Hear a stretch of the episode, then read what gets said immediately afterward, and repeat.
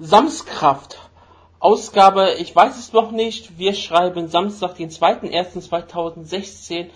Wir sind wieder zusammengekommen in Dreierrunde hier heute Abend, an diesem Samstag. Ihr werdet diese Ausgabe wahrscheinlich am Sonntag erst oder am Montag, weil wir meistens in der Nacht hochladen. Aber ist ja auch eigentlich egal. Wir reden hier gerade über Reisen und vielleicht auch ein bisschen darüber, dass IGF stattgefunden hat. Wir konnten natürlich noch nichts sehen.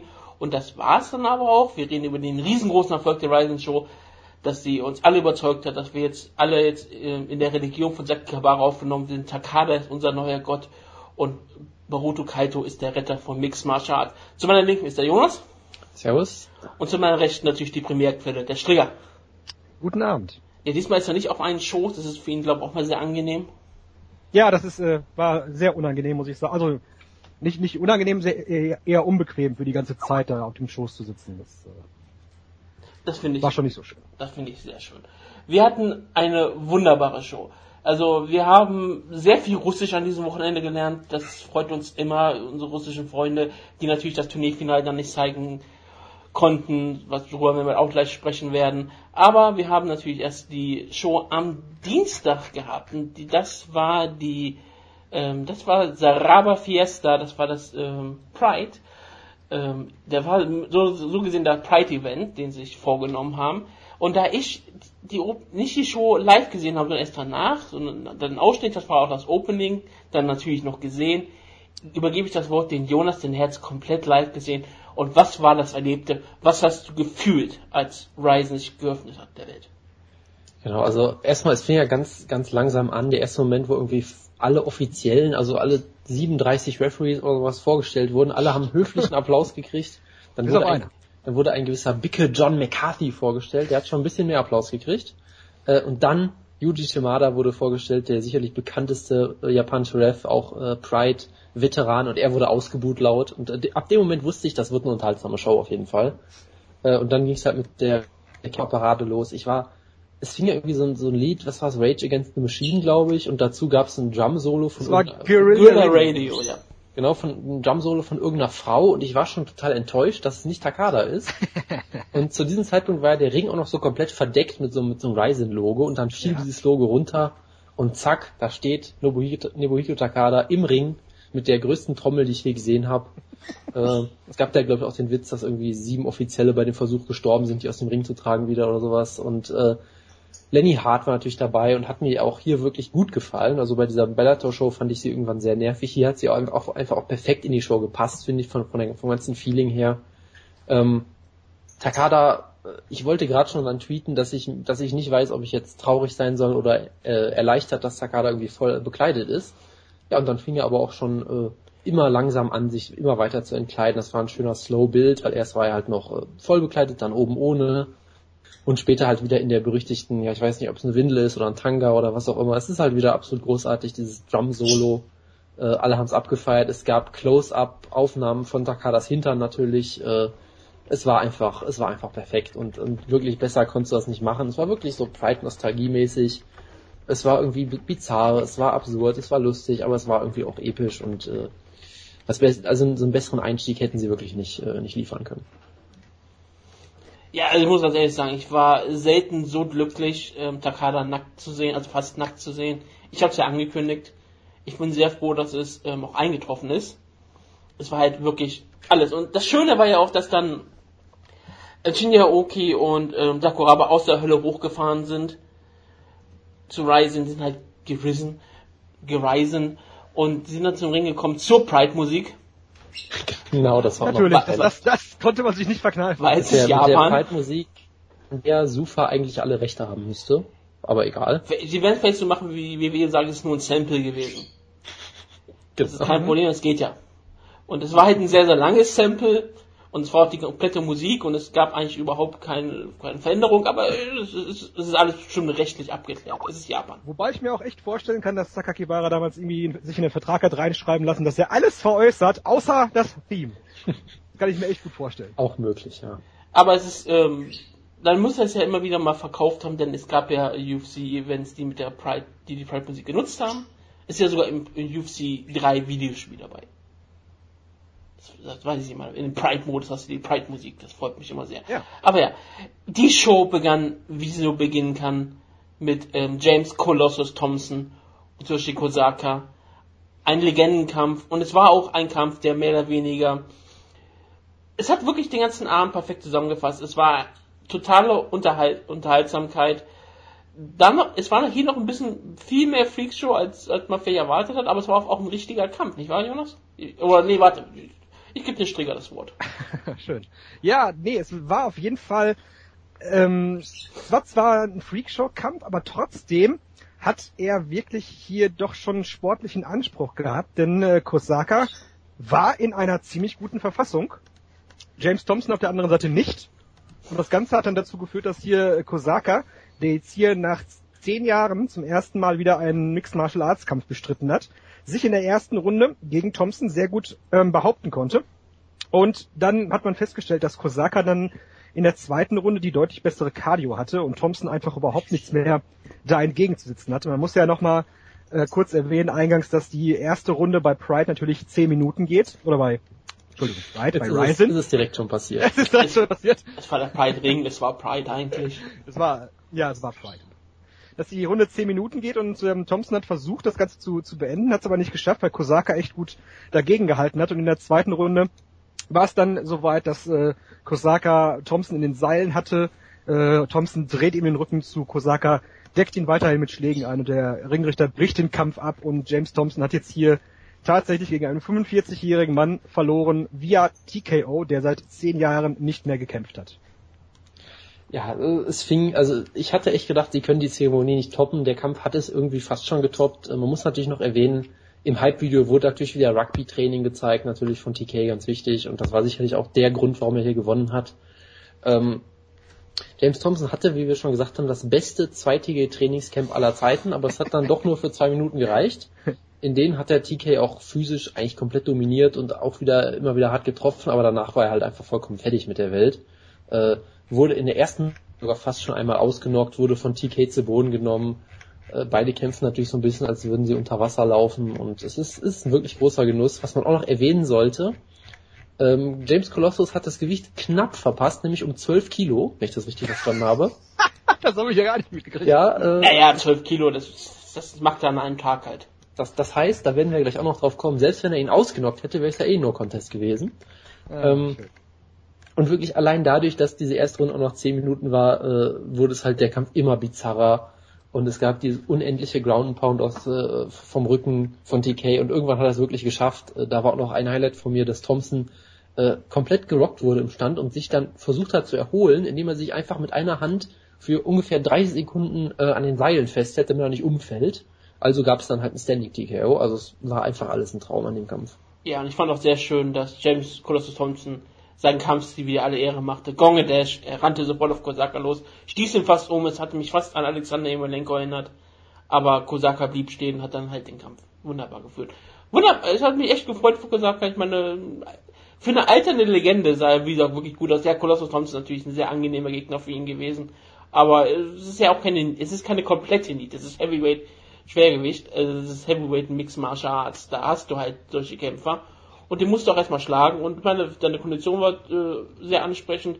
Und ich hätte zum Beispiel auch überhaupt kein Problem, nochmal Kosaka nochmal bei Ryzen in irgendeinem Kampf zu sehen. Nicht in einem ernsthaften ich- Kampf, aber in einem Kampf halt. Kann dir jetzt genau jetzt schon sagen, was der nächste Kampf von Kosaka sein wird. Das ist mir gerade wie Schuppen von den Augen gefallen. Fedor? Ja. Das, das sollte es ja schon mal geben. Äh, haben alle, alle haben das gesagt, dass es diesen Kampf geben wird. Und es ist natürlich nicht eingetroffen. Es kam trotzdem wieder der gute Herr Singh hervor. Kosaka gegen Fedor, das Rubber-Match, ist natürlich auch ein Kampf, was man unbedingt sehen muss. Und es wäre auch ein richtiger Fedor-Kampf. Ein richtiger Fedor 2016-Kampf. Absolut.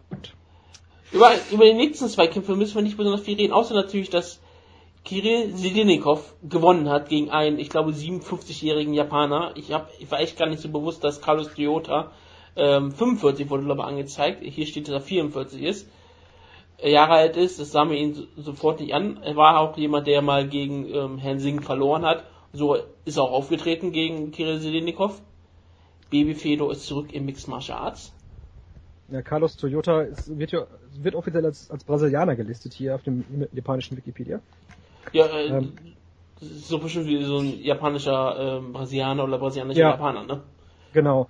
Ähm, hat die Killerplauze mitgebracht Oh, ja. in den Kampf. Äh, Das haben wir auch Dadurch- beide gemacht. ja, das stimmt, wobei Kirill deutlich besser trainiert war und deutlich äh, agiler gewesen ist im Kampf und deswegen dann eben auch im linken Haken, schönen linken Haken und eben noch ein bisschen Schlägen auf dem Boden ganz deutlich und klar gewonnen hat. Chris sah so glücklich aus. Hätte Fedor eine Ecke gehabt und haben sie gewonnen. Die ganzen Russen sind durchgerichtet, die Kommentatoren. Alle waren glücklich. Das, das war das Schöne daran. Ähm, Genau. Hast du was noch zu vermelden, Jonas? Zu deinem Also, ehemaligen ähm, Lieblingskämpfer Kirill Selikov? Genau, also es gab eine tolle Sequenz, wie ich fand, dass Toyota einen Eye-Poke zeigt und Baby Fedor sich direkt durch den Low-Blow lo- rächt und ihn dann ausnockt. Das war wunderbar. Das hätte man auch eins zu eins in der UFC so zeigen können und äh, es gab viele, viele Vergleiche, dass Kirell Sidelnikov äh, rein physisch schon ein bisschen aussieht wie eine, Mischung aus Fedor und Cole Conrad. Das hat dich sicher auch gefreut. Also er sah jetzt nicht so ganz austrainiert aus, aber halt schon, äh, ja, immer noch gut genug vermutlich. Und ich meine, er ist erst 27, das heißt, er könnte locker in der UFC aktuell angreifen. Da ist, glaube ich, kein äh, UFC Top 10 Kämpfer unter 31 oder so. Oder er könnte locker So, noch das sind so einige auf dieser Card gewesen, wirklich. Das sind so einige auf dieser Card gewesen, bei denen, bei denen man sich fragt, warum die nicht ähm, Oh ja. bei der UFC unter Vertrag sind. Oh ja. Meistens, weil sie Osteuropäer oder Russen sind. ja, gut. Die sind, die kommen nicht so häufig in die UFC. Und wenn sie kommen, dann sind sie meistens aber ziemlich gut. Wie man so manchen Gewichtsklassen sieht. Da hatten wir den wunderbaren Kampf Yuki Motoya gegen Philippe Efrin. Ich habe überhaupt keine Ahnung mehr an den Kampf. Ich weiß, dass Efrin den Kampf gewonnen hat. Ich glaube, er hat ihn auch ausgenockt, ne? Er hat ihn Ähm, nämlich eben nicht gewonnen. Das ist, Ja, ja, ja, Ja, ja. ja, ich, aber- da aber- wollte ich gleich drauf zu sprechen kommen. Oder Er was? hat ihn ausgenockt, das Genau. ist schon richtig. Ja, ja, Das ist das Einzige, 5 was ich noch Minuten so, 46 in der ersten Runde. das ist das Einzige, was ich noch so im Kopf habe. Und dann habe ich, äh, ich wusste nicht, wie die Weigh-ins waren. Nur auf einmal gehört, dass Lenny halt darüber sprach, auf einmal ähm, no, no Contest. Oder der japanische Kommentator. No Contest. Das wurde nicht weiter erklärt. Ich habe gedacht, ähm, was, warum ist das No Contest? Bis ich erfahren habe, Philipp Eflin hat das Gewicht nicht gemacht und deswegen, obwohl er gewonnen hat, ist es ein No Contest. Also ähm, ist es jetzt ein ganz komisches Ergebnis. Aber der Kampf hat halt stattgefunden. Hätte Motoya gewonnen, hätte er wahrscheinlich einen Sieg bekommen. Logischerweise. Ja, also es, es war auch wieder perfekter Japan-Kampf eigentlich, weil ähm, Motoya wurde irgendwie gehypt als großes Talent. Er ist irgendwie der neun, Nummer 19 gerankte Flyweight bei Fight Matrix oder sowas. Haben viele Leute gesagt, wenn er den Kampf gewinnt, dann ist er bereit für die UFC. Äh, und er sah auch anfangs wirklich gut aus und dann passierte halt genau das, was passieren musste, nämlich er wurde brutal ausgenockt von seinem Shootbox-Gegner. Ähm, also auch wieder so ein, so ein typischer Fall von so japanischen Shows, dass du irgendwelche guten Talente hast, die brutal verlieren. Und am Ende wurde es dann halt, wie gesagt, dadurch ein No-Contest, der dominanteste No-Contest aller Zeiten. ähm, ja, es war halt, es war halt, es war ein schöner Knockout natürlich, aber vor allem es war halt Chaos, es war, äh, es war alles irgendwie ein bisschen bekloppt und genau das ist ja eigentlich das, was du bei so einer Show haben willst. Also besser hätte der Kampf eigentlich nicht laufen können, wenn wir mal ehrlich sind. Aber schon wieder ein, ähm, es gab zwei Kämpfe nach dem Kosaka-Kampf, die sofort schnell in einen Knockout geendet haben. Ja, das war ohnehin das äh, Thema der Show, dass hier Ja. wirklich äh, fast kein langweiliger Kampf auf der Card gewesen. Bis auf, bis auf vielleicht einer, aber ansonsten waren das alles wirklich sehr, sehr unterhaltsame Kämpfe und wie wir eben schon gesagt haben, eigentlich auch mit Ausnahme des Main Events hatten wir dann eigentlich nur noch einen Freakshow-Kampf, eben den ersten hier. Ja. Und das ist, das war ein gutes Sandwich, so, so gesagt. Ja. Entschuldigung. Ähm, es kam zu Kawabe Hiroya gegen Wiki Nishiura. Unseren Helden, der Schattenboxer und durch den Parkspringer. Und hat so, so, so, so ist auch aufgetreten. Ja, Er sah eigentlich viel besser aus, als ich erwartet hätte. Ich meine, er sah aus, als hätte er durchaus hier Möglichkeiten gehabt zu kämpfen. Hiroya hat aber durchaus einen Spaß gehabt. Ähm, Saki Kabara hat ja wirklich Hiroya ähm, auch ähm, promoted und gesagt, hier ist dann auch einer der neuen Retter von dem modernen K1. Das Großartigste war ja auch der, das was zum richtigen ähm, K.O. geführt hat, war ja erst ein Double Knockdown, wo ja Hiroya dann zuerst aufgestanden ist und dann wurde nur, wurde nur Wiki angezählt. Und ja, und dann, stark. Das war Das war, eine, großartig. das war eine richtig gute Aktion, das hat man gezeigt. Also das ist, ja öfters mal so bei, bei K1-Kämpfen, dass es so wirkt, als ähm, würden die Gegner nicht, nicht wirklich ähm, in die Offensive gehen und eher auf Punkte kämpfen. Aber hier war das eben gar nicht der Fall, weil es ja auch so war, dass es ähm, ja ein Match unter K1-Regeln war und ähm, Hiroya eben ganz klar, ganz klar seine Stärken einbringen wollte und einbringen konnte eben auch. Und Nishiura hat ja selbst gesagt vor dem Kampf, ich trainiere kein K1, das klappt schon irgendwie. Hat dann ganz gut funktioniert, dass er nämlich in der dritten Runde mit einem wunderschönen Schlag ausgenockt worden ist. Aber, wie gesagt, er hat, die, er hatte keine Angst gehabt, er ist immer voll reingegangen, alles versucht. Er, hatte nicht die Technik eines Ioyas, aber er hatte das Herz gehabt, das ist ja im japanischen MA, Kickboxen, was auch immer, meistens auch viel wichtiger.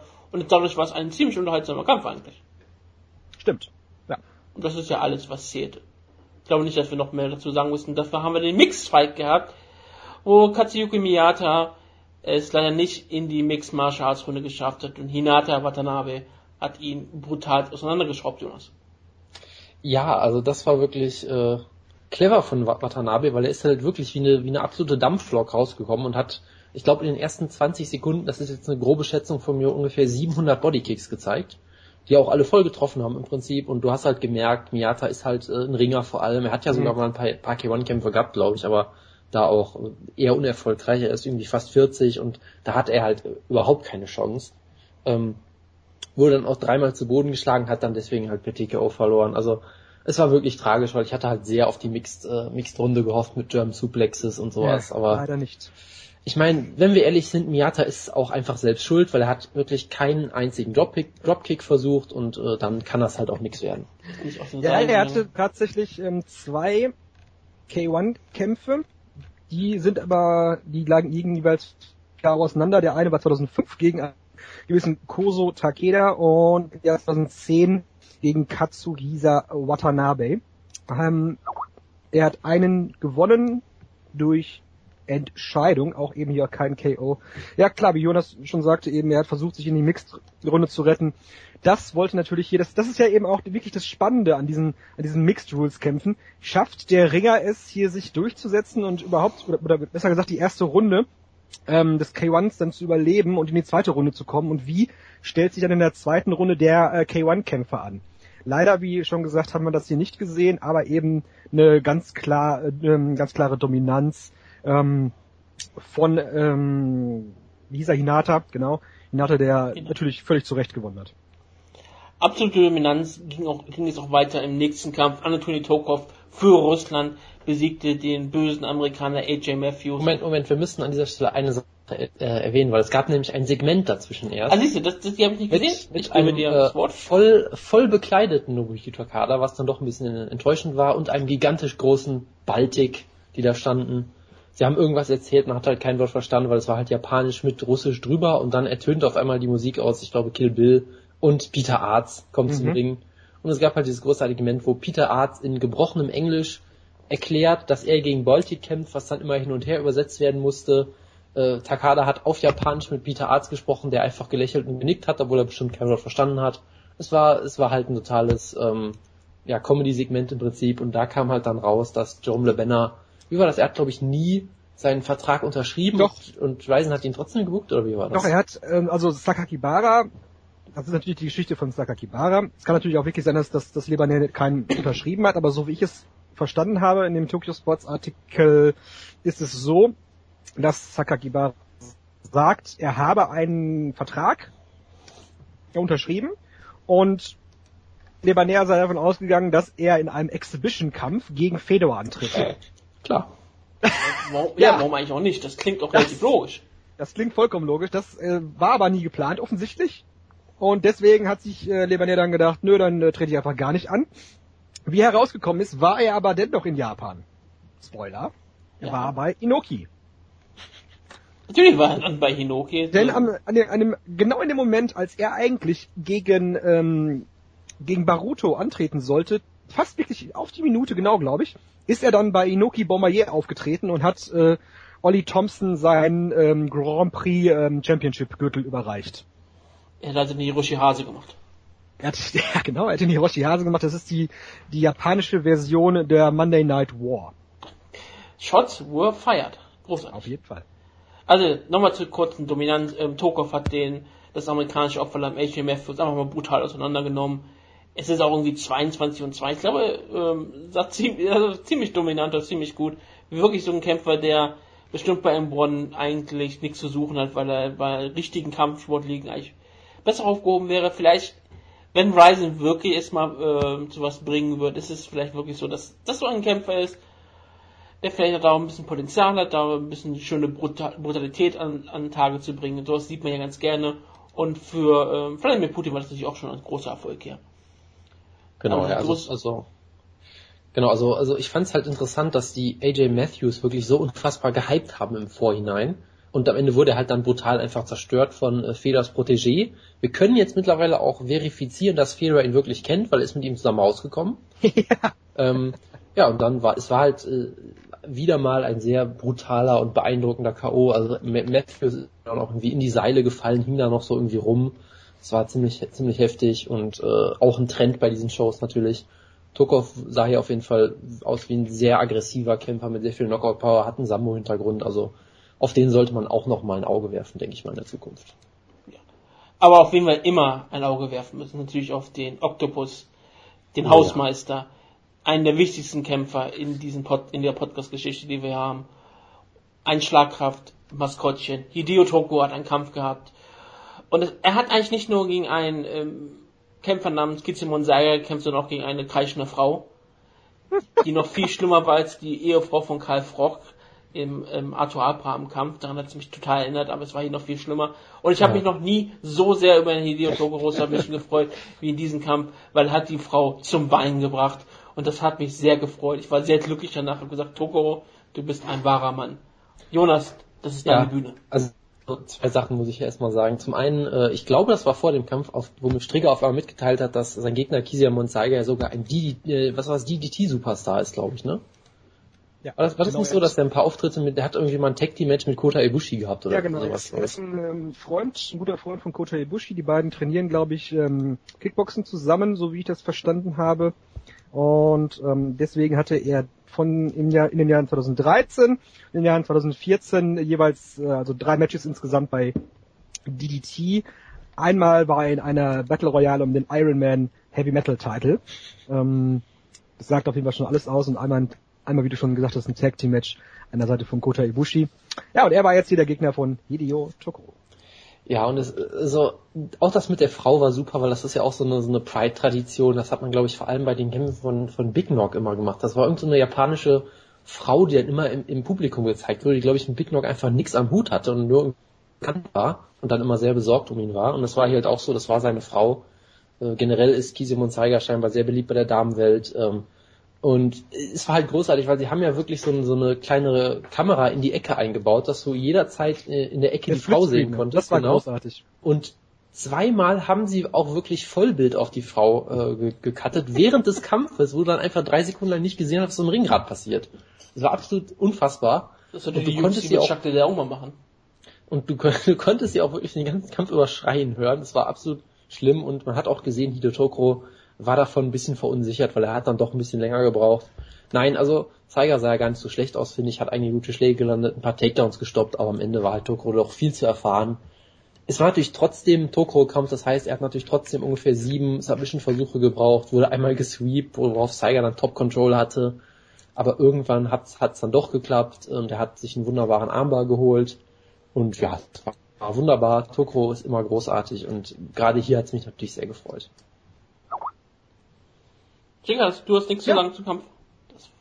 Ich habe den Kampf äh, nicht live gesehen, sondern ich bin nur in der, in der Wiederholung nochmal geguckt und ich denke, Jojo hat das eigentlich, ach Jojo, sag ich schon. Jo- Jonas hat das eigentlich ganz gut zusammengefasst. Es tut mir leid. Genau. Ah, das ist kein Problem. Ich habe den folgenden Kampf gesehen, den hat aber auch nicht gefolgt, äh, gesehen, deshalb muss Jonas gleich kurz mal was sagen. Yuki Takaya gegen der Ichi, ähm, DJ Taiki, der Kihata. Ähm, in den, was wir vorher genannt haben, vielleicht den einzig sportlich relevanten Kampf, wa- was dann relativ komisch an diesem Abend wirkte. Denn es gab sehr viele schöne Kämpfe, die auch wahrscheinlich eine sportliche Relevanz haben. Aber hier Takaya gegen Hata. Genau, also ich muss dazu sagen, äh, ich hatte zu dem Zeitpunkt gerade jemanden entdeckt, einen, einen Amerikaner, der quasi so Live-Kommentar gemacht hat auf Englisch. Den habe ich dann während diesem Kampf zugehört. Und irgendwie hat er mich doch sehr abgelenkt, weil er den Kampf irgendwie total scheiße fand. Und viele Leute, die den Kampf irgendwie super fanden, ich muss sagen, ich war dann doch irgendwie auch ziemlich erschöpft in dem Zeitpunkt, habe wenig mitbekommen. Äh, es gab halt, ich, es gab halt Szenen, wo sehr, sehr viel passiert ist, beide sich gegenseitig gerobbt haben. Es gab aber auch Szenen, wo einfach nichts passiert ist. Ähm, die der Taiki hat generell sehr komisch gekämpft. Er hat, ähm, er hat ungefähr ein halbes Dutzend Mal Spins gezeigt, wo er auch noch nicht mal versucht hat, irgendeine Aktion zu zeigen. Er hat sich einfach um 360 Grad gedreht und stand dann wieder und hat sich dann nochmal gedreht. Also er hat sich noch nicht, er hat noch nicht mal die Arme ausgestreckt, sodass dann Takaya vielleicht aus Versehen in ihn reinrennt, sondern hat einfach sich nur im Kreis gedreht. Es war ein Spinning Back, ja, Nothing oder so. Das ist eine ganz, ganz äh, revolutionäre neue äh, Technik, die, glaube ich, den Sport auf jeden Fall verändern wird. Ähm, von daher, äh, es gab halt diese sehr schönen Vergleiche, dass der so ein bisschen kämpft wie jemand, der zum ersten Mal ein Videospiel ausprobiert und die Steuerung erstmal lernen muss. Das ist einfach, ah, mit dem Knopf drehe ich mir im Kreis, also gut zu wissen. Ähm, von daher, das war halt ganz unterhaltsam. Ansonsten, es gab scheinbar, wie gesagt, auch sehr dramatische Momente. Takea hat eine Decision gewonnen und ich habe ehrlich gesagt auch nicht so viel mitbekommen von dem Kampf. Der nächste Kampf ist eigentlich auch relativ egal gewesen. Das war der Reserve Fight für das Turnier. Valentin Modowski. Was? Also ich, ich muss ja auch zwei ich, Sachen ich sag, ich, ich, das war die Einleitung. Es ist natürlich was völlig anderes passiert. Valentin Modowski gegen Yuta Ushida hat stattgefunden. Ich glaube, niemand hat sich eigentlich für diesen Kampf interessiert, weil jeder dachte, ah, das ist nur ein Reserve Fight. Irgendwie, vielleicht kommt einer davon rein, aber es wird nicht interessant sein. Das war 2-0 gegen 0-0. Und dann hat Valentin Modowski per Submission gewonnen. Manche Leute sagen, es war ein Naked Choke, aber wir wissen es nicht besser. Stringer, was war's denn? Ja, also offiziell ist es ja ein Rear Naked Choke, wie du schon gesagt hast, aber das wird dem Ganzen in keinster Weise gerecht, denn ähm, er, also Mol Moldowski, Moldowski lag einfach auf Ushida und hat an seinen Kopf gezogen bis zum geht nicht mehr. Ushida hat sich auch überhaupt nicht mehr zu Wehr gesetzt. Eigentlich hätte man den Kampf da auch schon abbrechen können, weil er wirklich, weil das ist kein intelligentes Verteidigen gewesen.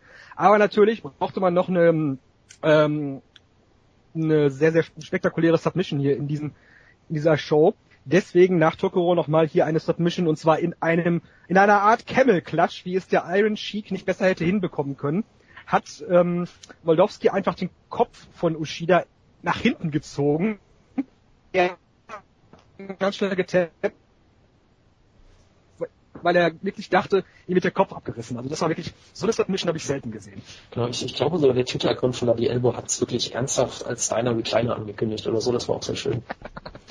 also ich war ja, muss ich sagen, sehr enttäuscht, weil ich hatte ja auf Yuta Uchida gehofft, der ja die Ehre von Karate verteidigen wollte und zeigen wollte, dass man mit Karate auch wieder äh, die Welt erobern kann. Das hat überraschenderweise nicht funktioniert. Ushida Karate Mensch. ist halt nicht Maschida Karate. Das ist sicherlich richtig, ja.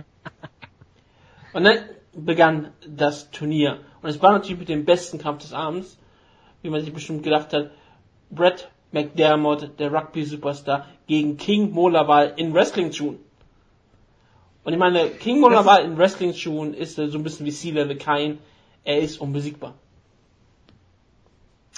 Ja, absolut. Also das war auf jeden Fall, das war wieder eine sehr, sehr großartige Nummer, dass äh, King Mo hier mit diesen Schuhen aufgetreten ist. Und sein Gegner war leider nichts nichts mehr, nicht mehr als ein Sandsack, ein besserer Sandsack vielleicht, der sich noch ein bisschen bewegt hat. Also der Gegner von äh, King Mo sollte ja Mark Godbeer sein, der konnte dann nicht, war verletzt, glaube ich. Und dann haben sie eben hier Matt McDermott ausgepackt, der einfach von King Mo in neun Minuten verprügelt worden ist. Aber King Mo hat es nicht geschafft, ihn in den neun Minuten irgendwie ähm, mal an den Rand des Chaos echt neun Minuten gebraucht, um diesen Sandsack hier aus dem Ring zu räumen, der ihm absolut überhaupt nichts entgegenzusetzen hatte. Ja, war halt einfach nur ein britischer Kämpfer mit einem schönen Bart und das war alles. Wie gesagt, Kemo hatte seine Wrestling-Schuhe an. Ich dachte eigentlich immer, wenn man Schuhe anhat, bei Pride darf man nicht treten. Kemo hat es teilweise trotzdem getan. Also es ist scheinbar mhm. völlig gut. Hier darf man nur nicht in den Kopf treten. Was ist so die Regel? Ich weiß es nicht mehr genau. Ich, ich, dachte, naja, Re Regeln sind ja auch relativ egal. ja, ja, wir reden später mal einen Kampf, da gab es überhaupt keine Regeln. Aber Nein ich, ich dachte eigentlich immer, dass ähm, Kicks, äh, Kicks dann generell verboten sind. Vielleicht sind es doch wirklich nur Kopfverbot, weil du ab und zu gegen die Beine getreten und ab, als McDermott am Boden, aber auch mal gegen den gegen die Oberschenkel. Vielleicht war es auch am nächsten Tag, wo er das getan hat. Auf jeden Fall King Mo hat hier relativ lange gebraucht, um einen Sandsack aus dem Weg zu räumen, wie Schreger gesagt hat. Aber er hat gewonnen, das ist was zählt. Er hat sich nicht verletzt, das ist was zählt. Und ja, mehr, mehr brauchte dann auch ähm, King Mo hier nicht. Genau, also ich, ich fand es gar nicht so negativ, muss ich sagen, weil er hat halt einen schönen Slam gezeigt, hat ihn gut kontrolliert, hat ihn am Ende sogar ausgenockt. Er hat halt relativ lang dafür gebraucht, weil McDermott halt hart im Leben ist, aber immerhin war es ein schöner Knockout und ich meine, wenn Brad McDermott ein bisschen mit Tsuyoshi Kosaka Rugby trainiert hätte, wäre es vielleicht anders ausgegangen, aber so hatte er halt einfach keine Chance und ja, so, so war es dann halt, wie es war. dann gab es natürlich den King of Kings, Bushido ähm, Superstar, der Litauer, Theodoros Aktionis mit seinen großartigen Haaren und sein, ähm, wie viele Leute sagten, Ken, Ken Street Fighter ähm, Cosplay, dem er raus, rauskam in seinem Gi. kämpfte gegen Bruno Capellosa. Hat ihn wunderbar ausgedrückt. Ich habe den Kampf gesehen. Ich, ich versuche gerade wirklich zu sagen, ob ich irgendwie was, irgendeine Erinnerung dran habe. Nicht wirklich. Ich mochte nur seine Haare so unfassbar sehr. Er sah auch wirklich so aus, als würde hier keine Rolle spielen. Hat sich ein, wurde ein bisschen hart getroffen. Am nächsten Tag hatte er noch, hatte er schwere blaue Flecken im Gesicht. Es war ein unterhaltsamer Kampf, woran ich mich noch erinnere, aber es war halt nichts Besonderes. Und Absolisch zeigte, dass er schon ähm, talentiert genug ist und glaube auch jemand ist, den Ryzen zurückholen wird, falls sie mal wieder eine Show machen und falls sie ein paar Schwergewichte brauchen. Oder Light, Light Heavyweight ist er ja eigentlich. Aber ja, ähm, normaler Kampf halt. Ja, muss man dazu wirklich nicht sagen. Es war eigentlich relativ ausgeglichener Schlagabtausch. Dann hat er halt einen Frontkick, glaube ich, gefangen und ihn wunderbar und auch wieder mal ausgenockt. Okay, wir hatten kurze technische Probleme gehabt, wie ihr gehört habt. Also Axolic hat den Kampf gewonnen, das ist alles, was zählt. Jetzt reden wir über Vadim Nemkov und die russische Sensation, die dieser Kämpfer eigentlich ist. Ein riesengroßes Talent, nicht wahr, Jonas? Ja, auf jeden Fall. Also das war auch so jemand, wo ich nach diesem Kampf gedacht habe, okay, warum ist der nicht bei der UFC oder irgendwo anders? Und er ist 3-0 gewesen vor dem Ja gut, das, das stimmt. Der ist noch ein sehr junges Talent auf jeden Fall. Aber auch da, man hat ja, äh, also es gab durchaus schon einige Leute, so Kenner der Szene, die sehr gehypt auf ihn waren vorher und ihn als Turniersieger gesehen haben und so. Und er hat hier halt Goran Reljic äh, komplett zerstört, der vielleicht auch nicht unbedingt äh, hier hätte kämpfen sollen, nachdem er erst im, ich glaube, Oktober brutal ausgenockt wurde. Aber naja, er wurde halt hier wieder äh, irgendwann zu Boden geschlagen von Nemkov, der ja allgemein sehr gut aussah. Und dann gab's halt diese vollkommen absurde Szene, äh, dass Reljic halt genau in die Ringecke gefallen ist und dann sich versucht hat irgendwie zu verteidigen und hat sich dabei halt mit einem Handschuh am Ringseil festgehalten, aus irgendwelchen Gründen, weil das bietet mir eigentlich keinen Vorteil. Und dann gab es halt diese bizarren Szenen, dass drei verschiedene Referees außerhalb des Rings stehen und versucht haben, ihm die Hand wegzureißen. Ähm, und dann gab's, dann hat sich Nemkov einmal auch noch am Seil festgehalten, dann gab es noch irgendwie einen vierten Ref an diesen an den Leuten herumgezupft, während Nemkov halt ihn im Ring ausgenockt hat. Also das ist auch wieder so ein, so ein typischer Japan-Moment, der wieder einmal zeigt, dass das mit äh, dem Ring vielleicht nicht so die tollste Idee das ist. Das wäre noch mal ein Traum, den ich mal gerne erfüllt haben möchte. Ich möchte gerne mal einer von den Offiziellen sein, die an die Ring-Signings halt rumziehen. Ja. Meinetwegen auch bei oh, ja. einem deutschen Event, ist mir egal, ich würde das einfach gerne mal machen. Ich bin da bestimmt ziemlich gut drin. Ich möchte es nur nicht bei einem Kampf von Barroso und oder Akabono tun. Ansonsten mache ich das ja. ganz gerne. Genau, also das, das sollte man halt noch erwähnen, ansonsten äh, der Kampf ging ja relativ schnell aus und Nemkov sah hier auf jeden Fall wie ein, wie ein gutes Talent aus. Ja, absolut, aber ich, ich fand, fand äh, Relic auch nicht, auch nicht schlecht. Ich denke, der hat sich auch ganz gut verkauft hier und ich, das, sind, das, sind, das sind zwei von diesen Leuten, von denen ich eben am Anfang der Sendung gesprochen habe und gesagt habe, eben, das ist eigentlich auch gute Prospects für eine UFC-Karriere wären, aber eben, wie ihr schon gesagt habt, Osteuropa, da geht's natürlich nicht. Ja gut, äh, Goran Relic war ja 2008 in der UFC schon mal oder so, von daher. Genau, er kämpft sogar in Deutschland. Ja ein bisschen älter, also der hatte seine Chance schon mal, äh, hat sich dann ja in der in KSW äh, durchaus mal etablieren können als Champion, den er jetzt den Titel mhm. jetzt auch verloren hat. Aber ja, äh, Nemkov auf jeden Fall äh, interessantes Talent. Ähm, Goran Relchen 1-3-Rekord in der UFC. Der letzte Kampf war damals gegen Christoph Sosinski in Oberhausen. War's doch. Ah, UFC 120 war doch Oberhausen, ne? Das war die zweite Show. Ja, Oberhausen. Okay, dann kam das andere riesengroße. Wir reden nicht von Satoshi Ishii, sondern von Jiri Prochaska. Und dem, nach diesem Kampf wollte ich ihn unbedingt einfach in Team Schlagkraft haben. Leider hat er das Turnier am Ende nicht gewonnen. Spoiler alert. Aber hier sah er super aus. Er hat Satoshi Ishii, das größte, die größte japanische Hoffnung aller Zeiten, komplett lächerlich aussehen lassen, ihm brutal ausgenockt, ihm noch ein bisschen in den Kopf getreten und äh, mit Nies eingedeckt. Das war wunderschön. Das war die späte Rache für die, äh, für die Flucht aus IGF. Und ich meine, Antonio Inoki wird das, das Checkbuch auch zücken und versuchen, Jiri Posaka zu überzeugen, zu Inoki Genome Federation zu wechseln. Ich hoffe, das wird er nicht tun. Ich hoffe, er wird Ryzen ergeben oder wechseln in die UFC. Eins vorbei. Aber es ist, das ist vielleicht wirklich so ein Kämpfer, wo ich sage, wie auch Nemkov, wie auch Jolic, meinetwegen selbst auch Relic, mit sowas kann Ryzen sich eine gute Division aufbauen, nur ist alles halt nicht Japaner. Genau, also in dem Moment hast du wirklich gemerkt, hey, das ist ja wirklich ein interessantes Turnier. Ich war vorher immer noch so ein bisschen am Zweifeln, fast schon dachte, hey, die haben wirklich interessante Leute und die haben irgendwie es scheinbar geschafft, in, weiß ich nicht, drei Monaten oder wie lange es Ryzen jetzt schon gibt, haben sie irgendwie mehr interessante Light Heavyweight Talente gefunden als die UFC in den letzten drei, vier Jahren oder irgendwie sowas. Hey, nichts gegen Corey Anderson.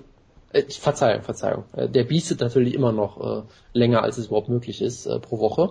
Ähm, Aber da war ich dann doch schon beeindruckt, haben gedacht, okay, das ist erstens mal eine sehr unterhaltsame Show mit irgendwie ein äh, Finishes in der ersten Runde. Es ist auf jeden Fall ein All-Violence-Event. Im Main-Event auch, aber da aus vielleicht anderen nicht so schönen Gründen. Ähm, und Potrachka sah hier wirklich wie, wie ein kompletter Zerstörer aus, hatte ihn komplett äh, demontiert, vor allem auch mit einem mit einem Headkick, äh, der, obwohl er auf die Deckung ging, ihn trotzdem gerockt hat. Ähm, und von daher, ja, ich meine, Ryzen hat es tatsächlich geschafft, ein interessantes und brutales Light Heavyweight Turnier zu veranstalten im Jahr 2015 in Japan. Und ich dachte, alle drei, alle drei diese Sachen dachte ich eigentlich wären unmöglich. Also du, ja. du kriegst erstens keine interessanten Light Heavyweights mehr, du kriegst es erstens, zweitens in Japan hin und drittens erst recht nicht dieses Jahr und sie haben es wirklich geschafft. Das stimmt. Also ich hatte ja auch schon im Vorfeld genau angekündigt, was hier in diesem Kampf passieren würde. Und es war einfach abzusehen, Satoshi Ishii hat, wie ich es im Preview auch schon sagte, es niemals geschafft, sein ähm, Judo irgendwie ins Mixed Martial Arts zu transportieren oder geschweige denn ein gescheiter Mixed Martial Arts Kämpfer zu werden.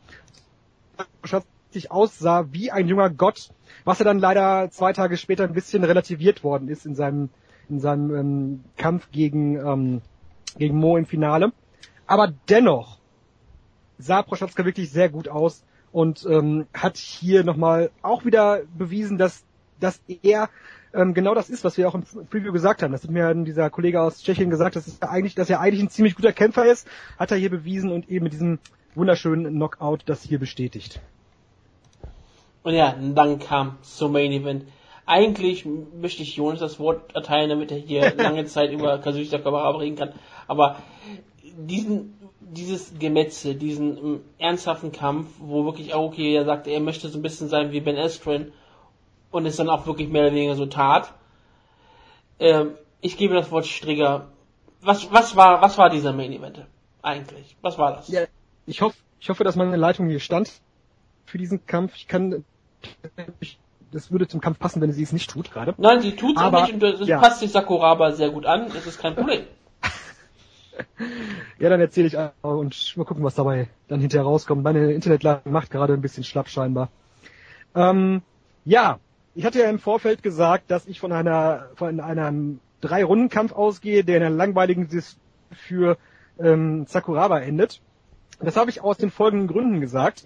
Ähm, erstens ging ich davon aus, dass ähm, Shinya Aoki nicht diese Art von Gewalt hier auspacken würde, weil Shinya Aoki ja wirklich Sakuraba als einen seiner Einflüsse benennt. Hört ihr mich noch? Ja, ja, ja, ja. hören Das ist gut. Das ist gut, dann rede ich weiter. Ähm, und zweitens hatte ich gedacht, dass man, dass man sich hier still und heimlich auf einen Grappling-Kampf einigt. Und ähm, ja, das ist dann, das ist dann offensichtlich nicht der Fall gewesen, denn ähm, denn Shinya Aoki hat Sakuraba nach elf Sekunden im Kampf mit einem Double Leg Takedown zu Boden genommen ähm, Sakuraba hat dem überhaupt nichts entgegenzusetzen gehabt. Ähm, das ähm, war natürlich wenig überraschend, aber wie gesagt, ich hatte eben gedacht, dass die beiden eigentlich so ein bisschen durch die Matte, über die Matte rollen, ein bisschen Grappling zeigen, dass es eher so ein Metamoris-Kampf wird, als, als eigentlich ein, ein Mixed Martial Arts Kampf oder eine Mixed Martial Arts Schlachtung, die es ja letztlich gewesen ist. Ähm, Shinya Aoki war nach dem Kampf sehr erbost über die, über die Ringrichter oder über allgemein ähm, die Offiziellen hier von, von Ryzen, wobei das, wobei man ihm natürlich auch den Vorwurf machen mu muss, dass er dreimal, Entschuldigung, dreimal die Chance hatte, hier einen Rear Naked Choke anzusetzen und das Ding einfach zu beenden. Und ähm, offensichtlich wollte man das so lange wie möglich hinzögern, dass dieser Kampf endet, denn es gab irgendwann eine, eine Minute im Kampf, das hat Mike Sempervivi beim ähm, Wrestling Observer Live gesagt, er hat 74 Schläge von ähm, Shinya Aoki gezählt, innerhalb von wirklich 60 oder 70 Sekunden. Und man hätte ihn einfach den Kampf nach zwei Minuten beenden müssen, um Sakuraba alles weitere zu ersparen. Ähm, dass aber, er in einem aber solchen Kampf, nicht auf. Das ist richtig. Und dass er in einem solchen Kampf keine, keine Chance haben würde, das hatten wir auch schon im Preview festgestellt, dass wir gesagt haben, dass er nur durch, durch, durch Tape zusammengehalten wird im Prinzip. Ähm, aber ähm, dennoch braucht man Sakuraba hier für seinen Einsatz wirklich mal loben, denn er hat das eigentlich, nur getan, um hier einerseits Shinyaoki ja auch, das muss man auch noch einwenden, Shinyaoki hat seit 2005 niemanden via KO besiegt. ähm, oder überhaupt jemanden gestoppt. das, äh, des, deswegen war, das war auch ein weiterer Grund, wieso ich dann eben dachte, okay, wird wahrscheinlich eher ein werden. War es dann eben nicht und Kuraba hat sich hier wirklich eingesetzt, einerseits für Shinyaoki, andererseits eben für diese, für diese neue Promotion, die in Start gekommen ist. Ähm, und wir sollten alle hoffen, dass er nicht wieder in den Ring steigt. Zumindest nicht in den Mixed Martial Arts Ring. Genau. Also ich hab's ja weiterhin, ich habe mir gedacht, das ist bisher wirklich eine der unterhaltsamsten Shows des Jahres und ich bin dann einfach gegangen und habe mir Rest einfach nicht angeguckt. Ähm, ich habe dann im Nachhinein gefragt, äh, quasi auf einer Skala von 1 bis 10, wie äh, traurig war der Kampf und ich habe darauf zwei Antworten gekriegt. Nämlich einmal äh, von, von unserem guten Freund der Show Ellen VL, der gesagt hat 10 von 10. Dachte ich mir schon so, okay. Dann habe ich noch eine Antwort gekriegt von äh, Phil McKenzie von Bloody Elbow, der gesagt hat, nein, es waren nur 9 von 10, weil hm. keine Körperteile abgefallen sind in dem Kampf. Das stimmt. Das ist eine gute Begründung, wie ich fand, aber da war mir dann auch klar, okay, ich möchte das nicht sehen, was hier passiert. Ähm, und Hast du dir trotzdem angeschaut? Nein, ich habe es mir bis heute nicht angeschaut. Nein. Nein, und äh, ich, ich werde mir das auch nicht angucken. Ich habe auch noch nie Sakuraba gegen Ricardo Arona oder gegen Melvin Manhoff gesehen. Das habe ich mir alles nicht angeguckt, weil irgendwann muss auch mal gut sein. Ähm, und von daher, wir, wir haben Ryzen, wir werden Ryzen bei der Show generell sehr oft loben, aber hier muss man dann doch mal sagen, schämt euch für diese furchtbare Ansetzung. Ähm, es ist tragisch, dass Sakuraba hier wieder verprügelt wurde, weil du weißt halt auch, Sakuraba wird es einfach nicht Nein sagen, wenn du ihn fragst. Er hat sich ja nach dem Kampf bei Oki noch entschuldigt, scheinbar oder so. Mhm. Ja, also er wird nicht Nein sagen, du musst den vor, vor sich selbst beschützen und äh, ja, so ist es halt, das ist halt das, die eine Sache und die andere Sache ist halt, ähm, das sollte ja eine, eine, ein, ein Tribut sein an die Vergangenheit des japanischen MMAs und da muss man halt leider sagen, ein Kampf, in dem Shinya, äh, in dem Kazushi Sakuraba brutal äh, verprügelt wird, in dem er nie hätte antreten sollen. Das, also besser kannst du japanisches MMA halt leider irgendwie nicht zusammenfassen. Ja, genau. Deshalb, deshalb war es halt auf irgendeine so perverse Art der perfekte Main Event von so einer symbolträchtigen Art und Weise und ich hoffe einfach mal, dass, äh, dass Ryzen jetzt ihre Ankündigung auch äh, standhält und sagt, wir haben mit dieser Ära jetzt abgeschlossen, das heißt, wir bucken jetzt äh, Sakuraba auch nicht mehr. Das wäre nur der, der logische Schritt, aber ich bezweifle es irgendwie. Ich auch, weil ich habe schon unseren perfekten nächsten Gegner gefunden. Ist das so? Ja, den erwähne ich erst später in der Sendung. Keine Sorge. Okay. Ja, nochmal kurz zu der ganzen ähm, der wirklich Traurigkeit dieses, dieses, dieses Main Events. Ähm, wir haben ja eben, als es um den äh, World Grand Prix, um das Turnier ging, gesagt, dass hier die Gewalt oder die, die, die Gewalt, die man hier auf, auf die Bretter gebracht hat, was Positives gewesen ist. Und da muss man eben auch mal die, die negativen Aspekte dieser Gewalt hier ähm, benennen, wirklich. Und das war hier wirklich ein, ein negativer Punkt dieser, dieser Rising-Veranstaltungen. Denn ähm, diese Art von Gewalt möchte wirklich niemand im Mixed Martial Arts Kampf sehen, im Mixed Martial Arts Ring sehen. Jemand, der über, über fünf Minuten lang einfach nur verprügelt wird und sich nicht zur Wehr setzen kann. Wenn es zwei, äh, zwei Kämpfer sind, die sich gegenseitig verprügeln, die wild durch die Gegend schwingen, dann ist das vollkommen in Ordnung. Aber auf diese Art und Weise war das wirklich nicht schön anzusehen. Und leider ist es so, dass, dass man Sakuraba vor sich selbst beschützen muss. Aber wir wissen ja alle, wie das läuft. Er wird am Ende trotzdem nicht vor sich selbst beschützt und vermutlich dann doch wieder noch einen Kampf annehmen. Natürlich wird er nochmal kämpfen. Und noch eine lange Pro-Wrestling-Karriere noch weiter vor, vor, sich tragen. Das, das ist ja das, was ich meinte. Also das ist ja völlig in Ordnung, wenn er weiterhin bei New Japan in den Ring steigt und seine Tag Team Matches macht aber eben kämpfen sollte er dann bitte lassen. Exhibition Matches, wenn, wenn, wenn das ein Exhibition Match gewesen wäre, dann wäre das doch alles in Ordnung gewesen. Ja, aber es ist, du kann, Sakura macht ja kein Exhibition Matches. Der hat doch, richtig, er hat die ja. Ehre.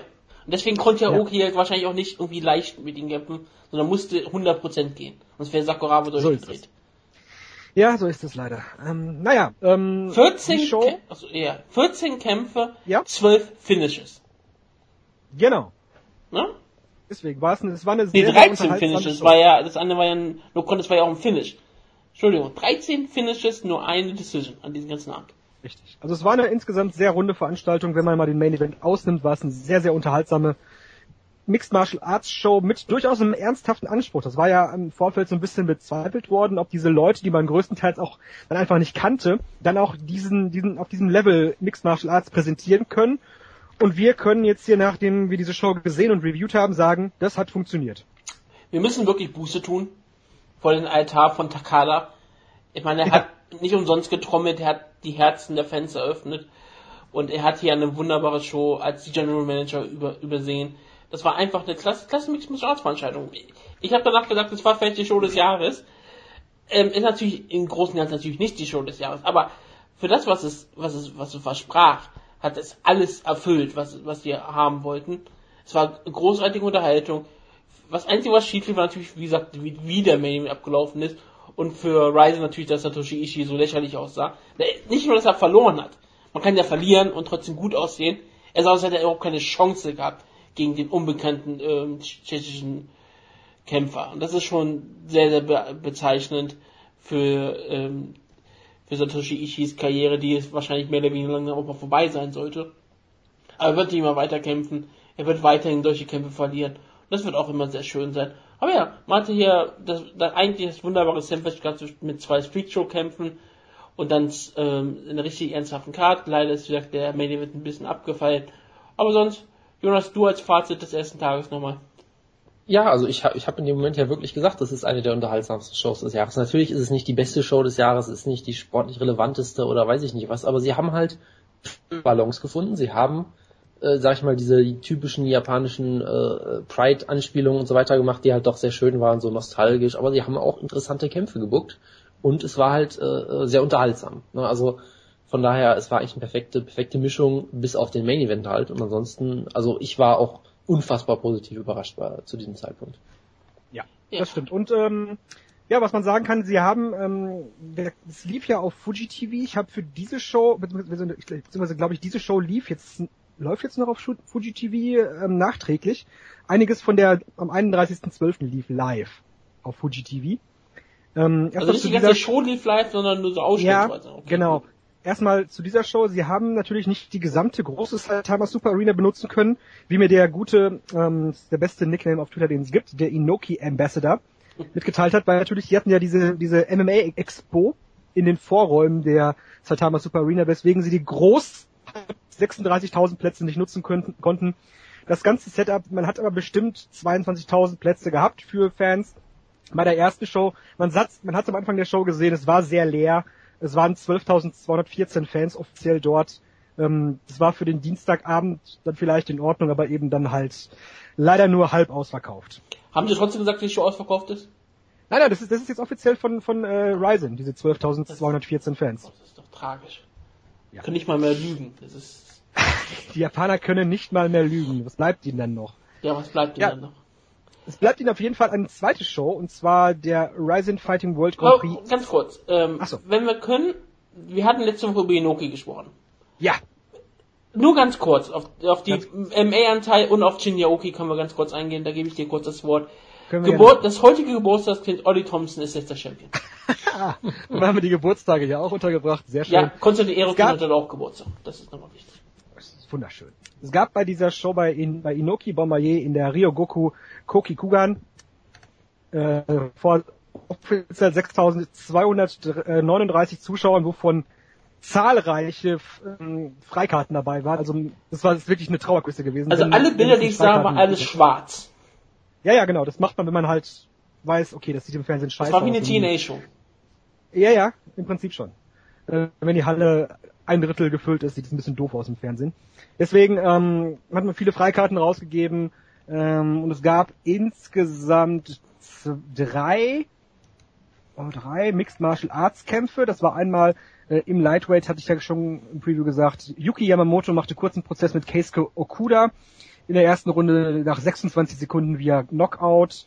Ähm, dann gab es den IGF Revenge Remember 2015 Kampf im Openweight zwischen Huggy Bear, Chris Barnett und Shinichi Suzukawa, den ehemaligen Sumo-Ringer, ähm, der dann auch ähm, das Match verloren hat, nachdem Barnett ihn in der ersten Runde nach 1,44 ausnocken konnte. Und im Main Event hatten wir natürlich das Finale des IGF World Grand Prix, in dem das erwähnte Geburtstagskind Olli Thompson, Fernando Rodriguez Jr., äh, in der ersten Runde nach zwei Minuten und acht Sekunden via KO besiegte. Das war der, der Mixed Martial Arts Anteil des äh, Abends. Ich muss, ein, ein kurzes Wort will ich kurz sagen. Ich muss unbedingt die Show sehen, nur damit ich sehe, wie Suzukawa brutal ausgenockt wird. Das Absolut. freut mich immer. Mich auch. Deswegen bin ich sehr glücklich und danke Hagi Bär. Es gab ja mal einen Kampf, ein, ich weiß nicht, ob es ein Kampf oder ob es ein, ein ob es ein geworktes Match sein sollte. Das, darüber streiten sich bis heute die Geister. Und bei Suzukawa ist das auch nicht zu erkennen. Ja, eben. Zwischen Shinichi Suzukawa und äh, Mark Coleman. Das ist einige Jahre her. Und ähm, der Kampf besteht daraus, dass, dass Mark Coleman scheinbar wirklich arbeiten, worken, worken wollte, wresteln wollte. Und Suzukawa einfach gesagt hat, nee, das mache ich nicht. Ich schlag dir mit der flachen Hand ins Gesicht. Die ganze Zeit. Und Mark Coleman war dann hinterher so am Ende, hatte sein Gesicht war so verschoben, dass er dann einfach irgendwann gesagt hat, hier, ich gebe auf. Also via, via, via verbaler Aufgabe, wenn das Ding verloren hat. Und seitdem habe ich wirklich einen Groll gegen Suzukawa, weil wie schamlos er das ausgenutzt hat, dass diese MMA-Legende eigentlich ein, ein geworktes Match mit ihm machen wollte und er ihn einfach dann so überrumpelt hat. Das war unglaublich. Und ja, deswegen ist er der absolute Heel in diesem, ja. dieser Federation. Ähm, naja, und dann gab es natürlich noch den großen Kampf, das Inoki Bomaye Special Match unter Pro Wrestling Regeln zwischen Shinya Aoki und dem Hühnen Montana Silver. Und wie es sich für so ein Match gehört, hat hier David gegen Goliath gewinnen können mit einem Sleeper Hold in drei Minuten und sieben Sekunden. Ich meine, wer Kazushi Sakuraba besiegt, der besiegt doch Montana Natürlich. Silver. So ist das. wunderbar. Und dann hatten wir, Also das, äh, genau. das diese, diese Show, diese Show war ja äh, im gleichen Abend wie die zweite Rising Show und ich hatte ja eben schon erwähnt, dass hier Jerome Lebaner aufgetaucht ist, der dann eben bei der zweiten Rising Show, die parallel zu Inoki Bomaye in der Saitama Super Arena nur wenige Kilometer weiter entfernt stattfand, eben dann nicht aufgetaucht ist. Und offiziell haben sich 18.365 Zuschauer in ähm, der Super Arena mh, eingefunden, was dann fast ein Ausverkauf ist. Also vielleicht noch, ja, fast ein Ausverkauf kann man auch nicht sagen, aber zumindest deutlich mehr als am ersten Rising-Tag. Und hier wurde eben die Show Iza no Mai präsentiert, die auf Fuji TV zu sehen war und auch in Ausschnitten auf Spike TV und das ähm, TV-Rating für diese Show kann ich mal kurz einwerfen ähm, und das auch ein bisschen in Relation setzen. genau, Ähm, genau. Das äh, TV-Rating äh, des, des zweiten Parts von Fuji TV, das habe ich hier, das ging von 20.45 Uhr bis 22.30 Uhr am äh, 31.12. hat ein Gesamt-TV-Rating von 7,3 Prozent gehabt. Ähm, Im Vergleich dazu der Kampf von Kit Yamamoto gegen Masato, der auf dem Konkurrenzsender Tokyo Broadcasting Systems lief, hat ein Rating von 9 Prozent gezogen. Über den haben wir ähm, letzte Woche gar nicht gesprochen. Ich habe komplett vergessen, dass er stattgefunden hat, oder stattfinden Ja, wird. auch scheinbar auch nicht so einfach hier Ergebnisse zu finden, aber ich habe das natürlich hier gefunden, denn ähm, äh, jetzt muss ich mal gerade hier meine Google-Dingens finden, da ist es. Masato hat das Ding tatsächlich gewonnen. Äh, eine Decision. Also es war insgesamt, also der Einsatz, Einsatz von Ellbogen war äh, verboten, damit es ja unter Exhibition-Regeln durchgeht, würde ich jetzt mal vermuten. Ähm, und Masato hat mit einer ganz klaren 30-26, 30-26 und 30-26 Kit Yamamoto besiegt.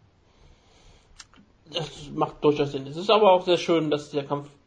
Ich sag, es ist es war ja ein Exhibition-Match, deswegen wie echt der Kampf war, ist eine andere Frage. Ja, Das, deswegen hat die UFC damals äh, dagegen auch überhaupt keinen Einwand gehabt.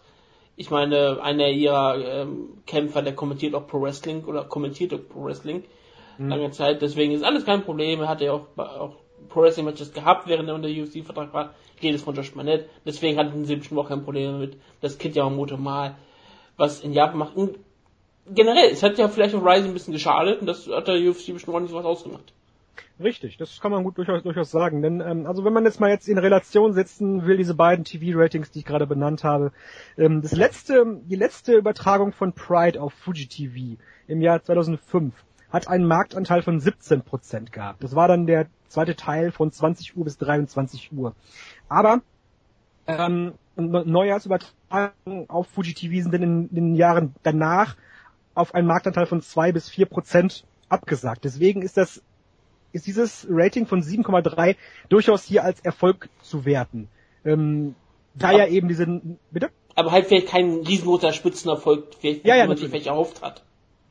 Sicherlich, es bleibt sicherlich hinter den Erwartungen zurück, aber insgesamt ist es doch äh, eine, würde ich sagen, positive Meldung und sorgt bestimmt dafür, dass Fuji TV sich auch weiterhin bei Ryzen engagieren wird, was wir ja gerade nach dieser ersten Show, die wir gesehen haben, doch mal ganz stark hoffen wollen. Und, und ich meine, es wurde ja schon eine neue Show angekündigt für Genau. April. Richtig, es wurde eine Show angekündigt, die ähm, 17. April stattfinden soll. Muss ich gerade nochmal hier die Seite aufrufen, wenn es denn lädt, die in, glaube ich, in Nagoya stattfinden soll. Stimmt, Nagoya war nicht Osaka, Entschuldigung. In Nagoya stattfinden soll. Die Arena habe ich auch gleich aufgerufen. Das ist dann das firmiert mit dem Namen Ryzen One.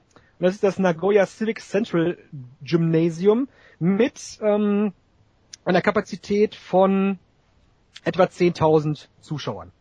Das ist absolut in Ordnung, Klar. dann, wenn man diese Zuschauerzahlen sich anguckt, die sie hier am Neujahrsabend bekommen haben. Hat man eigentlich irgendwas erfahren, ob die Show dann auch im Fernsehen übertragen wird? Oder hat man dazu noch nichts erfahren? Nein, bisher noch nicht. Ja, aber man kann ja Hoffnung, man kann ja Hoffnung jetzt mal haben. Es ist die Heimatstadt von Saki Kabara, wie ich erfahren habe. Deswegen ist es eine wirkliche gute erste echte Veranstaltung, weil ich glaube, diese ganzen äh, Neujahrsveranstaltungen sind ja nie wirklich offizielle Events von Ryzen und was auch immer. Das sind ja ganz spezielle Super-Events. Natürlich. Und das hat man hier auch dann gesehen mit der zweiten Show. Denn man hat ja den neuen Ring bekannt gegeben. Es sollte eine revolutionäre Kampffläche sein, die es nie wieder, ähm, die es noch nie so gab wie vorher. Und es sollte alles revolutionieren, was jemals haben sollte. Und es war halt ein Ring. Das Besondere an diesem Ring war, er leuchtete im Dunkeln. Hat ein paar Laser, Ja, hatte das Laserdinger eingebaut und Blinklichter. Das sah man auch immer, wenn das Licht aus war, da sah man immer diese, diese Punkte, wo das halt so ist. Ich weiß nicht, wie angenehm es ist, gegen die immer gegenzulaufen, aber es sah halt sehr schön aus, aber ja, der Ring leuchtet im Dunkeln, das war das Spannende hier dran. Diesmal war äh, Takada nicht nackt, sondern nur oberkörperfrei bei der, äh, bei der Catcher-Parade. Und das hat dann ähm, dazu geführt, dass es nicht so beeindruckend war, wie am ersten Tag, wie ich fand. Ich war etwas enttäuscht, Jonas. Ja, dann halt nicht. Jonas hat sich wieder stumm gestellt. Ich habe mich wieder stumm gestellt. Gut, Jonas, weil du jetzt auch lange Zeit nicht gesagt hast, darfst du sogar mit dem Frauenkopf mal anfangen. Normalerweise muss ich, muss ich ja immer anfangen, was ja völlig okay ist. Rina gegen Jelana Valentino. Ein also- wunderbarer Kampf. Ein. Also ganz kurz zum Protokoll noch äh, zum Opening. Ich fand's, es war in der ersten Nacht, ich fand's trotzdem immer noch ganz nett. Äh, Takada mit seinem äh, äh, Kimono, der glaube ich auch im Dunkeln geleuchtet hat, das und geglittert hat, das war doch sehr schön. Und ja, der, der Opener war auch Und immer. Fistpumpte. Genau, Fistpumps, das war, das war ein Traum. Und äh, das, der Opener war auch ein Traum, nämlich äh, Rena mit ihrem, mit ihrem Debüt sah eigentlich ziemlich gut aus. Du hast natürlich gemerkt, dass beide noch sehr unerfahren sind und sich ein bisschen abtasten mussten und so weiter und so fort. Aber Rena hat halt immer wieder äh, schöne Würfe aus dem Clinch gezeigt. Da hast du auch den, den Shootboxing-Hintergrund von ihr gemerkt. Ja, und am Ende hat sie dann einen wunderschönen äh, Flying Armbar gepult und hat damit am Ende auch gewonnen. Und äh, das schien, sie schien ja durchaus beliebt zu sein bei den Zuschauern. Sie wurde ja auch irgendwie stark gepusht von Ryzen. Ich weiß nicht, wie bekannt sie in Japan ist oder ähnliches, aber sie scheint ja auch äh, ein gewisses, gewisses Charisma, äh, eine gewisse Ausstrahlung zu haben. Von daher ist das vielleicht so jemand, den man so ein bisschen als Star für die Zukunft sehen kann für Ryzen. Weil wenn wir ehrlich sind, so viele davon hat Ryzen aktuell halt noch nicht. Und Rena könnte zumindest äh, eine Kandidatin dafür sein. Sie ist ein hübsches junges Mädchen, das ist, deswegen hat sie Rising promoted. Jana Valentino hat sie aber auch durchaus unter Probleme gesetzt. Gerade im Stand-Up sah sie um einiges besser aus als Rina. Lange Zeit. Ich meine, sie ist die Kickboxerin, Rina kommt aus dem Shootboxing. Klar ist, dass dann Valentino die im Stand-Up sehr gut ist. Es gab so ein bisschen Bodenkampf, was eigentlich dann auch relativ sch schlecht aussah. Aber naja, was willst du denn erwarten? Und dass sie dann auch, gerade dann diese Armbar rausholt, das war ein wunderbares Finish. Das hat auch wirklich die Show perfekt eingeläutet. Denn ich fand, danach gab es eigentlich nur einen einzigen schlechten Kampf. Und ähm, das war ein wunderbares Finish. Es ist was, es brennt sich auch ein, so eine Flying Armbar, und ich fand es einfach nur toll. Den Kampf hat Streger, glaube ich, nicht gesehen, nicht wahr? Den habe ich leider nicht gesehen, aber ich werde ihn auf jeden Fall noch nachholen. Nach den Erzählungen, gerade diesen, diesen Jumping Armbar muss ich auch noch, absolut noch sehen. Genau, es war wirklich wunderbar rausgeholt. Einfach schön gemacht. Und dann kam es halt, Entschuldigung, zu Kingmo Laval gegen Theodoros Axiolis. Kingmo, kein besonderer Entrance, aber wieder Wrestling-Schuhe. Jonas. Ja, also hier muss ich sagen, äh, das war dann, ja, das Lowlight möchte ich nicht sagen, aber es war halt kein spektakulärer Kampf, sagen wir es vielleicht mal so. Ähm, und Kingo hat halt den Kampf relativ souverän gewonnen. Er hat im Stand, sag ich mal, so viel gemacht, wie es nötig war. Hat durchaus äh, solides Boxen wieder gezeigt, ein ordentlicher Jab. Äh, du hast auch gesehen, dass Ken noch angeschlagen war. Also er sah wirklich aus, als hätte er zu viel Make-up, äh, äh, zu viel, zu viel äh, Make-up appliziert, weil er irgendwie das, das eine Auge komplett äh, dunkel wurde immer weiter. Ähm, was ich halt schön fand, äh, wo ich mir auch ge gehofft hätte, dass der, dass der Litau hier gewinnt, der hat bei jedem Takedown-Versuch immer sofort in die Seile gegriffen. Aber wie ein Prime Joe Romero. aber sehr smart Style auf jeden Fall von ihm. Ähm, Aber King Mo hat ihn halt ein paar Mal dann doch zu Boden genommen. Einmal mit so einem unfassbaren versuchten Headdrop-Suplex, wo er locker hätte sterben können, glaube ich. Bei hat dann zum Glück geschafft, ihn sich da noch so durchzurollen, Und er hat ihn gelandet ist. voller Absicht versucht, auf den Kopf zu werfen. Genau. Ähm, was war noch? Ja, King Mo ihn leider dann auch Ort Strike, hat dann angefangen so ein bisschen zu taunten, was jetzt auch nicht so besonders spannend war. Da ist mir aufgefallen, als er diese Taunts gemacht hat, wurde er von den Kommentatoren aus Russland als Peter Parker bezeichnet, was ich auch nicht so ganz verstanden habe. ähm, weil, weil, Peter Parker eigentlich ja der Normale von den beiden ist und ja. wie auch immer.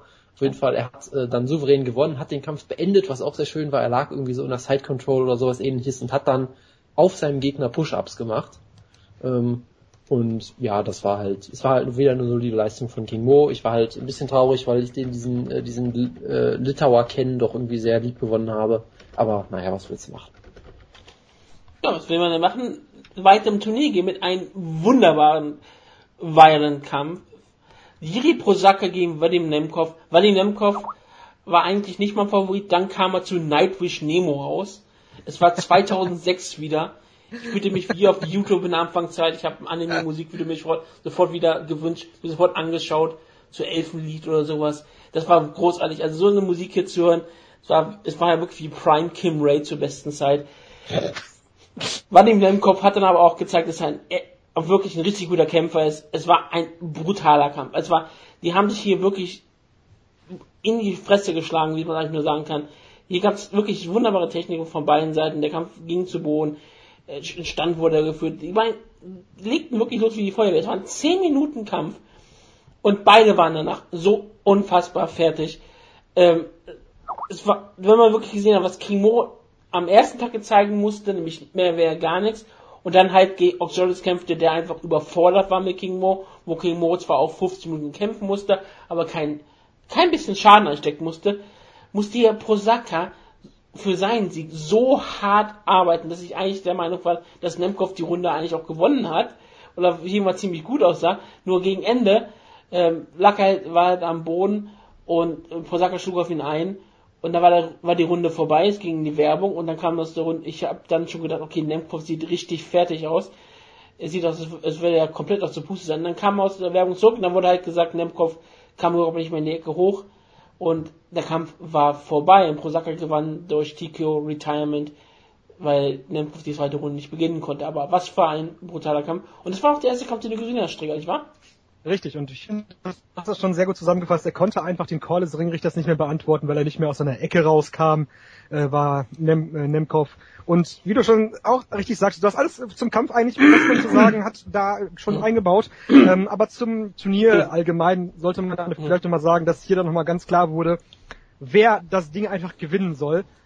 Aufgrund der Tatsache, dass King Mo wirklich diese in Anführungsstrichen einfachen Gegner hatte.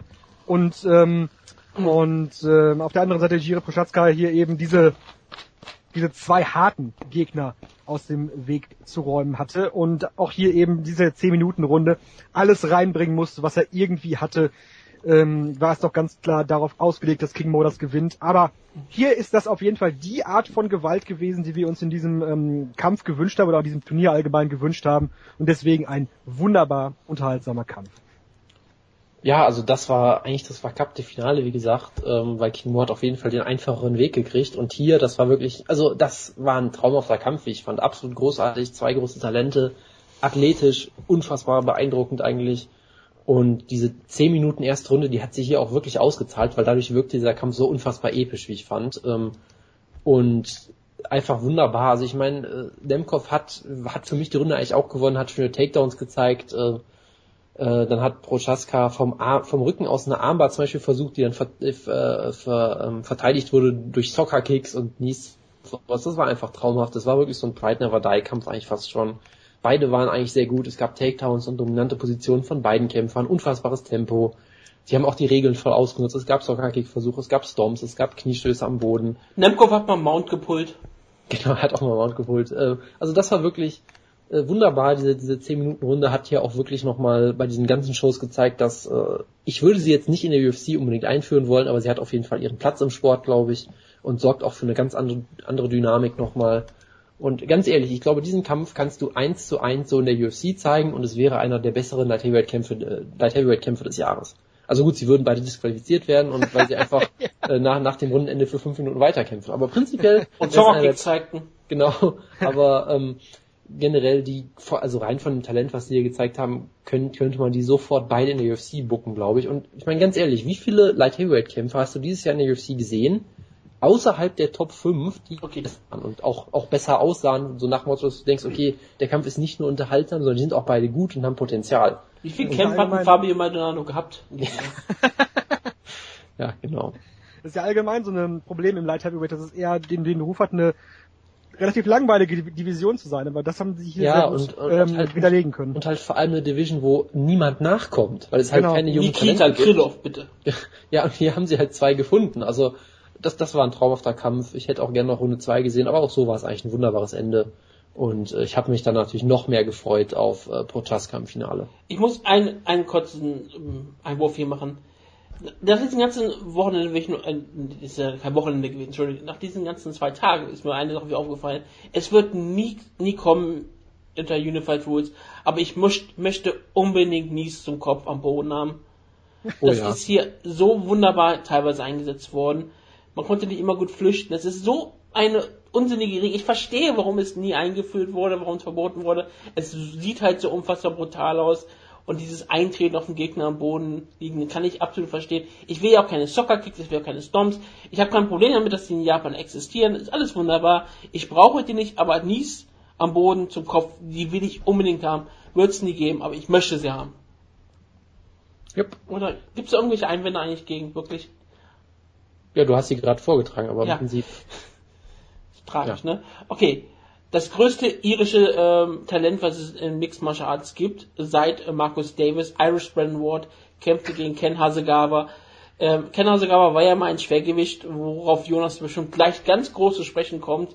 Es war eigentlich ein ziemlich guter Kampf. Hasegawa sah eigentlich wirklich, wirklich gut aus. Für jemanden, der mal ein richtig schweres Heavyweight war und eigentlich da immer sehr, sehr untrainiert aussah auf den Bildern, die sah, wirkte hier eigentlich wie ein ziemlich talentierter Kämpfer. Ward, das hatte auch Wrestling-Schuhe angehabt, war aber ein Way und hatte auch ein Singlet gehabt und wurde hier zeitweise komplett auseinandergerungen von Hasegawa, was sehr lustig war. Und es war halt wirklich unterhaltsamer Kampf. Niemand damit gerechnet war. Eigentlich haben, haben alle Leute vorher gesagt, okay, Hasegawa könnte vielleicht talentiert sein im Middleweight, aber es ist trotzdem so eine so ein ähm, Showcase für Bellator, dass Brandon Ward hier wenigstens einen schönen Knockout holt. Knockout hat er nicht geholt, aber ein Rear Choke am Ende es war am Ende der Sieg für Brandon Ward, aber Hasegawa hat ja eigentlich auch durchaus was bewiesen. Und ich meine, das könnte ein Vorbild für Ron Nelson sein. Ja, ähm, erste Runde fand ich in Ordnung, jetzt nicht so wunderlich, äh, wunderbar spektakulär ähm, in meinen Augen, aber in der zweiten Runde hat dann wirklich äh, Brandon Ward mit einer sehr, sehr guten Technik hier seinen Rear Choke ansetzen können und sich den Submission-Sieg sichern äh, können nach 1,54 in der Runde. Das war dann ähm, durchaus, durchaus nochmal sehr, sehr schön anzusehen. Genau, also Sava könnte man halt dadurch kennen, dass er, er ist ein Middleweight, vielleicht sogar ein Welterweight, der halt im Mega Heavyweight gekämpft hat, im Deep Megaton Grand Prix, weiter in dem besten Turnier, was je gebuckt wurde, wo jemand mit Pullover und Hosenträgern angetreten ist, also wirklich im Farmer Joe Look so ein bisschen. Ähm, und er ist hat es besser Turnier, als das Super High Turnier gewesen? Äh, ja, allein wegen diesem einen Typen würde ich, würde ich fast schon sagen, ja. Und er hat halt, das hat er gewonnen und hat ja jetzt mal ernsthaft gekämpft und hast gemerkt, hey, der kann ja durchaus kämpfen weil er hat Irish Brain Ward, das größte irische Talent aller Zeiten, für einige Probleme gesetzt, aber am Ende gab es halt ein schönes Comeback mit diesem schönen, äh, ja fast, fast schon Belly-to-Belly-Suplex von ihm und dann halt der Submission, das war dann doch ganz, äh, ganz schön. Dann gab es den einzig schlechten Kampf, am, eigentlich wirklich nur ganzen Wochenende über, Shokin, ähm, Sokushul Kim gegen Michael Lynn Harris. Ich hülle einfach mal den Mantel des Schweigens drüber. Es gab gelbe Karten, mehrfach. Genau, ja. Also das war wirklich äh, an dem Rand, am Rand des, des Aushaltbaren, dieser, dieser Kampf, denn ähm, beide sind andauernd in die Ecken gegangen. Haben sich in die Ecken drücken lassen und der Gegner hat dann, hat dann wirklich einen Klammergriff gehabt und der Ringrichter musste wirklich mehrere, mehrere Male Karten austeilen, um den Kampf irgendwie in Gang zu halten. Die Zuschauer haben angefangen zu buhen und äh, scheinbar sind die beiden hier unter dem immensen Druck, den sie hatten. Die sind ja beide, wie ich mitbekomme, noch relativ jung, oder? Ja, richtig? Ähm, Korean Superboy ist, äh, nicht Korean Superboy, das ist ja der andere. Er hat auch irgendwie so ein Nickname gehabt, deswegen kann man ran. Der ist gerade mal 24 und Michael mhm. Harris, glaube ich, auch Anfang 20, warte, äh, 22, also ja junge Kämpfer, die ja. auf der großen Bühne noch nie gekämpft haben. Ja, genau. Das war, das war vielleicht für die das Problem, dass, dass sie wirklich unter dem, unter dem Druck standen und dann eben nicht verlieren wollten, aber auch irgendwie dann, dann aufgrund dessen nicht gewinnen wollten. Und das ist dann eben dabei rausgekommen. Ein fürchterlich langweiliger Kampf. Ja, auch hier, ich habe absolut nichts hinzuzufügen. Es gab halt ein, zwei Highlights dann doch, auch in diesem Kampf, dass es halt äh, Nies zum Kopf gab oder auch, ich glaube, es gab einen Single-Leg-Takedown, der verteidigt wurde, indem man Flying Knee mit einem anderen äh, Bein gezeigt hat oder sowas, aber allgemein der Kampf war, war nicht weiter erwähnenswert. Erwähnenswert ist natürlich der nächste K1-Retter, ähm, Takeru gegen Yang Ming, der andere Chinese an diesem Abend, der bei der Neujahrsshow angetreten ist. Jonas, du hast Takeru vorher gehypt und er hat eigentlich gehalten, was, er, was du versprochen hast. Genau, also das war halt auch interessant, weil ich kannte ihn vorher nicht und während des Guckens meine gesamte Timeline ist explodiert und haben sich unfassbar auf ihn gefreut. So wie alle Frauen, die die die, genau. die weiblichen Kommentatoren beim Weigh-In hatte ja fast einen Orgasmus gehabt, als also Takeo angekündigt es hat. Es war wirklich eine, eine, verpasste Gelegenheit, dass man hier wieder keine kein Splitscreen eingebaut hat, finde ich. Das, das hätte man wirklich machen müssen. Aber ich meine, großartig, Takero ist ja irgendwie, ich glaube, er ist 20 oder so, also er ist noch unfassbar jung auf jeden ja, Fall. Er ist 24. So. Ah, okay. Aber auf jeden Fall noch unfassbar jung. Er sieht aus, als wäre er 12 auf jeden Fall. Mit oder, oder, wunderbar oder, blondierten Haar. Genau, er sieht wirklich aus wie so ein Anime-Charakter, der irgendwie zu, zu, zum Leben erwacht ist. Ist ja auch ziemlich klein, er sieht halt total niedlich aus und harmlos und weiß ich nicht was, aber in Kefi ist er dann auf jeden Fall der, der gewalttätigste, brutalste zwölfjährige Kämpfer, den ich je gesehen habe. Also ja, absolut. Also er hat von seinen 23 ähm, Siegen 14 durch K.O. Ja, und das bei so einer ziemlich niedrigen Gewichtsklasse. Er ist, ist Flyweight. Ja, genau. Da kann ich nochmal wieder sagen, yay, Flyweight. Also hier, was soll man groß dazu sagen? Er hat halt seinen Gegner komplett überwältigt, hat ihn wunderbar gefinisht mit tollen Bodyshots. Ja, und das war's im Prinzip. Kommen wir zum Kampf des Jahres. Absolut. Zu einem der äh, wichtigsten Mixed Martial Arts Kämpfe aller Zeiten wahrscheinlich. Äh, es gab ein großes, ähm, ein großes Video davor, oh, wo ganz klar gesagt wurde, ja. change yourself, change the world. Gabby Garcia und sie hat natürlich auch ihr Gewicht verpasst, das passt, passt perfekt. Zu Gabby Garcia hatte die weitere Kommentatorin bei Wayne auch einen gleichen Orgasmus gehabt wie zu Takero. Abzuverdient Gabby Garcia ähm, sah aus, als wäre sie bereit, einzuspringen im Main Event und gegen Fedor anzutreten. Also, ja, das habe ich auch kurz gedacht. Also, sie ist unfassbar massiv. Sie wäre auch gegen Baruto angetreten zur Not. Ja, die, die hätte Baruto auch auseinandergeschraubt. ja. Vielleicht. Also, wir wissen es nicht so wirklich. Ich könnte über diesen Kampf ähm, 20 Minuten reden, deswegen gebe ich das Wort lieber erstmal jemand anders. Wir müssen, ja. äh, wir müssen über das, über das Pre-Fight auch noch kurz reden. Ja, klar, eine, ich, eine ich, epische Zeremonie gab. Ich, ich gebe ich geb sofort das Wort, weil, genau, es kam, kam ja aus der Werbung raus und es, auf einmal waren wir live auf den Brüsten einer Frau, die mit Schwert zum Ring kam. Genau. Welche wurde, wurde ja, das war, das war, das war die Entrance-Musik von Shinya Hashimoto. Genau, genau, und, ich wollte es nicht verwechseln auf einmal. Und sie kam wirklich raus in, äh, sie, sie wurde als Ryzen Spokesperson bezeichnet, glaube ich. Ich weiß den Namen nicht. Sie kam halt in einem irgendwie so merkwürdigen, äh, wenig bekleideten Kostüm raus. Sie hat ein Schwert dazu und in den Ring getragen. Ähm, dann hat sie einen Satz gesagt und dann wurde die ganze Arena dunkel und das Lied von Hashimoto ging einfach wieder von vorne los. Und das war's. Also es war das mit das Absurdeste bei den ganzen Shows, was ich da gesehen habe, weil ich bis heute nicht weiß, was mir das jetzt aussagen sollte. Ich kann dir das auch nicht sagen, nee, ich weiß nicht. Dass, dass sie vielleicht beide den großen Fighting Spirit von Shinya Hashimoto haben und das Schwert, ja, weiß ich auch nicht. Also es war, es war faszinierend auf jeden Fall. Und dann ja. waren Gabby Garcia und Lady Tarper beide im Ring. Und Strigger, du bist der Gast. Moment, Moment, wir, wir müssen noch zwei Sachen kurz erwähnen, okay. nämlich es gab auch noch Bullet Points, die waren auch sehr beeindruckend. Die, die Bullet Points von Lady Tapper, ich habe sie mir aufgeschrieben, sie hatte zwei Bullet Points, nämlich Pro MMA Debüt und der zweite Bullet Point war American Pro Wrestler. Yes! Und ähm, Gabi Garcia hatte äh, auch den ersten Bullet Point Pro MMA Debüt und der zweite Bullet Point war halt 10-Time World Jiu-Jitsu Champion IBJJF Hall of Fame. Das ist irgendwie, finde ich, ein bisschen beeindruckender als American Pro Wrestler, aber auch da, es ist, es fing schon absolut großartig an. Aber hat Gabi Garcia jemals Volleyball gespielt? Das wissen wir nicht. Das war leider kein Bullet Point von Lady Tapper. das hätte echt noch gefehlt. Spielt Volleyball. Ähm, ja, und im Vorfeld wurde ja viel drüber gesprochen, dass Gabby Garcia mit ihrem Jiu-Jitsu einen unglaublichen Vorteil gegenüber ähm, Lady Tapper haben würde. Und das hat in diesem Kampf absolut keine Rolle gespielt. ähm, überhaupt keine Rolle gespielt. W wofür eigentlich Lady Tapper gesorgt hat, denn sie hat den Kampf begonnen, indem sie wild um sich geschwungen hat und Gabby Garcia sogar an den Rand eines Knockdowns bekommen hat. Und Gabby Garcia ist dann in die Seile gestolpert und dann wurde irgendwie schon deutlich, dass dieser Kampf auf keinen Fall auf dem Boden enden würde, sondern irgendwie im Stand.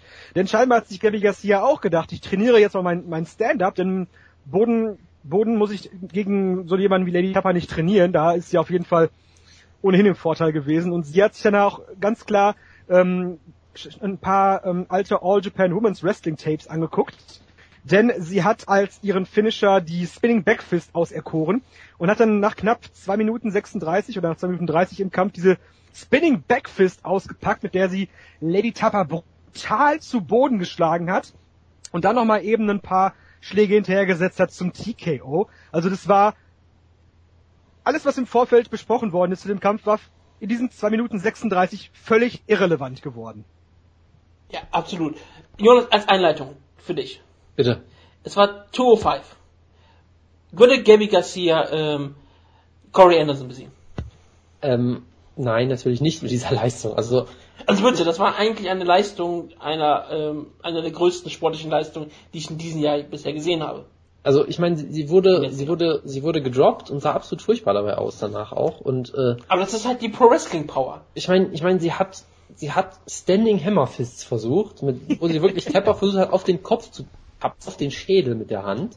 Ja, und dann wurde sie aber irgendwie immer aggressiver und Papa wusste halt auch nicht so wirklich, was sie macht. Und dann gab es halt diese, diese Backfist. Ich, ich sage weiterhin, das ist eigentlich keine Spinning Backfist. Die hat sich nicht war, gedreht. Genau, es war eine Standing Backfist. Ja, Kein äh, Fan von Paul Felder. Patentiert auch von Andrea Lowski, über den wir morgen noch reden werden.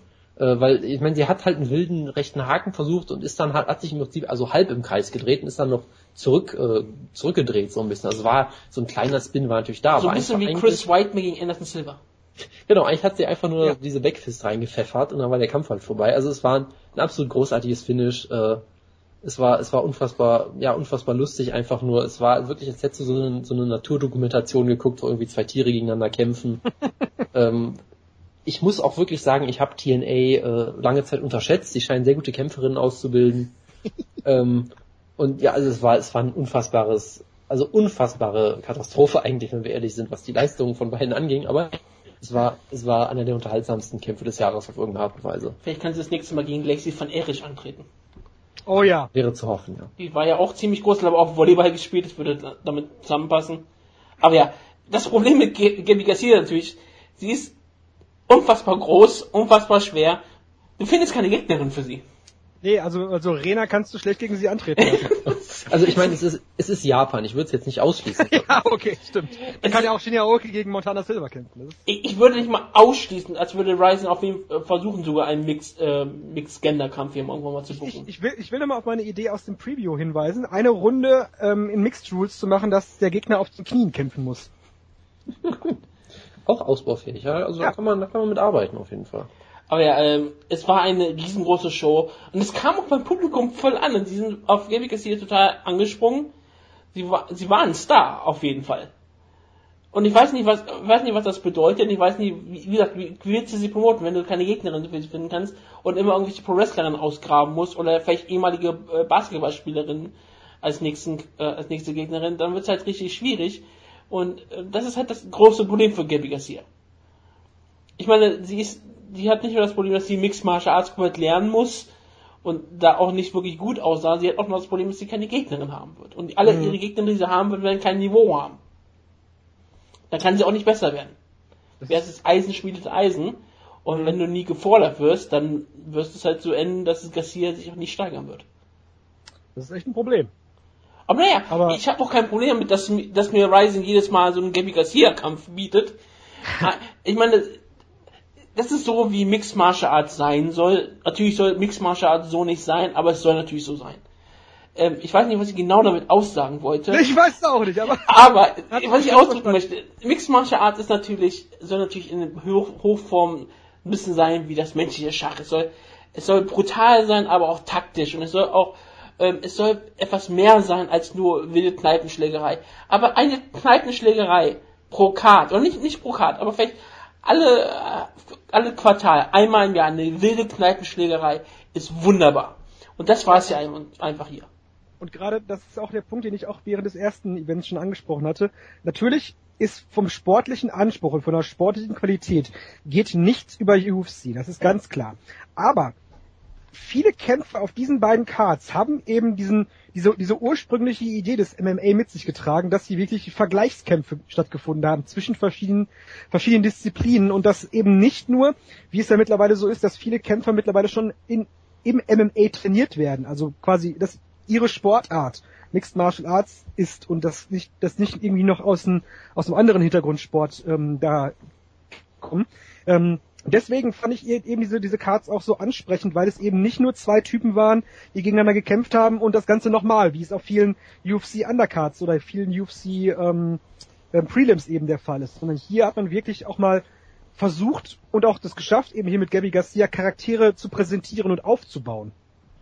Genau. Es war, ja, halt, und es war halt mehr als nur reiner Mixed Martial Arts Sport. Es war wieder, es war wirklich Unterhaltung.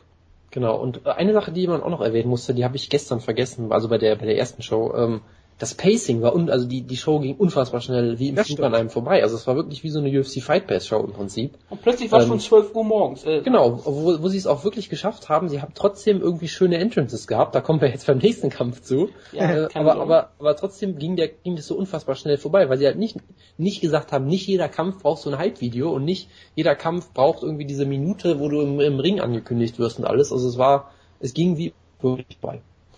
Ja, dann gab es eine Pause, die, es gab vielleicht eine Halbzeit-Show, ich habe keine Ahnung, die wurde nicht gezeigt im russischen Fernsehen. Deswegen ging es sofort weiter mit Also sprach Zarathustra. Bob Zapp kam immer wieder zum Ring. Es war, es war wie zur besten Zeit. Alles war glücklich und zufrieden. Es war ein Kampf zwischen 11, 18 und 0 gegen 0, 4 und 0. Also ein, das eine Sache alles, was Mixed Martial Arts sein sollte, ja. Eine Sache müssen wir noch erwähnen. Es gab ein Hype-Video. In diesem Hype-Video wurde gezeigt, wie Akebono mehrmals brutal ausgenockt wird. und, Am und danach, genau, und danach haben sie einfach Pro-Wrestling-Clips von ihm gezeigt, wie er die Triple Count gewinnt. Also das war quasi, ja, er wurde früher mal in diesen Kämpfen besiegt, aber jetzt hat er ja einen Pro-Wrestling-Titel gewonnen, also ist er jetzt wieder gut oder so. das war vielleicht die Story dahinter. Ja. Und, und ja, Akebono, beide kamen raus Beide waren scheinbar bereit zu kämpfen. Und dann ertönte eine dritte Musik. genau. Strigger, da haben wir auf deinen Auftritt. Was war das? Es ertönte die dritte Musik. Ähm, ich weiß es, ich bin jetzt gerade selber raus. Was, was, es war, ich kann ja mal kurz sagen, es war Caesar Takeshi, der ja! auch ein, ein eigenes Lied Absolut. hatte, wo du auch wirklich genau. die ganze Zeit der Refrain war einfach, dass irgendwelche, irgendwelche Damen immer Caesar gerufen haben genau, oder so. Es war, es war, es war irgendwie das, ich hatte am Anfang gedacht, es, es heißt Shisa. Genau, habe ich nämlich auch gedacht. Ich hatte gedacht, das ist der Dragon Gate Wrestler oder so. Ja, die, die, die, also Shisa, das, das ist auf jeden Fall ein Wortspiel, weil Shisa, das sind diese, diese, ähm, Löwen, Figuren aus Okinawa, genau so ähm, Löwen, äh, Hunde mit dem Löwenkopf oder irgendwie so, also irgendwie so die, so die Ecke.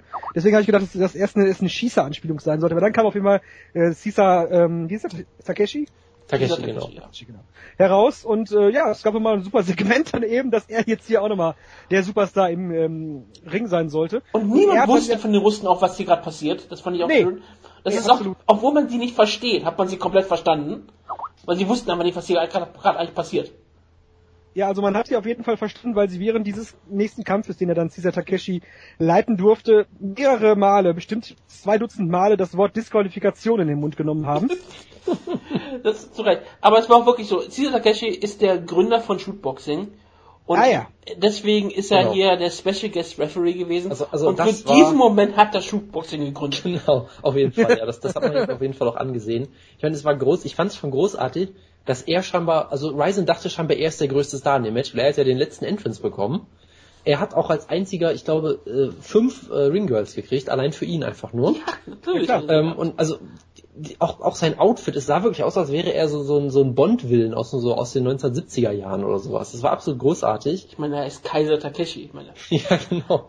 Also, absolut herrlich. Was man natürlich auch noch erwähnen muss, äh, sorry, das Bob Sepp Akebono Hype-Video, Wutke, welches Lied wurde da gespielt? Das ist für dich sehr wichtig. Äh, ich weiß es jetzt spontan gerade nicht mehr. Es war Gonna, Gonna Fly Now, Rocky. ah ja, stimmt, ja. Nee, nee, es war nicht Gonna Fly, es war diese andere, äh, das, äh, das, das Trainingsmusik. Äh, aber nicht Gonna Fly, es war ja nicht Gonna Fly. Okay, gut, aber auf jeden Fall halt dieses, dieses Rocky andere Rocky-Theme. Ich komme nicht auf den Namen gerade nicht, aber egal, es war, es war auf jeden Fall natürlich was Rocky-Musik. Anders geht's natürlich nicht mit Akebono und Bob Sepp. Und der Kampf war wirklich das Pacific Rim Sequel, was ich immer haben wollte. Es war unglaublich ein Kampf ohne jede Regel. Es war wie Bob Sepp zur besten K1-Zeit. Es ging eigentlich immer nur in, in Ringecken und dann wurde einfach wild aufeinander eingeschlagen. Meistens Ja, nee, nee, halt nee. zum Hinterkopf. Es wurde eben nicht wild aufeinander eingeschlagen, sondern Bob Sepp hat die ganze Zeit über gezielt auf Akebonos Hinterkopf geschlagen. Das sagst du, Immer. dass es gezielt war. Ja, also, das, also da, da bin ich auch vorsichtig. Also eine Sache möchte ich nochmal dass er nur auf den Hinterkopf geschlagen hat, das ist absolut so. Das ist halt Bob Sepp. Bob Sepp Also- hält sich nie in Regeln. Also, was ich halt sagen würde, ist, wenn sie in der Mitte des, des Rings standen, hat Bob Sepp ihn eigentlich geprügelt mit äh, legalen Schlägen. Das Problem war halt, der, der ganze Gameplan von Akebono war, ich drücke ihn einfach in die Ringseile und warte dann Ja. ab, dass irgendwas passiert, dass Bob Sepp einfach vor Er Erschöpfung hatte noch einen zweiten, so. er hatte noch einen zweiten Gameplan. Und zwar seine Slaps aus dem ähm, Sumo Stimmt, einzubringen. ja, genau. Dummerweise hat er nicht bedacht, dass er Handschuhe trägt. Und er hatte noch einen dritten Plan, nämlich er hat einmal eine Standing Guillotine kurz versucht. Genau. Was auch sehr stark war.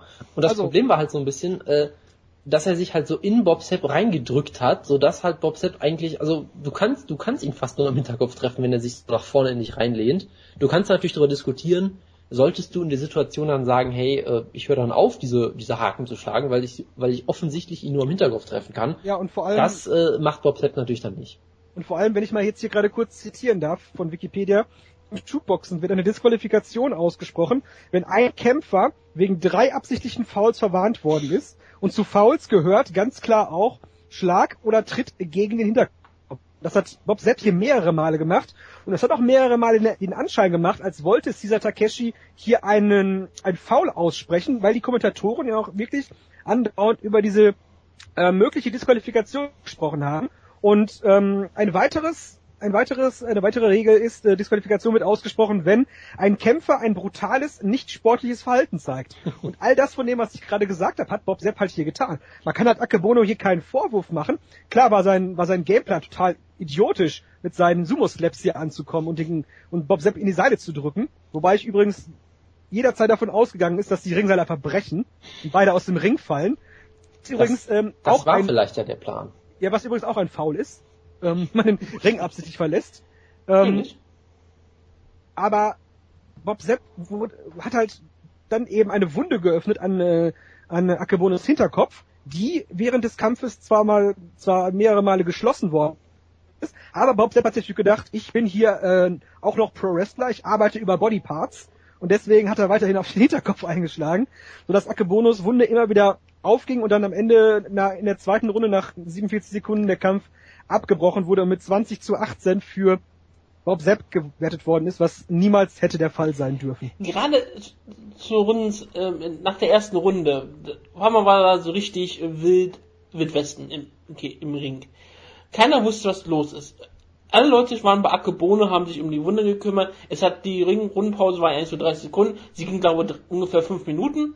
Also das, das war die längste Rundenpause seit Yolo Romero. Ja, und all, ich war immer so, so wie, Bob Sepp sollte irgendwie wieder kämpfen, während Akebono noch gearbeitet wurde. Wurde mehrfach Bob Sepp aufgefordert, ähm, den Kampf zu beginnen. Was relativ absurd würde. Und er hat sich mehrfach darüber aufgeregt, dass Akebono vom Hinterkopf blutet. Hat mehr, mehr oder weniger gesagt, dass er, dass er seinen Schädel sehen kann durch die Wunde und dass er nicht gegen ihn kämpfen möchte. Hat mehrfach so ein angewidertes Gesicht gemacht. Das gibt's großartige GIFs von. Und ja, es wirkte relativ komisch und keiner wusste so genau, geht der Kampf jetzt weiter, wird er abgebrochen, was passiert, wenn der Kampf abgebrochen wird. Naja, deswegen, der Kampf ging irgendwann weiter und du hast gesagt, ja, es gab dann die Decision, ganz einfach, ich glaube nach der zweiten Runde war es dann, ne, dass die einfach abgebrochen wurden oder so? Ja, 47 Sekunden in der zweiten Runde, ja. Genau. Äh, Und- mh. Weil es ging ja nicht mehr, weil Akkumon hat eine riesengroße Wunde gehabt, die immer wieder blutete und sie kam vom Hinterkopf von einem Foul. Also haben mehr die Punktrichter gesagt, okay, wir müssen jetzt einen Kämpfer den Sieg geben. Sie haben Bob Sepp den Sieg gegeben, weil warum nicht? Und es ist ja sowieso egal und es ist ganz klar, wir brauchen einen dritten Kampf zwischen den beiden. Ja, ich, ich, ich ich weiß nicht genau, was jetzt äh, in dem Artikel gesagt worden ist, aber es ist auf jeden Fall so, dass beide nicht abgeneigt scheinen, einen dritten Kampf Oh zu ja. bestreiten. Und äh, Bob Sepp hat natürlich schon eine, eine äh, Lösung für den dritten Kampf, denn ähm, natürlich ist die Wunde am Hinterkopf immer wieder aufgegangen und Bob Sepp, Sepps Lösung dafür ist, das hat er eben, hat er Akebono, während die Entscheidung bekannt gegeben worden ist, gesagt, dass für den nächsten Kampf Akebono die Haare sich abschneiden muss. Ja, das ist ganz klar der Grund dafür gewesen. Ja, absolut. Ja, also äh, es gab so viele Highlights hier. Ich mach's vielleicht mal, mal relativ kurz. Also die, diese großartigen Gesichtsausdrücke von Bob Sepp hast du ja schon erwähnt. Das muss man sich wirklich dieses GIF angucken. Ja. Ähm, was auch immer wieder Dass, toll dass er war. scheinbar weint in der Genau, in der genau. Was auch wirklich toll war, diese, diese und sich wegdreht vor Ekel und so. Was auch immer toll war, die, diese ganzen Unterbrechungen irgendwie. Es gab ja sogar wirklich zehn Offizielle gleichzeitig im Einsatz oder so. Irgendwie zwei Offizielle haben Bob Sepp äh, das Blut von seinen Handschuhen abgewischt und ungefähr acht Leute haben Akebono mit so, mit so Handtüchern äh, äh, äh, ja, abge, abgewischt, als wäre er irgendwie so ein, so ein Pferd oder irgendwie sowas.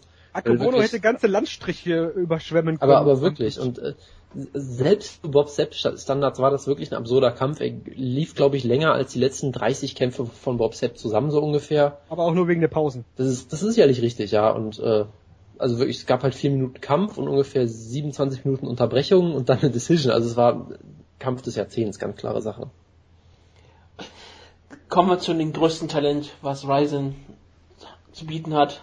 Baruto Kaito gegen Peter Arz.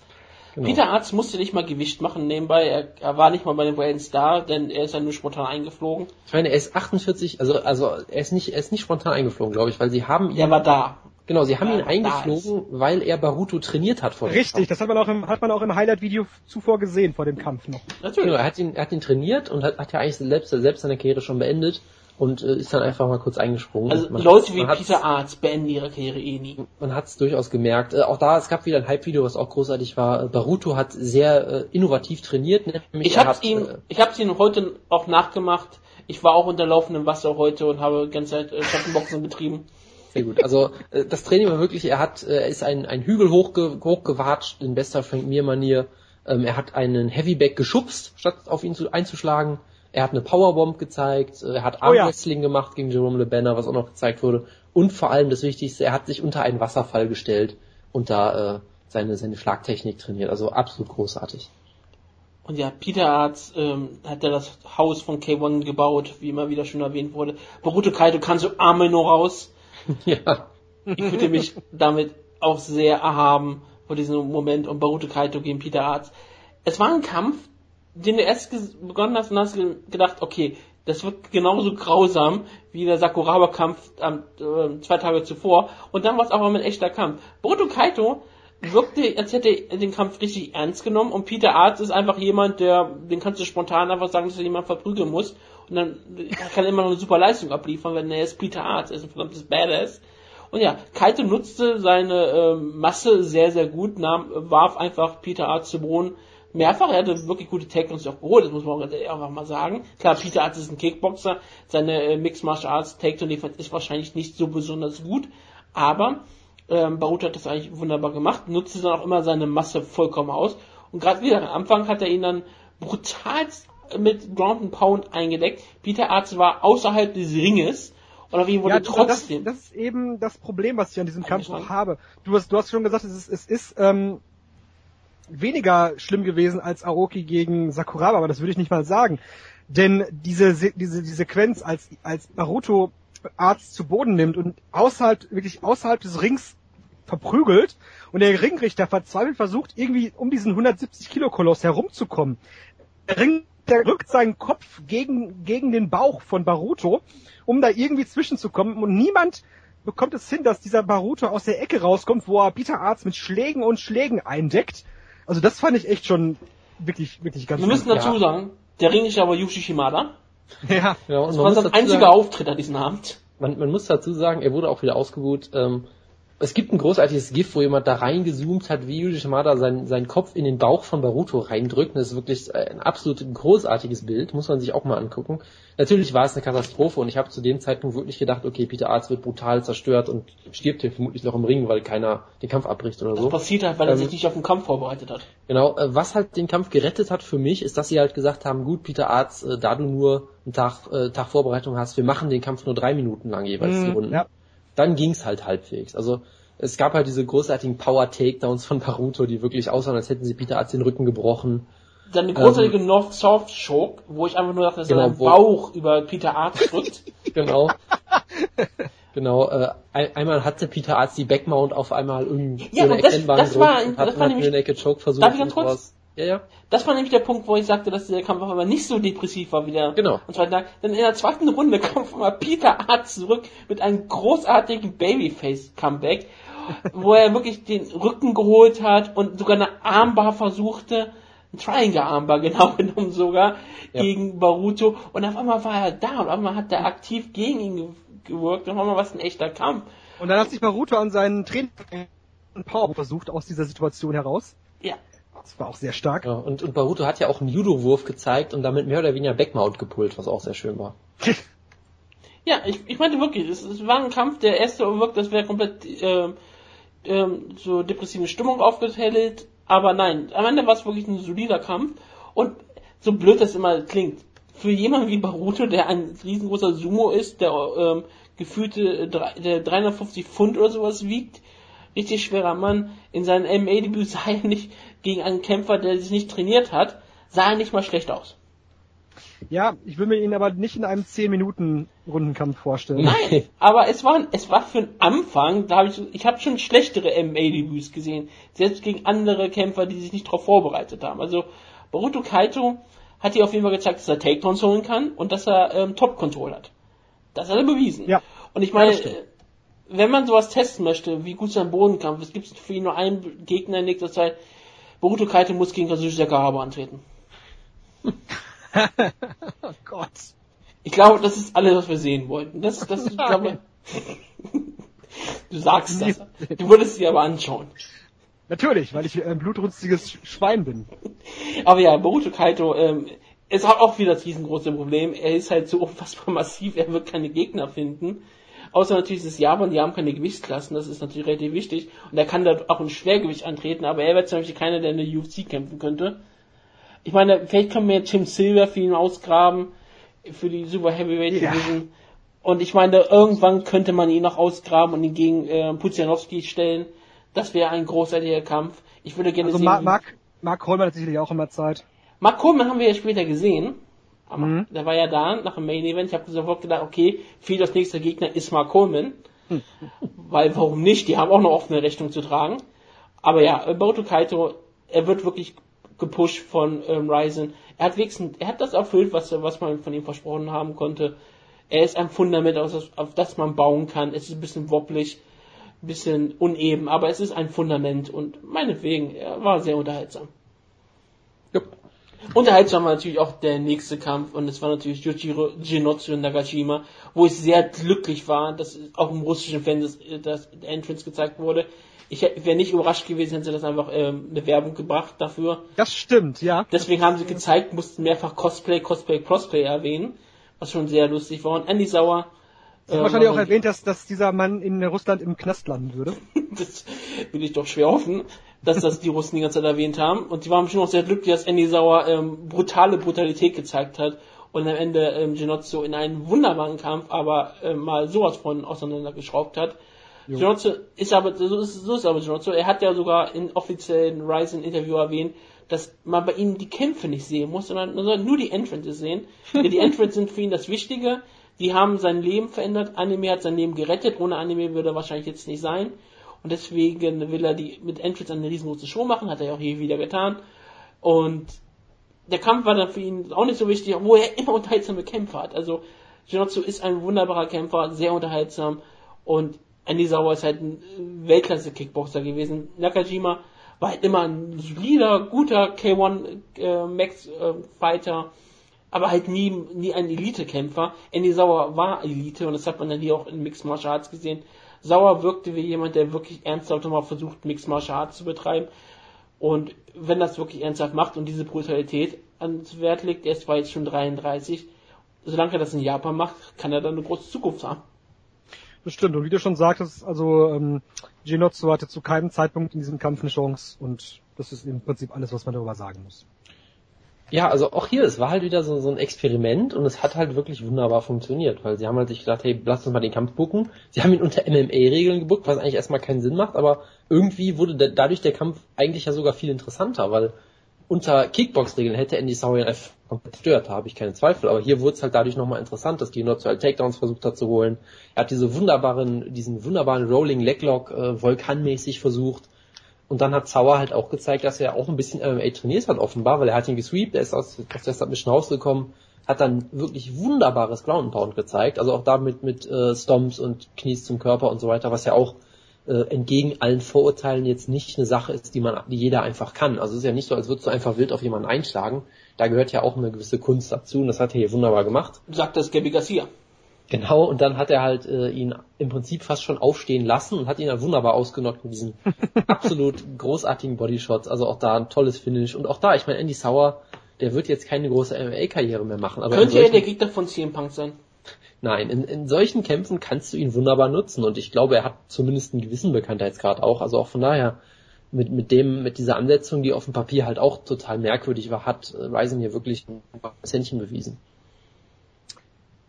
Absolut. Also, und, ähm, nee, das, das, das war es im Prinzip auch zu dem Kampf. Also das ging halt für, für, für den Ginotsu ging es darum, sich mal zu präsentieren. Ähm, dass er keine Chance haben würde, hat sich relativ schnell in diesem Kampf gezeigt. Ginotsu still best waifu. Aber jetzt kommen wir zum neuen Legacy. Con Gracie gegen Asen Yamamoto. Das hat ja schon beim Wayne so ein bisschen angefangen. Yamamoto wollte unbedingt so ein bisschen Conor McGregor sein. Und Gracie hatte überhaupt keinen Bock auf diese Spielereien von Yamamoto und wirkte so angepisst davon, dass ich dachte, okay, das meint er wirklich ernst, dass er angepisst ist. Und so wirkte auch im Kampf dann auch. Das Irre war ja wirklich, das ganze Opening-Video, alles war wirklich auf diese Zukunft und auf diese moderne, moderne neue Feder abgespielt, die du ja letzte Woche angesprochen hast, Stricker. Con Gracie hat doch hier wirklich ein neues Legacy gegründet, indem er ohne Gracie Tränen rauskam. Das war relativ tragisch. Es gab keinen Touch Love, aber es gab einen großartigen Kampf. Ja, also äh, ich muss auch sagen, ich hatte keine Erwartungen hier. Ich war auch überrascht, dass er wirklich der drittletzte Kampf war, was auch wieder zeigt, dass sie sehr große Hoffnungen darauf äh, äh, gesteckt haben in diese, diese ja, Fehde und die Yamamoto, der Yamamoto-Name, der in Japan sehr groß ist. Aber es war durchaus ein unterhaltsamer Kampf, weil halt beide noch ziemlich grün sind. Du hast auch gesehen, dass Asen Yamamoto halt im Stand äh, komplett demontiert wurde von Con Gracie, was einem dann doch zu, zu denken geben sollte. Aber gut, er ist mhm. ja auch erst 19. Ähm, wirklich interessant wurde es halt am Boden erst, weil äh, da Con Gracie natürlich einige sehr schöne Submissions versucht hat, aber Asen Yamamoto hat durchaus Potenzial hier gezeigt und hat ist wunderbar aus einigen Submissions rausgekommen. Es gab diesen, diesen Armbar Escape. Äh, oh Gott, der war, der war da wirklich, war, da, da rauszukommen, genau, das war und, eine enorme Leistung. Und das war nämlich auch ein großartiges Callback, also es ist fast schon, als hätten sie den Kampf geworkt, weil Kit Yamamoto hat mal eins zu eins genau diese gleiche Escape auch mal gezeigt, in einem Kampf gegen Viviano Fernandes, glaube ich. Hab ich direkt Flashbacks gekriegt. Ähm, hat dann halt äh, die, Tradition der Familie weitergeführt, indem er aus der Armbar rausgekommen ist und dann trotzdem verloren hat. Also alles, alles beim Alten. Ähm, hat natürlich den Anfängerfehler gemacht, aus einem Triangle eine Powerbomb zeigen zu wollen. Hat natürlich nicht geklappt, wie immer. Ja, ähm, aber es war perfekte Finish dadurch. Genau, das genau, war wirklich war, ein sehr, sehr schönes Finish dann, ja. Und letztendlich, der ist 19 Jahre alt, er gilt irgendwie als Talent, der vielleicht bei den Olympischen Spielen in vier Jahren antreten will oder sowas. Er will 2020. Ich habe erst gedacht, dass er 2016 antreten möchte, aber das geht natürlich nicht. 2020 möchte er im Ring antreten und genau. scheinbar hat, hat er sehr gute Chancen dafür. Er trainiert genau. dafür in, in Ungarn.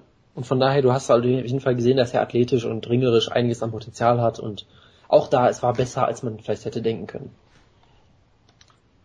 Genau. Nee, also das ist äh, wirklich eine ganz gute Sache gewesen und dass er, dass er bei den Olympischen Spielen 2020 antreten will, liegt natürlich daran, dass die in Tokio stattfinden werden. Mhm.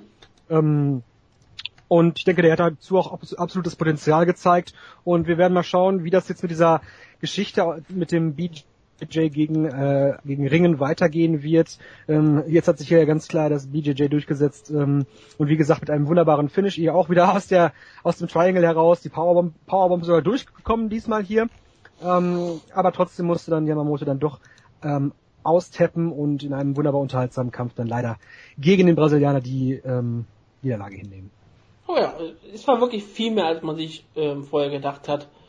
Aber ja, es war wunderbar. Und dann kam es natürlich zum heimlichen Main Event, aber zum russischen Main Event kam es, kann man es vielleicht eher so nennen. Ist ja. Der, ja. ja, genau. Match TV hat gesagt, das ist der Main Event. Fedor Emelianenko gegen Jaidi Singh. Singh genau. wirkte wirklich ähm, glücklich hier zu sein. Die Angst war wirklich komplett zu spüren in seiner Bewegung, die er hatte. Fedor Emelianenko kam wieder von Russland mit Liebe und er hat hier das gezeigt, warum er wirklich Fedor Melenko ist. Er gewann den Kampf, weil er Fedor Melenko ist und gegen Jadid Singh kämpfte. Ich war Jonas? genau, wir müssen natürlich eine Sache erwähnen, die vor dem Kampf äh, sehr wichtig war. Ich werde euch jetzt mal einen Link in den Gruppenchat äh, schicken, dementsprechend. Nämlich, es kam ein gewisser Hiroshi Hase raus. Das habe ich jetzt wirklich ähm, fast vergessen gehabt. Entschuldigung. der, äh, der ist jetzt offiziell der japanische Sportminister und noch irgend so ein Ja, ja, genau. Titel Das ist der, der ist, äh, lass mich mal eben mal kurz nachgucken, dann kann ich dir sofort sagen. Ich hatte Ja, nämlich auch mal nachgeguckt. Er hat, er hat sehr viele verschiedene Titel, das hat mich dann ein bisschen Ja, ja. irritiert. Äh, und er kam halt raus und hat Fedor einen, einen Titel überreicht vor dem Kampf. Und ich dachte Mhm. mir, okay, Fedor kriegt jetzt schon einen Titel dafür, dass er einfach auftaucht, was auch sehr nett ist. Äh, weil er hat nachher keinen Titel gekriegt, sondern nur vorher, was auch irgendwie interessant war. Und dann fingen auf Twitter irgendwie die Witze an. Ich habe nicht so genau hingeguckt, ha, Hiroshi Hase hat ihm gerade den WCW World Heavyweight Title überreicht und denk so, ha, was ein guter Witz, ja, was, was labert ihr da? Und dann fiel mir halt auf, okay, verdammt mal, er hat ihm wirklich den WCW World Heavyweight Title einfach Nein, nein, nein, nein, es ist, es ist nicht der WCW World Heavyweight Title gewesen, es ist der WCW International International. World Ah, okay. Heavyweight Title gewesen, weil es ist tatsächlich einfach so aus dem heiteren Himmel heraus hat Hiroshi Hase hier seinen Auftritt gehabt, der ähm, übrigens äh, der neue japanische Minister für Erziehung, Kultur und Sport ist. So ist es, diese Reihenfolge. Der ehemalige WCW International World Heavyweight Champion hat seinen Titel hier äh, scheinbar behalten oder eine Kopie zumindest davon, ich weiß nicht genau, was es ist, und hat einfach gedacht, okay, jetzt ist Fedor schon mal hier, dann kann er auch der neue WCW World, der International World Heavyweight Champion werden. Hat nicht Hase jetzt irgendwie auch eine Fehde mit New Japan oder sowas gehabt und das sollte irgendwie einfach nur Shots fired gewesen sein hier?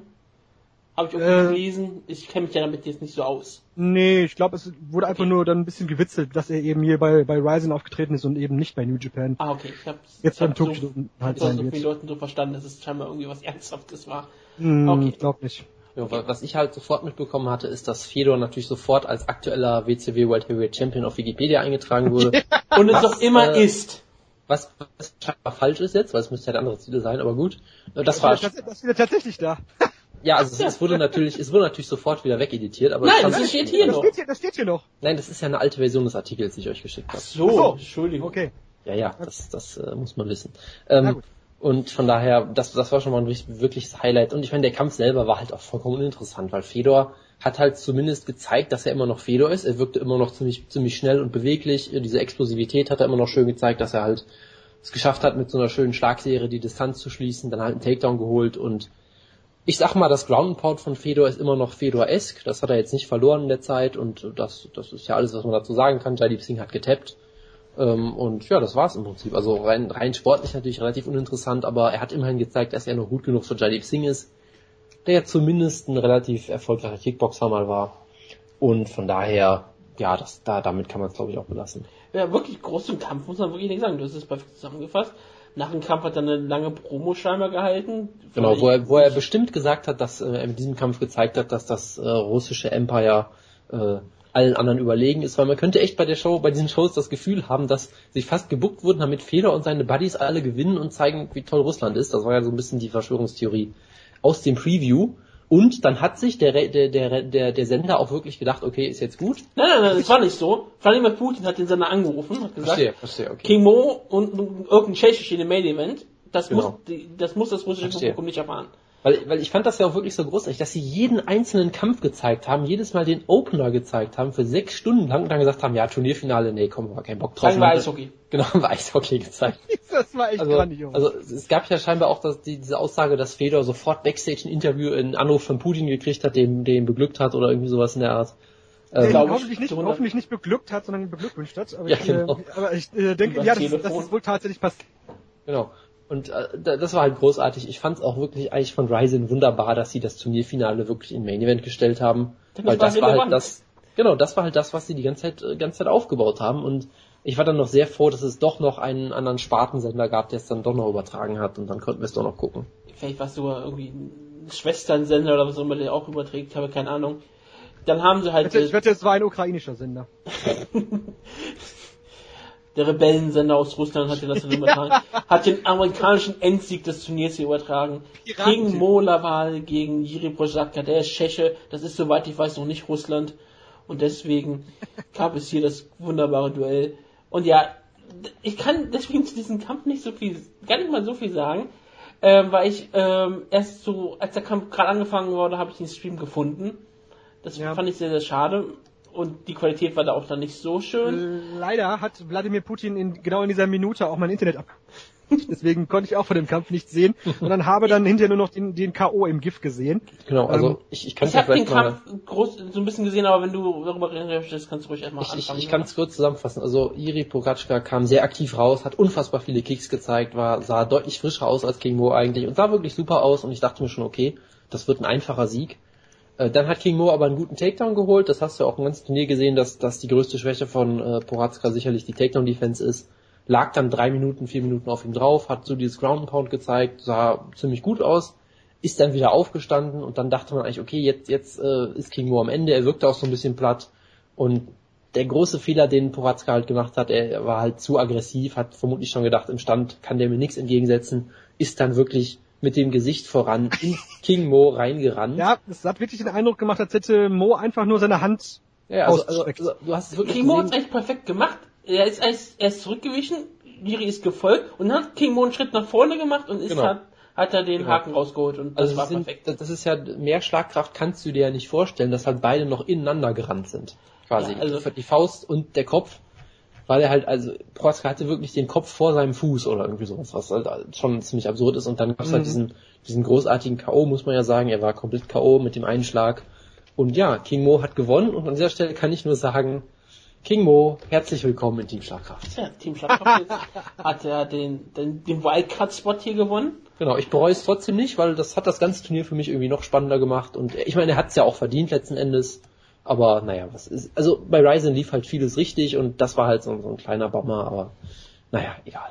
Und jetzt, ich meine, dass das Tolle dran ist, jetzt hast du ihn sogar aufgebaut für Bellator, weil das, das wurde ja auch übertragen ähm, bei Spike TV, das ganze, wenigstens das ganze Turnier und haben wenigstens so, man hat ja gesehen, dann im amerikanischen Fernsehen, dass hier King Was, das was wurde Turnier denn gewonnen eigentlich hat. übertragen alles? Also sie haben, sie haben so eine Clipshow gemacht, glaube ich, Genau. weil äh, sie haben auch Sakuraba irgendwie gehypt. Also von daher, ich habe es mir nicht angeguckt, aber sie haben, ich vermute mal, dass sie halt Highlight, Highlights des Turniers vor allem gezeigt haben. Ihre Bellator-Kämpfe. Fedor, Aoki und halt sonst vielleicht noch ein paar andere Sachen. Die Brandon Ward wurde gezeigt und solche Genau, Sachen. Ir- Irish Brand Ward natürlich. Ich, ich, ich wäre Ja. auch sehr, ich glaube, Galaxy, wurde Galaxy gezeigt, ja, den jeden Fall promotet, also würde ich mich nicht wundern, wenn sie den auch gezeigt hätten. Ich habe es Ja. auch nicht wirklich nachgeschaut, ist auch nicht wirklich so wichtig, für uns jetzt eigentlich auch. Dass das Turnier wurde halt übertragen, das war halt wichtig und das ist halt wirklich eine wunderbare Sache für Bellator gewesen. Kemo hat drei Siege in Folge gehabt und sah, das, was wichtig ist, das Turnier gewann er dann am Ende in spektakulärer Form. Und ich meine, klar, du hattest jetzt natürlich ähm, Phil Davis, der einen Title-Shot für Bellator bekommen kann, aber es ist auch ähm, King Moore auf jeder- jederzeit bereit, gegen die McGeary zu kämpfen. Das ist für Bellator relativ wichtig gewesen. Und für ähm, Ryzen ist es auch völlig in Ordnung. Da gewinnt der charismatische Amerikaner das Turnier. Das ist äh, das Beste für sie wäre natürlich Satoshi Ishii gewesen, aber die haben natürlich den härtesten Weg überhaupt auch gegeben, was natürlich Naja. auch irgendwie die japanische Art ist, dass sie Klar. ihre Hoffnung gegen die härtesten Gegner stellen würden, weil er hätte ja gegen Pro- Prochaka und gegen Nemkov gewinnen müssen, fürs Finale ins Finale zu kommen. Aber naja, also die haben trotzdem das bekommen, was sie wollen. Kemo sieht doch aus wie jemand, der gerne wieder zurückkommt nach Japan. Es wird auch immer wieder gesagt, dass er eigentlich auch gerne gegen Fedor antreten würde, aber es sich nicht traut zu sagen, weil er einfach zu viel Respekt vor Fedor hat und das deswegen nicht fordern möchte, um Fedor vielleicht vor Probleme zu stellen, dass Fedor das natürlich nicht, vielleicht nicht so gerne möchte. Aber ja, ähm, ein wunderbarer Abschluss für das Turnier, ganz ehrlich gesagt. Das ist wirklich ein brutaler Knockout am Ende war fast das Wochen, ich sag immer Wochenende, fast die zwei Tage hier perfekt zusammen. Absolut, ja. Also von daher, ich war, wir haben uns ja im Preview und in der Ryzen-Ecke auch oft mehr drüber lustig gemacht und deswegen das Spektakel irgendwie äh, äh, das Ganze verfolgt. Aber ich muss sagen, Ryzen hat mich hier wirklich eines Besseren belehrt. Sie haben wirklich auch gezeigt, es geht halt nicht nur um die sportliche Relevanz, es geht auch um das Entertainment, wie man das Ganze verpackt und wie man es hypt. Und das haben sie wirklich sehr unterhaltsam und sehr richtig gemacht. Und von daher, äh, es, es fühlt sich in dem Fall auch sehr gut an, dass ich so daneben lag mit meinen, mit meinen ganzen Tipps. Und von daher, ich freue mich auf jeden Fall auf Ryzen 1, heißt die nächste Show, glaube ich, offiziell. Ne? Das ist richtig. Ähm, absolut. Und das ist wirklich jetzt äh, eine gute Sache, dass, dass sich sowas in Japan jetzt auch scheinbar halten kann, denn ich kann das gerade mal hier von der Pressekonferenz sagen, die am 1. Januar stattgefunden hat. Ähm, das, da hat nämlich Sakakibara gesagt, dass er natürlich sehr besorgt gewesen ist über die, ähm, auch über die Zuschauerzahl, auch vor allem über das TV-Rating. Die Zuschauerzahlen in ähm, der Saitama Super Arena waren natürlich ein Indikator, aber sie waren letztlich nicht entscheidend. Denn das TV-Rating ist letztlich entscheidend gewesen. Und er hat jetzt hier gesagt, ähm, sowohl Fuji TV als auch Sky Perfect TV äh, weiterhin an Bord sein werden. Sky Perfect TV ist ein Satellitensender in Japan, auf dem Pay-per-Views ausgestrahlt werden. Und das ist eine ganz große Nummer in Japan. Ähm, wenn man dort läuft, dann ähm, zeigt das, dass die Leute, die das das aufgreifen, was du präsentierst, Vertrauen in dich haben und deswegen werden sie in 2016 auch weiterhin äh, möchten sie weiterhin ähm, gute und ähm, gute Events präsentieren, die sich mit anderen Events auf der Welt messen können. Und ich denke, in diesen beiden Tagen haben sie gezeigt, dass sie das auf jeden Fall zu leisten imstande sind. Ja, das ist doch ein wunderschönes abschließendes Wort. Streger, ich bedanke mich bei dir.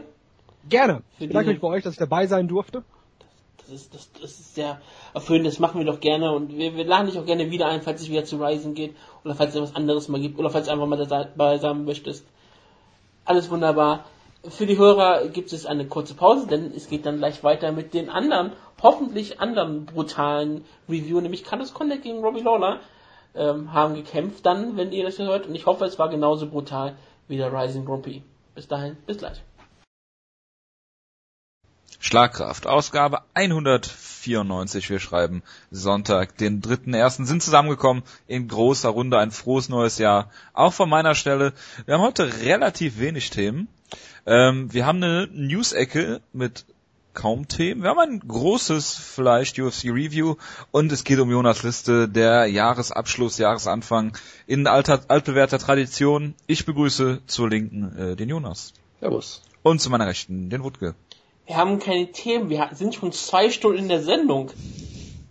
Ja, das ist mir wohl in Anführungsstrichen bekannt. Ryzen war eben, ne? Ja, Ich und habe- ein bisschen Inoki Bombaye. Das gehört Und- ja immer zu, dazu. Und natürlich auch ein bisschen äh, Masato gegen Kid Yamamoto. Warum auch nicht? Ja, ja, klar, warum nicht? Es war in Japan, von daher war es relevant. Es freut mich ja, dass es zwei, zweigeteilt war, die Sendung, oder sein wird, ohne mich. Aber ich bin mir sicher, das war sehr interessant. Ähm, ich, Du hast nicht mal Lady Tarper gegen... ich habe mir äh, gerade eine. Minute angeguckt, das ist das Schlechteste, was ich je gesehen habe, und ich habe viel Schlechtes gesehen. Du hast es ungefähr 15 Sekunden durchgehalten, jetzt komm, tu nicht so. Ich habe bis eine Minute geguckt, also bis, äh, ja, wie dem auch sei. Und die ersten 15 Sekunden haben mir gereicht, sie haben nicht mal einen äh, Glove-Touch hinbekommen. Ähm, fangen wir mit der News-Ecke an. Es ist wenig passiert in der MMA-Welt, so zwischen den Tagen über den Jahresübergang, jetzt mal abgesehen von äh, Ryzen. Ähm, was ich so gefunden habe im Internet ist zum Beispiel, dass äh, der Croke Park ja seit dem Titelgewinn von Conor McGregor gar nicht mehr so oft erwähnt worden ist, aus mir unbekannten Gründen. Es gab jetzt auf Bloody Elbow einen Artikel darüber, dass die Anwohner äh, der UFC durchaus sehr kritisch gegenüberstehen, was ja das in Irland eigentlich gar nicht sein kann. Äh, was ganz interessant ist, gab letztes Jahr Gareth Brooks Konzerte, fünf Stück an der Zahl, alle ausverkauft und ähm, es ist irgendwie so, dass den Anwohnern, äh, dass die Anwohner Mitspracherecht haben, was irgendwie im Croke Park passiert. Denn das Stadion gibt es seit den äh, 1880er Jahren. Und ähm, ja, da die nicht wollten, dass Gareth Brooks auftritt, äh, wurde das Konzert oder die Konzerte, fünf Stück an der Zahl ausverkauft, wie gesagt, abgesagt. Und äh, ja, es geht jetzt darum, wo Conor McGregor kämpfen soll. Ich habe gehört, es soll äh, Los Anjos scheinbar sein, gerüchteweise ähm, irgendwie im März, April oder so. Aber ähm, ja, Ja, was- also, also irgendeine, sorry, irgendeine Newsseite hat das als Breaking News gebracht. Das war leider halt eine Newsseite, von der ich noch nie was gehört habe. Deshalb ja, jetzt ich sag's ja auch nur mit Vorsicht zu genießen. Genau, deshalb meinte ich halt nur so, so als, als äh, Abstufung, wie glaubwürdig das jetzt ist, weiß man natürlich nicht. Äh, ja, also das ist natürlich eine, eine schöne News mit Croke Park. Das wird ja langsam auch zum Insider, was jetzt langsam auch zum Insider wird, dass wir Insider hier erwähnen, weil wir da was vorbereitet haben.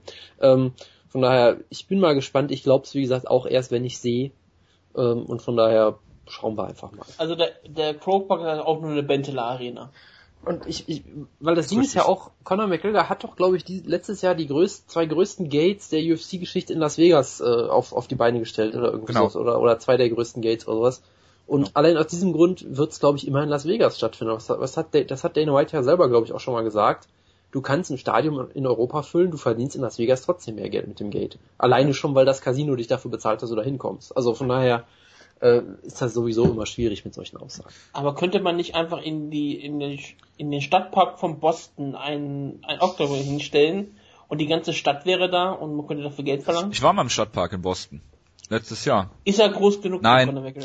Ähm, Frage zum Jahresanfang. Dieses Jahr oder nächstes Jahr? Was ist der, der wahrscheinlichste Austrageort für ein äh, UFC-Event? Madison Square Garden, Croke Park oder Cowboy Stadium? Ähm, Cowboy Stadium. Ich sage denen keins davon eigentlich, aber dann würde ich am, im Zweifelsfall auch Cowboy Stadium sagen, glaube ich. Ich kann mich da nur anschließen. Weil da Ja, gab es wenigstens mal Kampfsport-Events. Richtig, da gibt's A, Kampfsport-Events, äh, es, es Warte mal, ist Pacquiao? lizenziert dort und es gibt keine Anwohner, die keine laute Musik hören wollen. Das stimmt. Und in der Benteler Arena habe ich auch noch keine Anwohner gesehen. Aber gut. War Pacquiao da oder was war da? Irgendein Pacquiao-Kampf war da, meine ich, gewesen. Ja. Gegen Bradley oder? In der sowas? Benteler Arena. Ja, genau, genau. Genau, da. das meinte ich. Da findet jetzt auch der dritte Bradley-Kampf statt, habe ich gehört. Ich Gerüchteweise. Wutke, ich hab, äh, Wutke, Jojo, ich habe noch eine vierte Option für dich. Bitte. Die Arena auf Schalke. Ich habe gehört, da wollen sie jetzt Fedor gegen Krokop, lassen wir das. Ähm, ja, ist äh, Wenn Ryzen noch auf Schalke geht, das wäre großartig, ja? ja. Dann wäre ich aber auch da. Das muss ich ganz ehrlich zugeben. Es, es ist ihnen zuzutrauen Sie jeden bringen dann Felo gegen Krokop. Ich glaube, dann würde ich den ein, einen kurzen Namen anderen in der Press Row trinken. Ja, ähm, Ben Askren hat sich entschlossen, hoch ins Middleweight zu gehen, nachdem diese ähm, One FC äh, Gewichtscutting-Regeln aufgestellt worden sind, hat er gesagt, okay, äh, ergibt wenig Sinn für mich noch im Welterweight zu bleiben, er geht hoch ins Middleweight.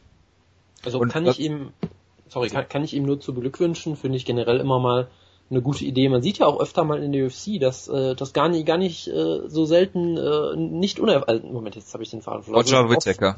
dass es oft durchaus erfolgreich ist, genau. Und äh, ich bin auch mal froh, dass, äh, dass Ben, ben Askren mal ein positives Vorbild sein kann, weil wir wissen ja, in letzter Zeit war Ben Askren Vorbild für einen Kämpfer, nämlich für Shinya Aoki in seinem Kampf gegen Kazushi Sakuraba.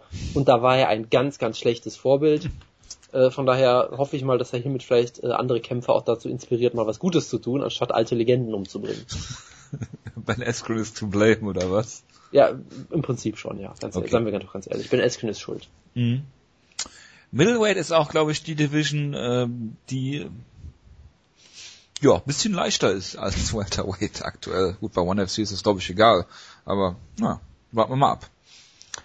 Ähm, es gab eine Entlassungswelle letzte Woche und das ist natürlich sehr tragisch. Es hat Fabio Maldonado erwischt. Ähm, Chico Camus, Erika Almeida, äh, Baba, ba äh, Baba Bush, lieber Wutke, ähm, äh, Michael Le Lebu und ja, Lebaut. Äh, und ja, ja. Dein Kampf, mein Kampf, wie auch immer. Ähm, Kevin Sousa ist entlassen worden. Das ist das, was mich am meisten wundert. Äh, Nicht, weil ich Kevin Sousa kennen würde oder so. Ähm, aber wenn ich das richtig in Erinnerung habe, hat er, glaube ich, eine Drei-Kämpfe-Siegesserie, eine Niederlage und wurde dann entlassen von der UFC. Ja, warum auch nicht? Ja, warum auch schon? Ich meine, du kennst Kevin Sousa nicht. Er hat Philippe Arantes geschlagen, Mark Edeva, äh, äh, Katsunori Kikuno per brutalem Knockout und hat einen Genau. Performance of the Night Bonus bekommen. Ja, also also gegen Chess Skelly per Rear Naked Choke verloren und ist dann gefeuert worden. Also das Aber du kennst ihn nicht. Er hat zwei Performance-Boni gekriegt von drei, von seinen drei Siegen. Einmal Fight of the Night, einmal Performance of the Night.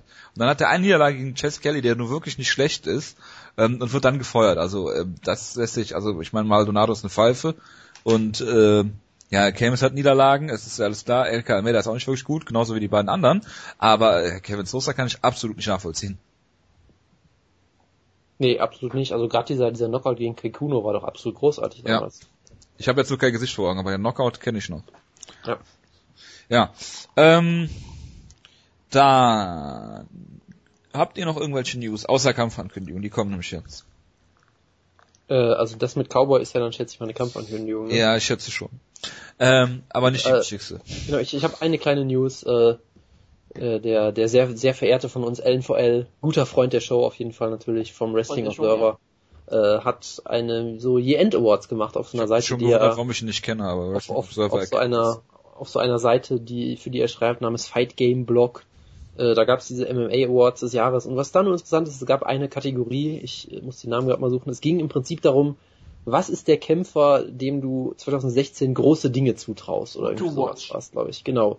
Äh, Breakout Star ist es nicht, genau. Big Things in 2016 und da hat haben äh, drei andere äh, Leute auf der Liste getippt äh, auf Tony Ferguson von Team Schlagkraft, was ja auch, auch schon mal sehr ja. schön ist. Und LVL selber hat auf jemand ganz anderen getippt, nämlich auf Team Schlagkraft, The Last Samurai, Louis Smolka, Mr. Superkick. Das hat mich gefreut. Er hat ihn live gesehen in Irland und war dann begeistert und denkt, dass er äh, einen ganz großen Erfolg dieses Jahr haben wird. Und ich meine, es ist Flyweight. Es ist Flyweight, das heißt, da muss der eigentlich schon einen Titel gewinnen, damit man überhaupt äh, auf ihn aufmerksam wird. Von daher äh, erwartet uns da für Team Schlagkraft sicherlich äh, sehr Großes. Also Team Schlagkraft ist ein gutes Stichwort. Downfall of Gaia soll mir bitte mal erklären, was für Pfeifen wir in Team Schlagkraft haben. Aber wirklich mal. Also ich meine, Flyweight ist natürlich, also also Freddy Serrano ist natürlich ein bisschen unbekannt und Heavyweight ist natürlich wieder ganz schlimm, aber ansonsten ist es doch echt ziemlich ziemlich ordentlich. Wen haben wir denn im Heavyweight? Jared Roshold? Ja, und Alexi Olenek. die längste Siegesserie im Sport. Im Sport. Im Ge Ge Gewichtsklassenübergreifend im Sport. Also wenn man das mal liegen, Sportartenübergreifend. wenn wenn man das mal liegen Conor McGregor-esque, bitte? wenn man das mal liegenübergreifend betrachtet, was man natürlich nicht tun sollte, obwohl man es ständig macht, dann ist das schon sehr beeindruckend, ja. Genau, weil das hat dann nämlich nichts mehr zu sagen. Ist es herrlich. Ach, was freue ich mich. So, Kampfankündigung. Die wichtigste vorweg, King Kevin Casey gegen Rafael Nata- Natal. Absoluter Dreckskampf. Absoluter Traumkampf, den ich gönne, Jonas. Warum haben wir aktuell ein, ein, eine Jahresbilanz von minus zwei Kämpfen? Bei Team Ähm, Schlagkraft? Das ist eine interessante Frage. die ich Minus nicht drei Niederlagen? Jonas, was, warum, warum habe hab ich, warum jetzt habe ich hier einen Hyperlink bei Ale Alexi Oleinik und wenn ich da draufklicke, ähm, ah, jetzt funktioniert sein äh, Sherlock-Profil. Warum leitet er das auf sein Sherlock-Profil weiter? Weil, weil ich das Weil einfach den Namen Copy und kopiert Paste. Genau, weil ich den Namen nicht aus dem Kopf schreiben kann. Der ist nicht so ganz einfach. Achso, der hast du direkt einen Link gemacht. Ja, das hat er halt mitkopiert. Ja, Glückwunsch. Wir sind minus Dankeschön. zwei, verstehe. Mit einem Sieg und Ach ja, herrlich. So, ähm, äh, genau, King Kevin Casey. Apropos Dreckskampf, äh, Artem Lobov gegen Alex White. Ja? Noch nichts? Ähm, Ja, Nee, kein. Kommentar. Nee, Mir fällt dazu nichts mehr ein. Äh, Giga Musasi gegen Thales Latis hatten wir letzte Woche schon drüber geredet, ist jetzt offiziell bestätigt. Mhm, Nikita Krylov kann leider nicht gegen Jimmy Manuwa kämpfen. Aber äh, Jan Blachowitz, ehemaliges Team Schlagkraftmitglied und äh, überraschenderweise immer noch UFC-Mitglied, ähm, will einen Kampf haben und äh, äh, Krylov und äh, Blachowitz äh, fordern das gerade auf Twitter. Das sollen sie gerne machen. Und dann Also natürlich. ich wer das sehen möchte, aber scheinbar Krylov und Blachowitz. Es ist Krillov, das möchte jeder Die sehen. sind Also, beide gerankt, glaube ich, in der UFC. Deswegen macht das ja sogar durchaus Sinn. Ich würde das bezweifeln. ich bezweifle das auch. Ich glaube noch nicht mal Krillov ist kränkt, aber Ich ist glaube, egal. beide sind Blachowitz war gerankt. immer Top 15. Ich glaube, der war noch nie irgendwo gerankt. Der Aber, war mal gerankt? Der war, Jan Blachowitz war lange Zeit Nummer Ja, in die- 15 bei der, in der UFC. Der war mal also in gerankt, den, ja. In den, in den klammheimlich äh, eingestellten Woodke-Rankings vielleicht, das stimmt. Ja. Diese, ich habe mich nie gerankt. Das war immer mein, mein Gegenargument gegen die UFC. Also, keiner von beiden ist logischerweise gerankt aktuell. Team Schlagkraftmitglied Gian Vellanti ist logischerweise gerankt auf Rang 15. Davor ähm, Fejau, Beastin 25-8, Patrick Cummins, Little Nog und Rampage Jackson. Rampage Jackson, Bellator-Kämpfer. genau. Bellator Superstar Rampage Jackson. ähm, genau, womit wir den Kreis zu Fabio Maldonado geschlossen hätten. Äh, ja, und der, der, Hofft äh, denn nicht mal Bellator? die Hauptkampfankündigung, er hat zwar erst am 20. Dezember gekämpft, braucht aber logischerweise wieder Kohle. Ja. Cowboy Cerrone kämpft im Welterweight gegen äh, Dirty Bird Tim Means. Woodke, ich habe eine Frage an Kannst du dich. nochmal aus dem Urban Dictionary vorlesen, was Dirty Bird Nein, hat? nein, danke. Woodke, ich habe eine Frage an dich. Haben Ist das jemals getan? Nein, ich habe das nochmal gemacht, glaube ich. Ah. Ja. Ähm, ich ich werde es mal gerade wieder googeln. Nein, aber Woodke, ist das ein All-Violence-Kampf eigentlich? Weil du bist ja der Experte. Ja, natürlich. Äh, Donald Cerrone ist ein sehr großer All-Violence-Kämpfer. Jetzt ist er halt 77 Kilo schwer, dann passt er perfekt rein in die Division. Meine, Tim means Business und das wird er dann gegen den Cowboy auch beweisen. Oh Gott. Ich find's aber auch ähm, wirklich eine schöne Entwicklung. Weil Cowboy Cerrone brauchte ja durch die IVs ja schon eine Exemption, damit er überhaupt kämpfen konnte. Und darauf konnte er sich, kann er sich halt nicht verlassen, dass er sie halt immer wieder bekommt. Und wenn er wirklich äh, Infusion braucht, um das Gewicht zu machen, dann ist es vielleicht auch gesünder und auch für die Zukunft für ihn besser, wenn er ähm, Gewichtsklasse wechselt. Also ich freue mich eigentlich, ähm, Donald Cerrone im Welterweight zu begrüßen. Ich glaube, er hatte eine gewisse Zukunft. Er war, er war ein solid gebautes Lightweight. Er kann bestimmt, wenn er ein bisschen Masse aufbaut, ein gutes, ein guter, gutes Wetterweight werden. Team ist ein toller Test, es wird ein guter Kampf, ich freue mich drauf. Ah, dieses Urban Dictionary ist die Hölle, ich sag's euch. Es ist nicht Ja, es, gibt, es gibt auch ungefähr 37 verschiedene Definitionen von Dirty Bird. Ja. Ähm, A Touchdown Celebration ist die Top Definition. So, dabei ist- belassen wir es jetzt bitte. ich, jetzt habe ich hier noch eine Definition, die Wutke freuen wird und damit können wir es auch wirklich lassen. Okay. ja. Oh Gott, um Gottes Willen. Ah, Ich empfehle euch, das nicht nachzugucken. Gut, damit schließen wir die News-Ecke und kommen äh, zu UFC 195. Bis zum Vorgespräch hätte ich gesagt, Wutke denkt auch, das wäre ein All-Violence-Kampf gewesen. Mittlerweile habe ich erfahren, dass er doch andere Kämpfe auf dieser Karte besser fand. Der Main Event Carlos Condit gegen Robbie Lawler. Ich liebe, wie du mir alle Worte im Mund verdrehst, aber ist Ja, okay. Wutke, jetzt siehst du mal, wie das mir seit Jahren geht, ja? Was denn? Was war das der unterhaltsam? Ist nur- nicht der, ist der zweitunterhaltsamste Wann Kampf hab auf der ich Karte. dir gewesen. mal die Worte im Mund verdreht, Jonas? Nee, ich Sag mach- ich mach das doch immer. Genau, ich, ich sag nur ein Wort. Nee, es ist, sind drei Wörter, verdammt. Year-End-Liste. Das werden wir gleich wieder sehen, wie ihr mir die Wörter im Mund Du hast. Vitor Belfort in allen Kategorien nominiert. Wie können wir denn davon ausgehen, dass du kein Vitor Belfort-Fan bist? So, bitte. Was ist eigentlich mit Godofredo Pepe? Ja, der ist großartig. Was soll mit dem sein? Mhm. Ähm, ja. Wer will denn mal anfangen? Oder soll ich anfangen? Immer der, der fragt. Dann fange ich mal an. Ich fand großartig, dass Carlos Condit, mein absoluter Liebling, mit Know Your Enemy rausgekommen ist von Rage Against the Machine. Dann bin ich hier halt um 6 Uhr nachts mal quer durchs Wohnzimmer gesprungen. Da wärst du mal Ryzen auch durchgedreht. Ja, ich wollte es gerade sagen. Die So. ging nämlich auch mit Rage Against the Machine los, die erste Show. Wer denn? Ein Kämpfer? Nein, die Nein, die- Opening die Opening. Ceremony. Zu der Takada nackt im Ring stand. Gut, ich mach mal weiter. Ähm, ja, äh, Robbie Lawler kam dann raus, auch mit irgendeinem Song, der mir nicht geläufig ist, aber also haben wohl alle abgefeiert. Ähm, die erste Runde ähm, ging damit los, dass Carlos Condit ähm, sehr viele Strikes versucht hat. Ich glaube, am Ende waren es über 500 Strikes, die er versucht hat. Das heißt, irgendwie 100 pro Runde ungefähr. Ähm, vor allen Dingen sein Kicking-Game gezeigt, was wir schon angesprochen haben. Er hat immer die Kickboxing-Distanz gehalten, hat ihn, glaube ich, auch einmal mehr oder weniger zu Boden getreten oder die äh, Beine gesweept oder sowas mit einem Leg-Kick. Ähm, erste Runde für mich eine klare 10-9 Condit.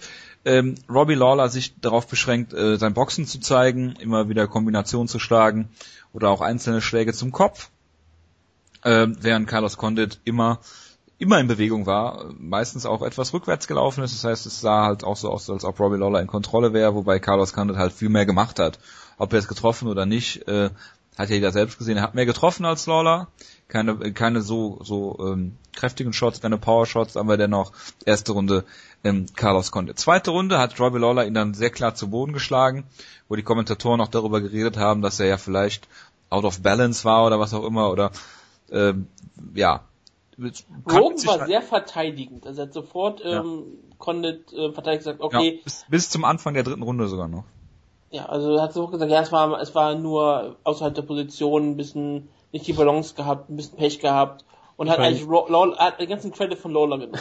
Ich Das sag mal so, es ist, es ist jetzt auch nicht so untypisch von Condit, dass er. Das äh, wollte ich gerade sagen. Er da, stand äh, einfach breitbeinig vor, vor Genau. Robbie Lawler. Und ich meine, das Ja, kann passieren, wenn du den Stil gehst. Was Genau. nichtsdestotrotz ist er natürlich hart getroffen worden. Es ist jetzt nicht Genau. so, als hätte er auf einem Bein gestanden und äh, hätte den Schlag nicht kommen sehen. So. Er Ähm, hat nicht den Totoffi gemacht, nein. klare zweite Runde äh, für ähm, Robbie Lawler, äh, für Robbie Lawler hier. Äh, dritte Runde ist dann die Toss-Up-Runde. Das ist die Runde, ähm, wo nach zwei Runden muss man dazu sagen, ähm, vor dem Kampf waren die äh, Wettquoten völlig gleich. Es war ein Pick-em-Kampf. Nach der zweiten Runde auch noch. Ähm, dritte Runde war dann die entscheidende Runde. Ähm, ich sag mal, drei Viertel der Leute haben sie bei ähm, Condit gesehen. Äh, einige haben es ein Draw gesehen, andere haben bei Robbie Lawler gesehen. Ich habe sie klar bei Condit gesehen. Ich habe sie mir noch zweimal angeguckt und ich finde nach wie vor, dass Chaos Condit diese Runde gewonnen hat. Ähm, Robbie Lawler hat ähm, die härteren Treffer, die spektakuläreren Treffer getroffen, aber Chaos Condit hatte die Kontrolle, er hat ihn am Käfig gestellt, er hat Nies gezeigt. Ähm, für mich ist das eine klare 10-9 für Condit. Bist du auch wirklich mit offenen Herzen in die Runde reingegangen oder bist du in die Runde reingegangen zu, Ja. zu sagen, ich will sehen, dass Carlos Con die Runde gewonnen hat? Nein, nein, da, also das, äh, das, äh, da, Bist du so objektiv? ja bin ich. Ich meine, du kannst Jonas fragen, ich habe die erste Runde bei Lukas Zajewski gesehen gegen Nikain, im Gegensatz zu allen anderen Leuten. Ja, wir, wir beide waren, glaube ich, echt die einzigen beiden. ja. nee, also, nee, also das, das hat jetzt mit Fanboy-Tum nichts zu tun. Also ich habe die, die dritte Runde klar bei Carlos Condit gesehen. Die vierte Runde genauso. Und es war allen irgendwie klar, dass, also da hatte ich den Eindruck, dass Robbie Lawler jetzt das Finish braucht. Es war sogar der Ecke von Robbie Lawler, klar, ATT, die haben gesagt, du musst den K.O. schlagen. Und das hat Robbie Lawler sich dann auch zu Herzen genommen. Man kann nicht sagen, dass er nicht auf seine Ecke gehört hätte. Und ähm, es gab einen wilden Brawl und immer wenn, wenn diese, dieses zu, zu Brawls kam, zu dieser Boxing-Distanz, zu, zu einem Infight, da hatte Robbie Lawler jedes Mal die Oberhand. So auch hier in der letzten Runde ähm, hat Carlos Condit am Rande der Niederlage gehabt, der immer noch mitgeschlagen hat, ja, also so Mark Hunt-Style ungefähr. Ähm, es gab einen wilden Schlagabtausch. Äh, Schlagabtausch. Ich habe gedacht, nach äh, zwei Minuten noch zu gehen, äh, würde Condit hinfallen. Dann ist Robbie Lawler hat sich auch mehr oder weniger ausgepanscht in der Runde und beide sind nur noch wie, wie Zombies rumgelaufen. Eine der absolut unterhaltsamsten Runden, äh, die ich jemals gesehen habe im MMA. Vielleicht mit Paul Daly gegen Nick Diaz zusammen, als ich gestern Nacht noch gebrainstormt habe, was für ein Kampf ich denn noch mit so einer guten Runde ja, hätte. Das, das gegen wen der... war der Kampf von Chris Lieben, wo er zum Zombie wurde? Jeder gegen, ähm, gegen, gegen wen war das? Akiyama. Ist er mit Nachnamen, aber ich weiß den Terry Martin. Ich glaube, glaub, Terry Martin, genau. Ja. Der hat er ja ausgenockt am Ende noch, aber ja. ja. Und äh, am Ende gab's den Buzzer, äh, John McCarthy trennt die beiden und beide hängen sich erschöpft über das Octagon-Gitter. Ähm, das hat mich dann an Kimbo Slice gegen Houston Alexander erinnert. Ja. Nur mit ganz anderen Vorzeichen. Ähm, für mich war klar, dass es eine Split Decision gibt. Warum auch immer. Ich habe den Kampf äh, aufgrund der dritten Runde klar bei Condit gesehen. Pride Rules wäre es natürlich ein äh, Lawler-Kampf auch rund, aufgrund der letzten Runde gewesen. Ähm, 10-8, äh, 10-9 Scoring System. Ähm, Halbpunkte habe ich da noch nicht ausgerechnet, aber ähm, für mich äh, hier Carlos Cornet der klare Sieger eigentlich. Hätte er bei dir unter Rising Rules gewonnen oder? Ich kenne die Rising Rules nicht. Pride Judging. Habe ich doch gerade gesagt. Hast du das gesagt? Ja, ich, ich glaube, Carlos Cornet vorne gesehen hättest. Nein, Lawler. Siehst du? Ja, interessiert aber keinen. Ja, aber ich finde es nur mal relativ wichtig. Dass du mit mir übereinstimmst, in jeder Hinsicht. Da finde ich gut. Ja, wir stimmen uns meistens überein. Nur Jonas ist wie immer andere. Ich dachte, du bist ja, heute genau. so konträr, dass du gleich sofort versuchst mit mir keine Meinung zu sein. Nö, darf, darf, da darf ich jetzt mal konträr gehen. Also ich habe den Gerne. Kampf, äh, ich habe den Kampf gesehen. Ich habe ihn sogar für Dollar gescored. Ich habe es nicht mehr geschafft, mir es nochmal anzugucken, weil ich Run Fighting nicht ans Laufen kriege gerade. Das liegt irgendwie an meinem Browser, glaube ich. Aber es ist alles immer so ein gewisser Aufwand. Bei Cool Notes geht's auch nicht. Nee, das ist bei mir irgendwie, dass er erst meinte, ich hätte kein Flash installiert und dann will er auf einmal den Installier mal Flash. installieren und dann geht Du hast doch einen neuen Laptop. Ja eben, da habe ich das alles scheinbar noch nicht installiert. Ist ja auch egal. Auf jeden Fall äh, habe ich es auf dem Tablet geguckt. Ähm, da ging es auch halbwegs gut, wenn man jetzt mal von so elementaren Sachen wie Spulen absieht. Ich weiß, das ist ja nicht so wichtig. Ähm, ja, das ist grausam bei Randfighting, schon immer gewesen vor allem, ich habe auch irgendwie ein bisschen gespult und war auf einmal in der vierten Runde drin, dachte so, hä? Ja gut, der, der, der Stream, der englische Stream fängt bei den Ankündigungen von Trujillo und Sims an. Nach einer Viertelstunde hat er erst funktioniert. Genau. Und von daher, ich war halt in der bizarren Situation, das erste, was ich gesehen habe, war Robbie Dollars Corner, die gesagt haben, wir brauchen diese letzten beiden Runden. Da habe ich nochmal von vorne angefangen. Also ich wusste schon, dass es nach drei Runden irgendwie noch nicht vorbei ist, aber irgendwie habe ich trotzdem Robbie Lawler die dritte Runde noch gegeben. Ähm, so ganz, ganz instinktiv irgendwie. Ich habe jetzt auch nicht gigantisch lang drüber nachgedacht oder sie nochmal geguckt. Ähm, von daher, ich bin da auch vollkommen offen zu anderen Meinungen. Ich, ich halte es für eine enge Runde. Du hast es ja schon gesagt, Condit hat deutlich mehr gemacht. Er hat, glaube ich, wirklich doppelt so viele Strikes gelandet. Ich hatte halt das Gefühl, dass die von Lawler nochmal deutlich härter sind und äh, ich habe ihm dementsprechend da äh, den Ausschlag gegeben. Was man halt zu Condit wirklich sagen muss, ähm, man darf da glaube ich nicht zu sehr auf den Nummern sich äh, auf aufgeilen, weil äh, es gab ja teilweise die Statistik, ja, also wie war das irgendwie, ähm, Carlos Condit hat mehr Strikes gelandet, als Robbie Lawler versucht hat oder irgendwelche tollen Statistiken wurden immer ausgegeben, wo ich auch sage, das ist halt auch der Stil von Condit, dass er unfassbar viele Aktionen spammt, weil er halt unendliche Cardio hat und ich glaube auch weiterhin, dass viele der Aktionen noch nicht mal unbedingt treffen sollten. Also, nee, nee. Also er hat, er, er, zeigt, er zeigt halt sehr viele Kicks so mit 20% Geschwindigkeit oder so, wo du halt nur weißt, okay, die Kicks zeigt dir jetzt entweder nur, damit Lawler nicht in seinen Rhythmus findet oder damit er, damit ihm der Weg abgeschnitten wird oder ähnliches. Von daher. Manchmal dreht er sich einfach nur wie Paul Felder.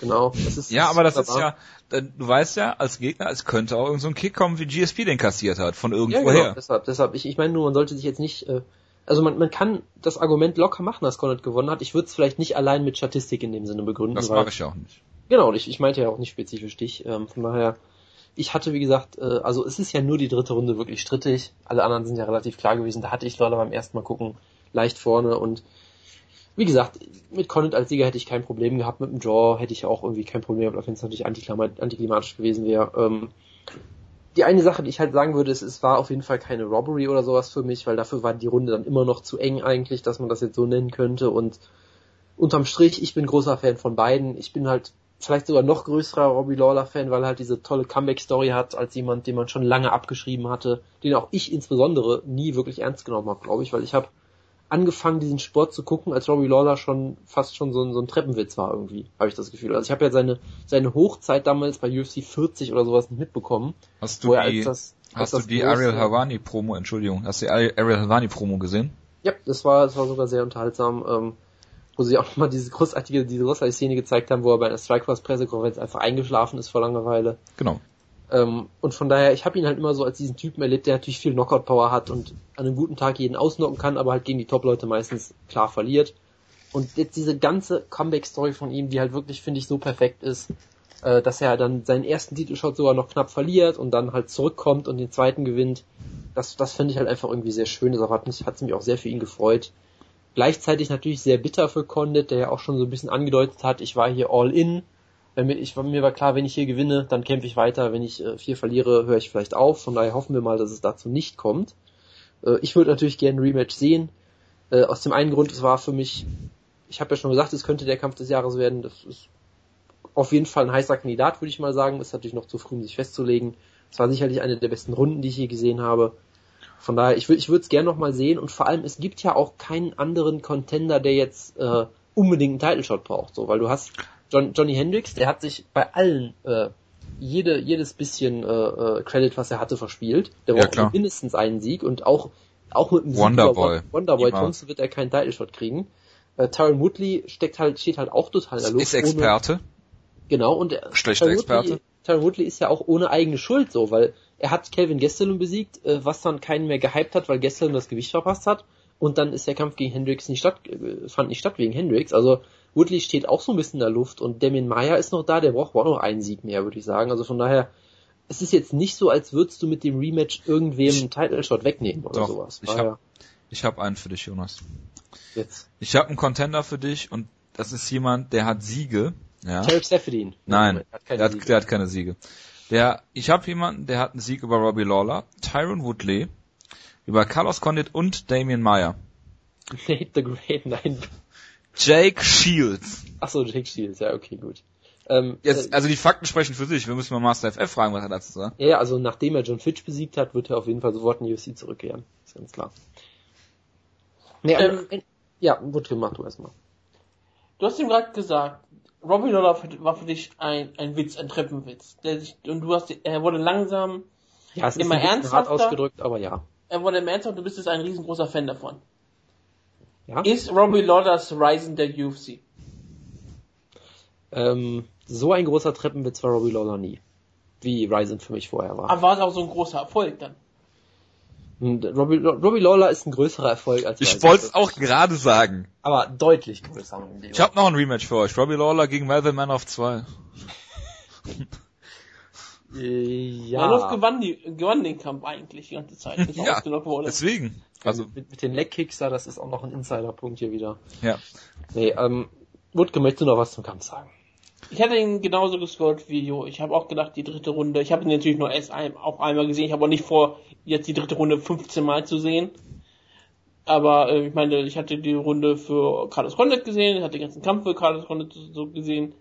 Sehen also mit den UFC Scoring hatte ich Carlos Condit vorne, per Pride Scoring hätte ich Robbie Lawler vorne gehabt, das hat aber kein. Deswegen bin ich aber auch nicht wirklich sauer. Ich hatte wirklich jetzt die Ankündigung gehört, habe ich gesagt, okay, ich habe Carlos Condit vorne, ich habe dann kam die Sache End Still. Ich habe mir gesagt, okay, ich sollte mich nicht aufregen. Robbie Lawler ist immer noch der Champion.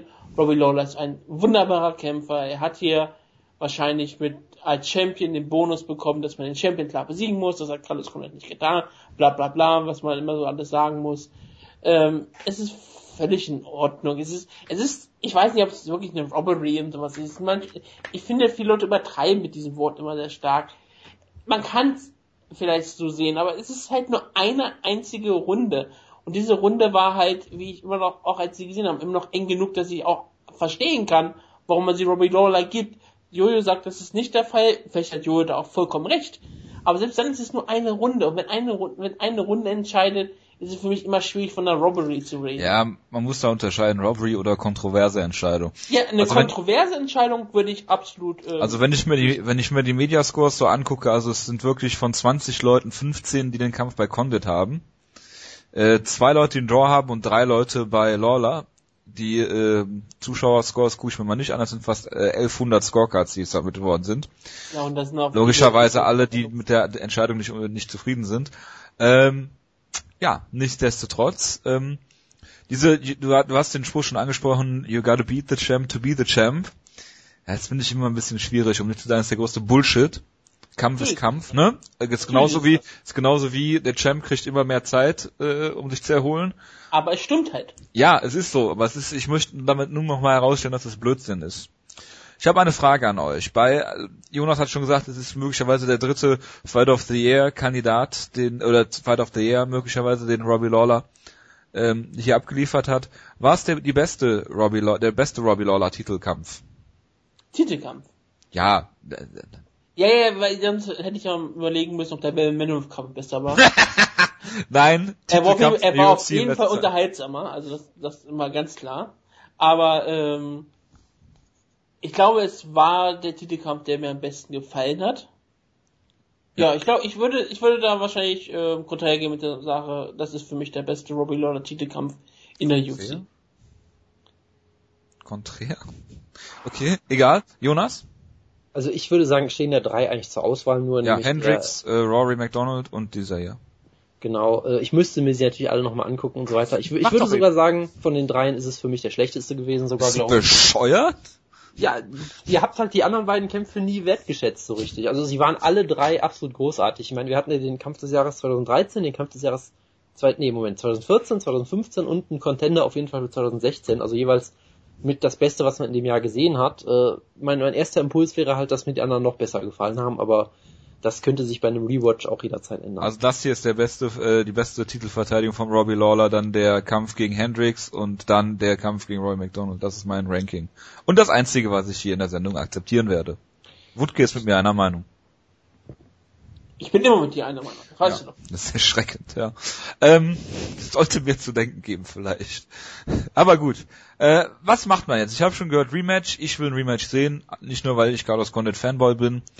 Ähm, er hat zwar schon über Rücktritt gesprochen. Er ist erst 31, aber er hat eine sehr, sehr äh, lange Karriere hinter sich und eine sehr, sehr, ja, wie soll man sagen, äh, anstrengende Karriere hinter sich bisher. Und äh, wie du schon gesagt hast, Jonas, es drängt sich jetzt kein Herausforderer auf. Also ich glaube nicht, dass sie Hendricks einen Titelshot geben. Woodley hat, Wood- hat Woodley hat jetzt einen Kampf, ne? Hat Weiß ich noch nicht. Keine Ahnung. Ich weiß es gerade auch nicht, ehrlich. Ich Kann, kannst du gleich nachgucken, wenn ich gleich anfange zu reden. ja, dann red doch mal. Was, was würdest du machen? Ich würde auf jeden Fall kein Rematch geben. Wir müssen noch mal eins dazu sagen. Als Carlos Condit den Title Shot bekommen haben, haben die meisten Leute gesagt, warum zur Hölle kriegt Carlos Condit einen Title Shot und haben es nur akzeptiert, weil es Carlos Condit ist und dass der Kampf halt ziemlich gut sein wird. Ja, weil es Carlos. Condit ist, Ja. ist zwei und vier in den letzten sechs Kämpfen jetzt. Es gibt Leute, die haben sind in den letzten sechs Kämpfen bestimmt fünf und eins, vielleicht sogar sechs und null, die es vielleicht auch einfach mal verdient haben. Carlos Condit ist ein wunderbarer Kämpfer, der hier den Champion am Rande einer Niederlage hatte, oder für manche, für die meisten Leute hat er ihn auch besiegt. Nur, man kann nicht für jede kontroverse Entscheidung sofort ein Rematch geben. Das haben wir wieder immer das Problem, dass wir nur Rematches haben werden, weil nahezu jede, jeder Kampf, der fünf Runden geht, wird kontrovers enden in der UFC aktuell, weil die Okay. Kämpfer so ausgeglichen sind an der Spitze. Gut. Und das ist für mich einfach schlimm, dass wir jetzt einfach wieder darüber reden und sagen, oh ja, es muss ja sofort wieder ein Rematch geben. Das ist für mich einfach Unsinn. Das kämpfen die ganzen, ganzen Leute wieder ganz gegeneinander. Ja, aber und du wenn hast Robbie Lawler, wenn Robbie Lawler den Kampf dann ähm, knapp verliert, dann muss er sofort auch wieder ein Rematch bekommen. Das ist doch Unsinn. Deswegen, es muss einen Contender-Kampf geben und wenn es halt Matt Brown den Title Shot bekommt, ist mir das auch recht. Ach, darauf Ja, läuft das klar. Argument Nein, hinaus. es kann man, verstehe. es Ja, das- ist mir auch recht, wenn Johnny Hendricks sein, sein Rematch bekommt mit ähm, Lawler, wenn er sich das verdient. Es ist mir vollkommen egal. Nur ich verstehe nicht, warum man Carlos Condit jetzt den Title Shot nochmal geben soll, nachdem er ihm diesen Title sowieso nur geschenkt hat, weil es ein unterhaltsamer Kampf ist. Ja, aber er hat doch gezeigt, dass er in den Kampf gehört, dass er eine kontroverse Entscheidung verloren hat. Deswegen, und die UFC Ja, aber das kämpft, wird die die Fans sehen wollen. geben. Du, Ja, aber- du, regst, du regst doch auch auf, dass kein Velasquez ein Rematch bekommt. Der hat per, äh, der hat per Guillotine Choke verloren. Ja, aber du regst dich doch auf, dass er ein Rematch bekommt. Ja, weil er klar, weil er klar verloren hat. Ja, aber Carlos Condit war Hat- nicht der Champion, hat den Kampf offiziell verloren. Dann kannst du kein Rematch geben. Punkt. Das ist einfach, das wäre für mich einfach vollkommen falsch. Das, das wäre einfach ein schlechtes Zeichen auch. Dass ich den Kampf nicht noch, ich würde den? Kampf nochmal sehen wollen, klar, logisch. Wenn die Guckt UFC den Kampf bookt, sage ich, okay, would watch, natürlich will ich den Kampf sehen. Bin ich denn bekloppt, aber ich fände es einfach nur schrecklich. Dann kann jeder irgendwann, den, der, wo der Kampf zur Decision gehen, sagen, ich habe den Kampf aber eigentlich irgendwie auch gewonnen. Und jeder Champion, der den Titel durch Decision verliert, wird auf automatisch ein Rematch bekommen. Und jede enge Entscheidung, das ist dann für mich einfach schlimm. Wir müssen irgendwo auch einfach mal aufhören, einfach mal Sachen auch einfach akzeptieren, auch wenn sie schlecht sind. Auch wenn ich die Meinung nicht bin. Punkt. Was soll man denn noch ändern? Wir müssen Sachen auch müssen- einfach mal akzeptieren, wenn sie schlecht sind. Ja, wir können sie nicht ändern. Und, Manche und was, Sachen kann man ändern, Genau. aber diese Sache kann man nicht ändern. Shakespeare Judging ist Mixed Martial Arts. Das gehört zur Kultur. Und diese Kultur zu ändern, dauert ewig. also ich Deshalb dann finde, kannst du mir noch mal eine Chance geben. Das liegt ja in deiner Hand. also ich finde generell, dass es viel zu wenig Rematches gibt aktuell Ja, einfach. du bist ja auch krank. Ja, warum denn nicht? Wenn der Kampf geil war, dann book halt ein Rematch. Ist Ja, es scheißegal. tut sich halt, wenn, wenn du jetzt, ich sag mal, wenn du einen Frankie Edgar in der Division hättest, der sich jetzt wirklich Donald. Cerrone ist da. Ja, der Lass hat noch mal nicht mal einen Kampf jetzt Kampf. gewinnen. Ja, wow. Dann kriegt er Kriegt nicht er ein Rematch. Kriegt ein kriegt Rematch. Gegen Tim Means oder was? Ja, wenn der Termin Kriegt er ein Rematch gegen Rafael dos Anjos. Wenn er jetzt, pass auf, wenn der, wenn Donald Cerrone jetzt Termin in der ersten Runde ausnockt, Ja. Kriegst du Teil, ihn, ja, warum denn nicht? Er ist ein populärer Star, er ist ein unterhaltsamer Kämpfer und jeder würde den Kampf sofort sehen gegen Robbie Lawler. ja, ja, es- nee, es ist ein gutes Argument. Jonas, Rematch, ja oder nein? Ja, natürlich. Danke. Jetzt bin ich mal mit dir einer Meinung. Ja. Sehr Und gut. ich möchte, ich möchte eine Sache sagen. Ich Und danach das wird gehört, Rob, Carlos Condit entlassen, weil es viele Niederlagen in der Division hat. er hat aktuell einen UFC-Rekord von 7 und 5, glaube ich. Ja, das ist nicht so gut. Ähm, Aber, aber man stelle sich mal vor, er hätte die Decision gewonnen gegen Hendricks, die eng war. Ja. Gegen Campman, die eng war. Die, Die hat viele, er doch gewonnen. nee, der hat Den den ersten. zweiten, den zweiten Kampf hat er gewonnen. Ach so, du meinst, okay. Du meinst Ja. generell seinen Rekord. Ach so, ich dachte, du Ja. meinst jetzt. Und er hätte diese Decision hier noch gekriegt. Ja, klar. Also So, dann sehr, Aber wenn wir so reden, dann wäre Mike Pierce auch Champion. Mike Pierce hat seinen letzten Kampf klar verloren. das wäre auch Aber eine, er hatte viel bessere, eine, eine bessere die er Welt. hätte gewinnen können. Eine bessere Ja. Welt, in der Mike Pierce Champion wäre. Nee, Ja. Quatsch. Also Ja, sein. wie auch immer. Ich, ich finde ja generell, dass das für mich auch eine der, der schönsten Sachen an dieser Regentschaft von Robbie Lawler einfach ist, dass er halt so ein Fighting Champion ist, der irgendwie jeden Kampf kontrovers gewinnt, hat man fast das Gefühl. Ich meine, den zweiten Kampf äh, gegen Johnny Hendricks hat er für die meisten Leute damals auch Das verloren. ist ja der neue Bendo.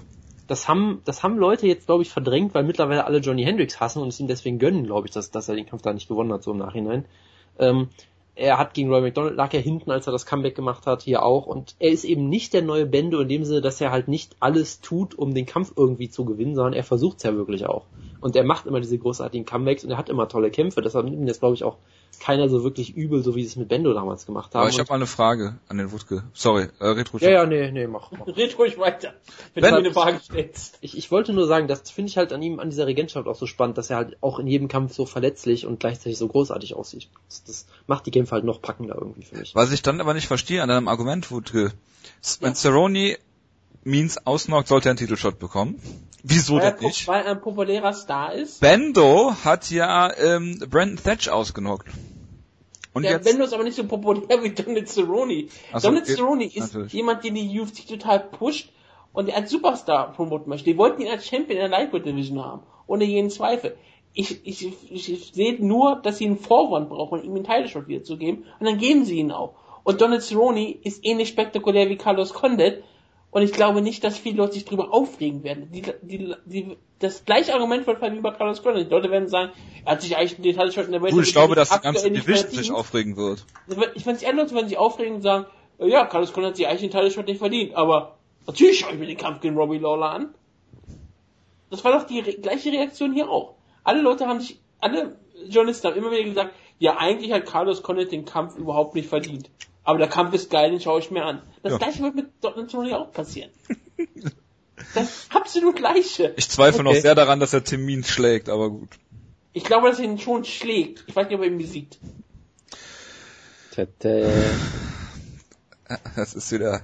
Können wir mal bitte das Thema wechseln? Ja, ich, ich bin, äh, ich bin, ich bin gerade. Äh, ja, wir haben alles durchgegangen, was ich auf meinem Zettel habe. Gut. Was macht man denn jetzt mit Carlos Condit, Wutke? Wenn er so Und weitermacht. Die Kämpfe. Welchen denn? Ich dachte, er tritt zurück erstmal. So zwei, drei Jahre oder was? Bis GSP zurückkommt. Oh, wenn GSP zurückkommt, das wäre ein geiler Return-Kampf für beide. Gib, gib, gib Carlos Condit GSP. Das wäre ein unterhaltsamer Kampf. Die hatten einen sehr, sehr engen Kampf gehabt. Warum denn nicht? Ich meine, ich würde ihn sofort anschauen, den Kampf. Ohne jeden Zweifel. Ähm, Also, also möchtest du Carlos Condit ein Rematch geben, weil der Kampf gegen GSP eng war, oder wie? jetzt nach so einer langen Pause, er hat ja zwischendrin viele Kämpfe gehabt. Und GSP hat auch Kämpfe zwischendrin gehabt. Es wäre ja kein Rematch. Verstehe. Es wäre kein direktes Rematch. Ach, verstehe. Ähm, Carlos Condit, ich würde ihn gerne gegen Terrence Everton sehen. Wann kämpft der Stefan? Der kämpft auch bald gegen Jake Ellenberger, oder? Ist das auf Fox? Nee, ich habe keine Ahnung. Ja gut, aber dann kommen beide aus einer Niederlage. Das, das kann man natürlich bucken dann. Ich glaube nicht, dass Terrence Everton aus der Niederlage kommen wird. Dann warten wir mal ab.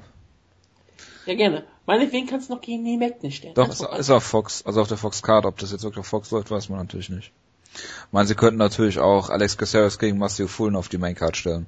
Ah, Ja, Sage Northcard kämpft. Okay, vergiss es. Und Kev King Kevin Casey gegen Rafael Natal. Das muss auf die Main Card.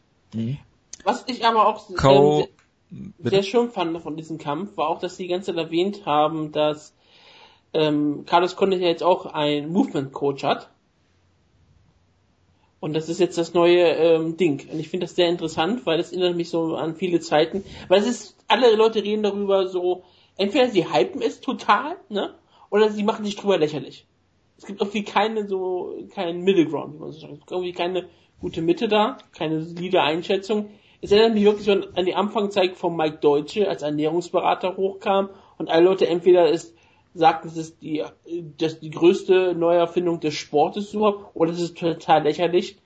Und wir werden sehen, was in Zukunft das bringt, weil ähm, wenn das immer mehr Leute machen, das damit gut fühlen, dann wird das wahrscheinlich vielleicht sogar noch ein wichtiger Faktor werden. Und es wird vielleicht nicht mehr so lächerlich sein, wie jetzt gemacht wird. Ich glaube, Oder es wird in zwei Jahren wieder komplett vergessen sein. ich glaube, es ist so, dass äh, äh, die Psyche der Kämpfer dadurch vor allen Dingen äh, äh, die, die, die vor allen Dingen den Movement Coach äh, bedingt. Ich glaube jetzt nicht, dass es so viel, für dich. Ja, vielleicht. Aber wenn es hilft, ich weiß es nicht. Ich meine, wir könnten dazu mal gerne äh, Luke Rockhold und Gian Vellanti einladen zu dem Thema.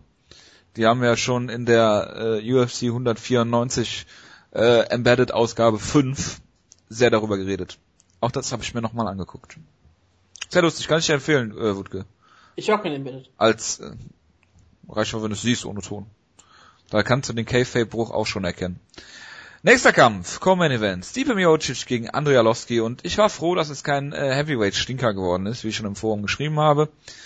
Stipe Miocic hat äh, Andrei Arlovski drei Schläge verpasst, alle drei aufs Ohr.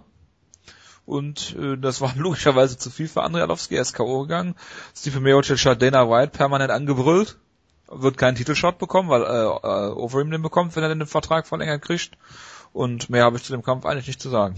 Ja, also es, es lief eigentlich so, wie ich, wie, ich, wie ich mir das gedacht hatte. Also Stieper hat ihn halt schon eindrucksvoll komplett zerlegt. Äh, ich meine, Alowski, man kann über seine Renaissance ja denken, was man will. Wir werden jetzt hoffentlich nicht auf diese Cyber-Diskussion, diese Elenden eingehen. Aber Ja, der mal so, Moderator schreitet ja auch nicht ein da. ich sag mal so, den jetzt, den, jetzt, den jetzt in so kurzer Zeit äh, so eindrucksvoll auseinanderzunehmen, das war schon beeindruckend. Seine Schreitirade war großartig. Dann hat ja irgendwie Joe Rogan sich noch zum Matchmaker berufen gefühlt scheinbar und äh, aktives Lobbying für ihn betrieben. Das war irgendwie alles sehr unterhaltsam. Äh, ich denke mir auch, rein sportlich hatte Stiepe sicherlich mehr verdient als Overeem. Ich könnte mir durchaus aber auch vorstellen, dass sie halt, wie schon gesagt, ähm, sagen, also Overeem sagt dann vielleicht, hey, äh, ich habe gehört, in Japan gibt es so eine gute Promotion, die mir Geld zahlen will und wollt ihr mir nicht einen Title Shot geben, damit ich hier bleibe oder sowas nach dem Motto. Könnte Könnte ich mir schon, könnte ich mir schon sehr gut vorstellen. Ähm, Von daher, also Stipe hat sich's verdient. Das Problem, das er hat, ist er halt, er ist halt nicht besonders charismatisch, sagen wir vor. Das hast du auch bei Embedded gesehen, das war schon, ich weiß nicht, er hat irgendwie eine Stimme wie Chuck Liddell in seinen, in seinen schlimmsten Tagen, aber es ist, ist ja auch irgendwie ganz nett, wirkt ja auch wie ein sehr netter Typ, hat auch äh, eine sehr schöne Twitter-Präsenz, wie ich finde, wirkt ja auch sehr clever und so. Ja, ich habe ihn entfolgt, der war mir zu langweilig. Gut, ja, er ist halt langweilig, das ist sicherlich richtig irgendwie. Aber hier hat er auf jeden Fall ein richtiges Statement gemacht und jetzt können wir mal gespannt sein, wie es weitergeht mit ihm. Mein Lieblingsstatement war ja eigentlich von Mike Goldberg, der darüber sprach, dass Andrelowski ein Weißrusse ist, was stimmt, und darüber sprach, dass Stipe Miocic ein Kroate ist, der zwar geboren und aufgewachsen in Amerika ist, und das fand ich schon ziemlich beeindruckend, wie diese amerikanischen Nationalitäten die sich immer wieder zusammensetzen, aber naja, okay. Ähm, Miocic hat hier dann wirklich überzeugt. Ich meine, es war ein kurzer Kampf, ähm, aber naja, es ist Heavyweight, da kannst du immer noch mit einem Schlag gut austragen, das hat er getan. Das ist ein beeindruckender Sieg. Andrelowski hat ja auch schon bewiesen, dass er ein ziemlich guter Kämpfer gew wieder geworden ist. Das ist jetzt der große Banner-Sieg von Stipe Miocic, den kann er sich auf die Fahne schreiben. Und dann kann er weiterhin Dana White anschreien jederzeit, dass er einen jetzt bekommen muss.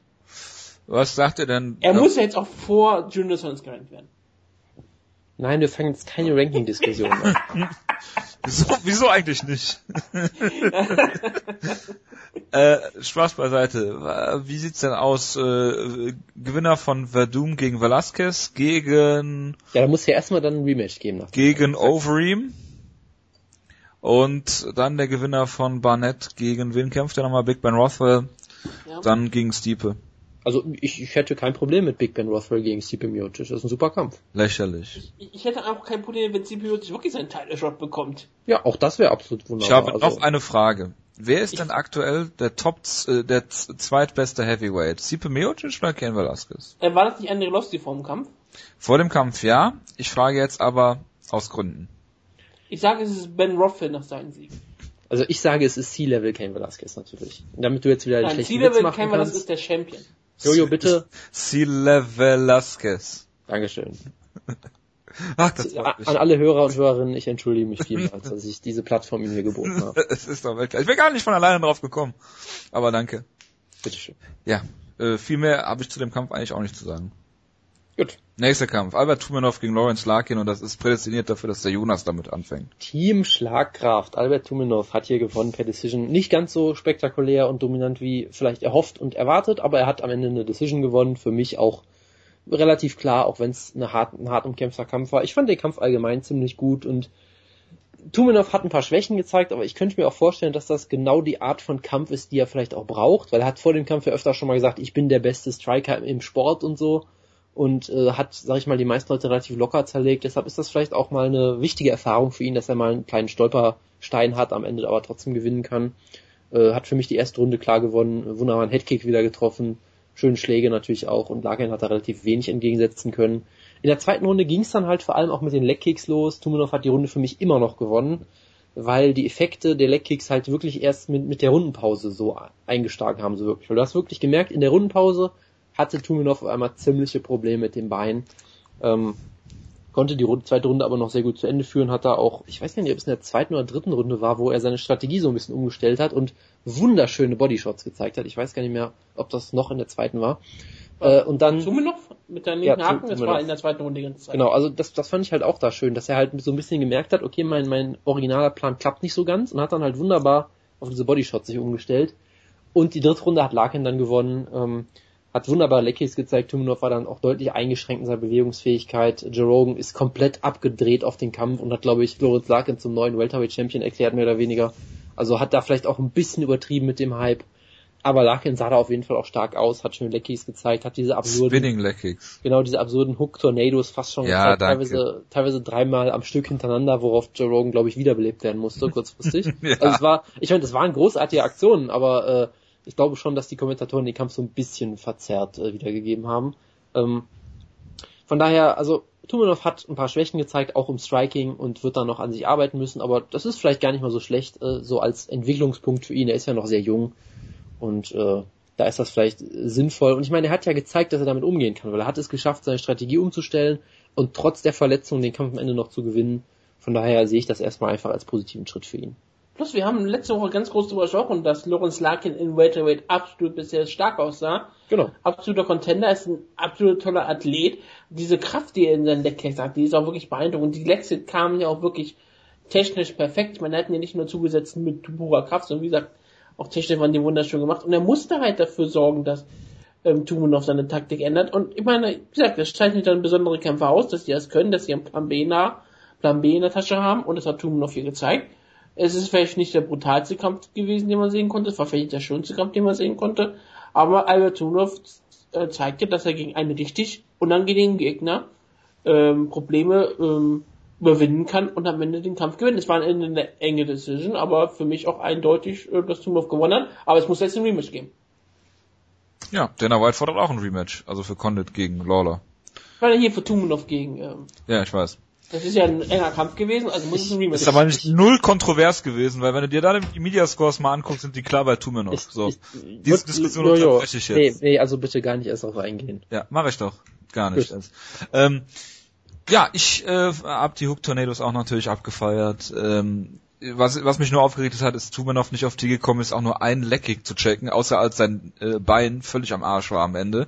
Also, also ich verstehe nicht, warum MMA-Kämpfer das nicht auf die Kette kriegen, außer wenn sie halt Takedowns daraus äh, zeigen wollen. Ja, bitte, Ja, Jonas. also, also Larkin hat das ja auch gut gemacht. Die kamen schnell, die kamen ohne, ohne äh, offensichtliches äh, Vorbereiten und so weiter. Das war schon gar nicht so einfach. Aber es ist nicht der erste Kampf, in dem Lawrence Larkin mehrfach Leckkicks zeigt. Das mag durchaus sein. Ähm, er sollte sich da vielleicht auch ein Vorbild an Robbie Lawler nehmen. Der hat es in diesem Kampf gegen Condit, das wollte ich eben noch erwähnen, er hat es geschafft, einen Bodykick zu checken, indem er einfach mit dem Knie, glaube ich, hochgesprungen ist. Stimmt. Also, also das war sehr kreativ, was Lawler da teilweise gezeigt hat. Da kann sich Tumenov vielleicht ja mal äh, in Ruhe hinsetzen und den Kampf sich angucken. Ja. Alles in allem ist es nicht der erhoffte K.O. geworden, den wir uns alle erträumt haben. Nichtsdestotrotz eine, eine solide Leistung und Lawrence Larkin, ich meine, er ist derjenige, der den Champ besiegt hat, Robbie Lawler. Äh, von daher kann man jetzt leider nicht hochbucken in, in Title Shot, aber äh, Tumanov, vielleicht wird der jetzt Top 15 Kämpfer. Ich glaube, drei Siege in Serie hat er jetzt. Müsste jetzt sogar der vierte gewesen sein, glaube ich. Und Aber da ja, Thiago Alves, der immer verletzt ist, 15 könnte auf jeden Fall machbar sein. ja, das auf jeden Ich Fall. hätte jetzt gern einen Kampf Kevin Gastelum gegen Albert Tumanov. Oh, das ist aber hart für, hart für Gastelum. Warum? Ja, weil er dann verliert. Quatsch. Rick Story hat er schon besiegt, von daher. Gut, nächster Kampf. Brian Ortega gegen Diego Brandao und das war so ein Kampf. Ähm, du wusstest, was passiert. Einige auf Twitter haben auch schon äh, geschrieben, dass Diego Brandao äh, schon beim äh, Einlaufen äh, in die Halle äh, ja sich äh, verausgabt hat. Äh, Diego Brandao ist dafür be bekannt, dass er äh, relativ schnell relativ viele Schläge zeigt und dann relativ schnell abbaut, also schwach angefangen, stark nachgelassen, hätte ich das fast bösartig gesagt.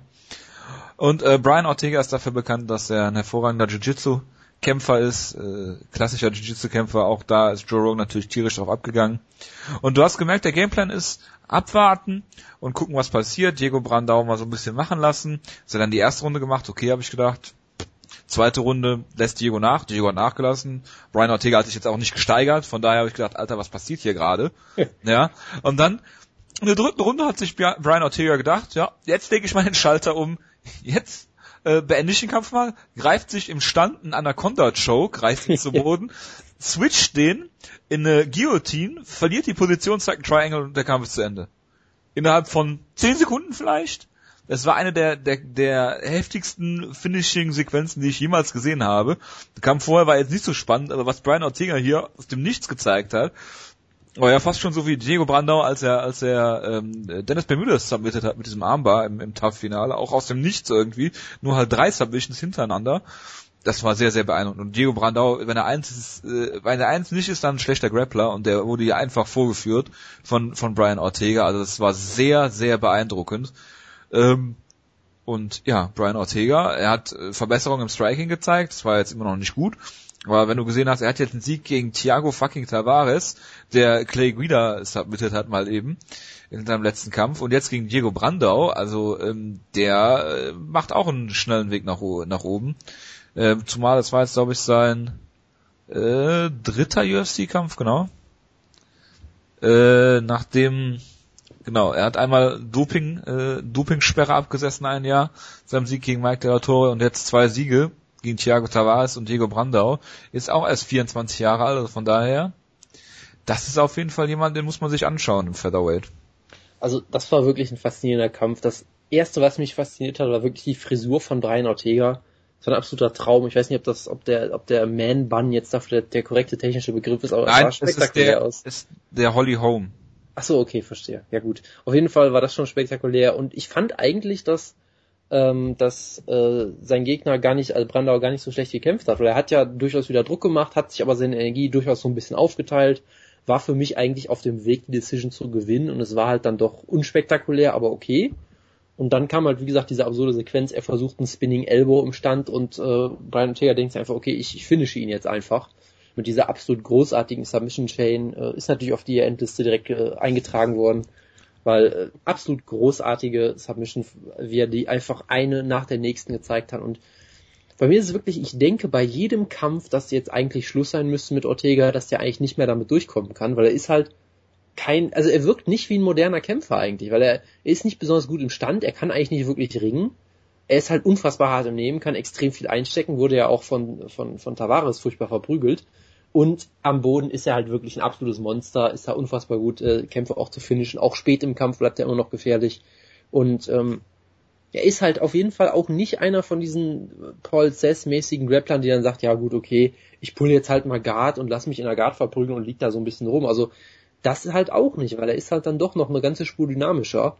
Und von daher, damit kann er jedem gefährlich werden. Ich hätte aber auch keine also ich würde mich auch null schockieren, wenn er jetzt seine nächsten drei Kämpfe verliert, weil er es in dem Kämpfen halt nicht schafft, eine Submission zu holen oder sowas. Das ist halt irgendwie so ein merkwürdig eindimensionaler Kämpfer, darin aber unfassbar spektakulär irgendwie und Tom macht auf jeden Fall ja, nee, also das, das nicht. Da ist er deutlich Was sagst du denn? als Was sagst du denn gegen ja äh, Jair Rodriguez gegen Brian Ortega? Der wird natürlich komplett zerstört und mit einem Enzigiri ausgenockt. Ich glaube, der kriegt den Kampf nicht so Boden, wird im Stand dann völlig auseinandergenommen, ja. Ja. Das- Ich meine, gut, aber da, ja, besteht, da besteht natürlich die Chance, dass Jair Rodriguez den Kampf für ihn zu Boden nimmt. ja. Ja, aber, Aber- ich, ich, ich glaube, ja, Rodriguez ist, ist, ist intelligent genug, ähm, dann nicht blöd in der zu folgen. Das ist durchaus möglich, ja. Und Hm. äh, ich habe mich natürlich hier auch gefreut, weil ich den Kampf perfekt getippt habe. Submission Runde 3, das war alles sehr schön hier. Wutke. Ja, ich habe doch schon eigentlich fast alles gesagt. Ich fand's hier wunderbar. Mich freut's immer, wenn, ähm, äh, Gott, ich hab seinen Namen vergessen. Brian Ortega, Diego Brandau. Nein, nicht Brandon Tega, ähm, äh, äh, äh, Brandau. Diego Brandau ähm, brutal verliert, indem er ähm, submitted wird. Das ist wunderbar. Wenn er auseinandergeschraubt wird, das, das freut mich immer. Ich mag Diego Brandau überhaupt nicht. Ich glaube, Muki Alexander hat in seinen ähm, Tipp gesagt, ja, Diego Brandau ist eigentlich besser, als die meisten Leute ihn machen. Und ich sage immer wieder, nein, ist er nicht. Und das hat er ja auch hier wieder bewiesen. Brian Ortega hatte, so, sah zwar nicht super aus, aber ist ja auch wirklich kein besonderer Kämpfer außer am Boden. Und da hat er natürlich dann Brandau auseinandergenommen. Das freut mich. Und ich hoffe, dass Diego Brandau langsam aus der UFC entlassen wird. Meine Güte, was für ein Hass hier. Ich habe einen Das Vorschlag. überhaupt nicht. Diego Brandau gegen Maximo Blanco. Das ist ein Kampf, den kannst du wirklich nur auf einer Ölplattform sanktionieren oder so, weil das wird keine Position der Welt erlauben. Ja doch, Texas. Cowboy Stadium, Main Event. Ihr wisst schon, dass wir nächste Woche Maximo Blanco previewen müssen, ne? Ja klar. Das wird großartig. Hast du deine Taschentücher schon ins Bereich gelegt? Dominic Cruz ist ja auch dabei. Ach Ja, ja, das, das war jetzt hier genau, wird, genau die äh, Stelle, glaube ich, wo dieser Sit-Down war, glaube ich, mit äh, Dominic Cruz und äh, TJ Dillashaw. Das fang ja noch, Irgendjemand anderen? Also ich das fing ja noch sehr respektvoll an. Kurze that, Frage, that ähm, ich hab- escalated quickly. Was bitte, Jonas? Ich, ich habe komplett vorbeigespult äh, bei RAN, weil das mit dem Spulen da ja irgendwie nicht so gut geht. äh, es, war auch eine, wirklich ein tolles Erlebnis, ganz kurz, äh, die Prelims auf Fight Pass zu sehen, wo du auch diese wunderbaren äh, 30 Sekunden Vorwärts- und Rückwärtsspulen-Knöpfe hast, die wunderbar sind, um so Rundenpausen und sowas zu skippen. Und bei RAN hast du das halt nicht und dann wollte ich zum Beispiel mal eine Rundenpause skippen, skippe 60 Sekunden vor und das Video buffert einfach für 30 Sekunden lang. genau. Und du Und hast ich- aber fünf Minuten übersprungen. Genau, und ich musste auch irgendwie dreimal den Stream äh, neu starten und ich wollte auch den Opener gucken und hab dann vor, ich hab dann, wollte dann das End, den Entrance vorspulen und war dann auf einmal im Post-Fight-Interview oder solche Geschichten. Ja, das Was ja- äh, bei diesem Opener mich dann na, im Nachhinein sehr gefreut hat, weil den hätte ich dann mir doch nicht gerne angeguckt, glaube ich. Aber ja, äh, deshalb weiß ich nicht zu dem Segment. Äh, kurze Frage, gab es einen digitalen Stare-Down? Nein. Nein. Es gab Es zwei war ein- Barhocker, John Anik und die beiden Kämpfer. Jetzt muss der Hutke. Es war ein Preview zu einer Sendung, die nächste Woche, nächste Woche am Samstag auf Fox Sport 1 laufen wird. nämlich ein langes Sitter-Interview und bestimmt vielleicht auch andere Previews mit ähm, John Anik und Dominic Cruz und irgendeinen anderen Kerl, den ich jetzt nicht erkannte. TJ Dillashaw. Ah, okay, das war TJ Dillashaw. Ich bin, ich bin nicht mal so drin in der UFC. Wirst du dir das ganze Interview angucken? Ähm, Wenn es auch wirklich eine Langfassung gibt, bin ich natürlich da voll dabei. Ich fand es sehr unterhaltsam, wie Dominic Cruz hier äh, TJ Dillashaws Schule genommen hat und ihn nicht nur im Kampf schoolen wird, sondern es ja hier auch tat mit seinem Trash-Talking, weil er ja wirklich TJ Dillashaw davon brachte, der nichts sagen wollte, gar nichts sagen wollte, ähm, dazu machte, dass er wirklich Reaktionen aus ihm rausholte. Denn Dominic Cruz war nichts zu fassen für ähm, TJ Dillashaw. Ähm, das war schon recht schwer mit anzusehen. Dominic Cruz hat das niedlichste Trash-Talking, was es überhaupt gibt. Er, Ist ja der beste Trash-Talker eigentlich ist er irgendwie schon, weil er mit so einer Erhabenheit daherkommt, mit so, mit so einem Wissen. Es ist schon beeindruckend, wie er auch sein Trash-Talking technisch brillant vollführt, ohne beleidigend zu werden. Er hat, glaube ich, nicht eine Beleidigung gemacht, sondern einfach immer nur die Wahrheit ausgepackt und damit kam TJ Dillashaw überhaupt nicht so recht. Er hat immer wieder Behauptungen aufgestellt, die er natürlich auch wirklich immer wieder beweisen kann. Das ist nämlich Dominic Cruz. Seine Behauptungen sind eigentlich immer wieder fast schon wissenschaftliche Theorien. Das sind nicht nur Thesen, die sind auch meistens schon immer schon fest bewiesen. Und es ist halt relativ schwierig dagegen anzukommen. TJ Dillashaw hatte immer mehr Angst und da, äh, da war relativ klar, dass er halt nichts sagen konnte, weil, wie ähm, Dominic Cruz ja festgestellt hat, TJ Dillashaw hat Angst, dass er seine Worte fressen muss und deswegen sagt er halt nicht viel, bis er dann später halt irgendwann noch Beleidigung aufgestellt hat, was dann sehr schön war. Wie gesagt, ähm, Dominic Cruz ist schon komplett mental der Sieger des Kampfes. Wie er bei Conor McGregor und Jose wie man sagen, ja. wie man bei Conor McGregor gegen Jose Aldo gesehen hat, das ist eigentlich schon 99% des Kampfes, also wird TJ Dillashaw im Kampf, wenn der Kampf losgeht, sofort umfallen und K.O. sein.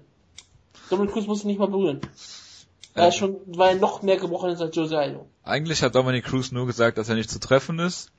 Äh, TJ Dillashaw hat gesagt, dass er die meisten Treffer in der Bantamweight Division bisher gelandet hat und äh, Dominic Cruz hat gesagt, er ist am wenigsten getroffen worden bisher in der Bantamweight Division. Ja, gut, er hat ja auch nie gekämpft. Das ist richtig. Ja. Bla bla bla. Und dann hat äh, TJ Dillashaw gesagt, dass sein Kampfrekord in der UFC besser ist als der von Dominic Cruz. Da habe ich mir nur gedacht, okay, nein.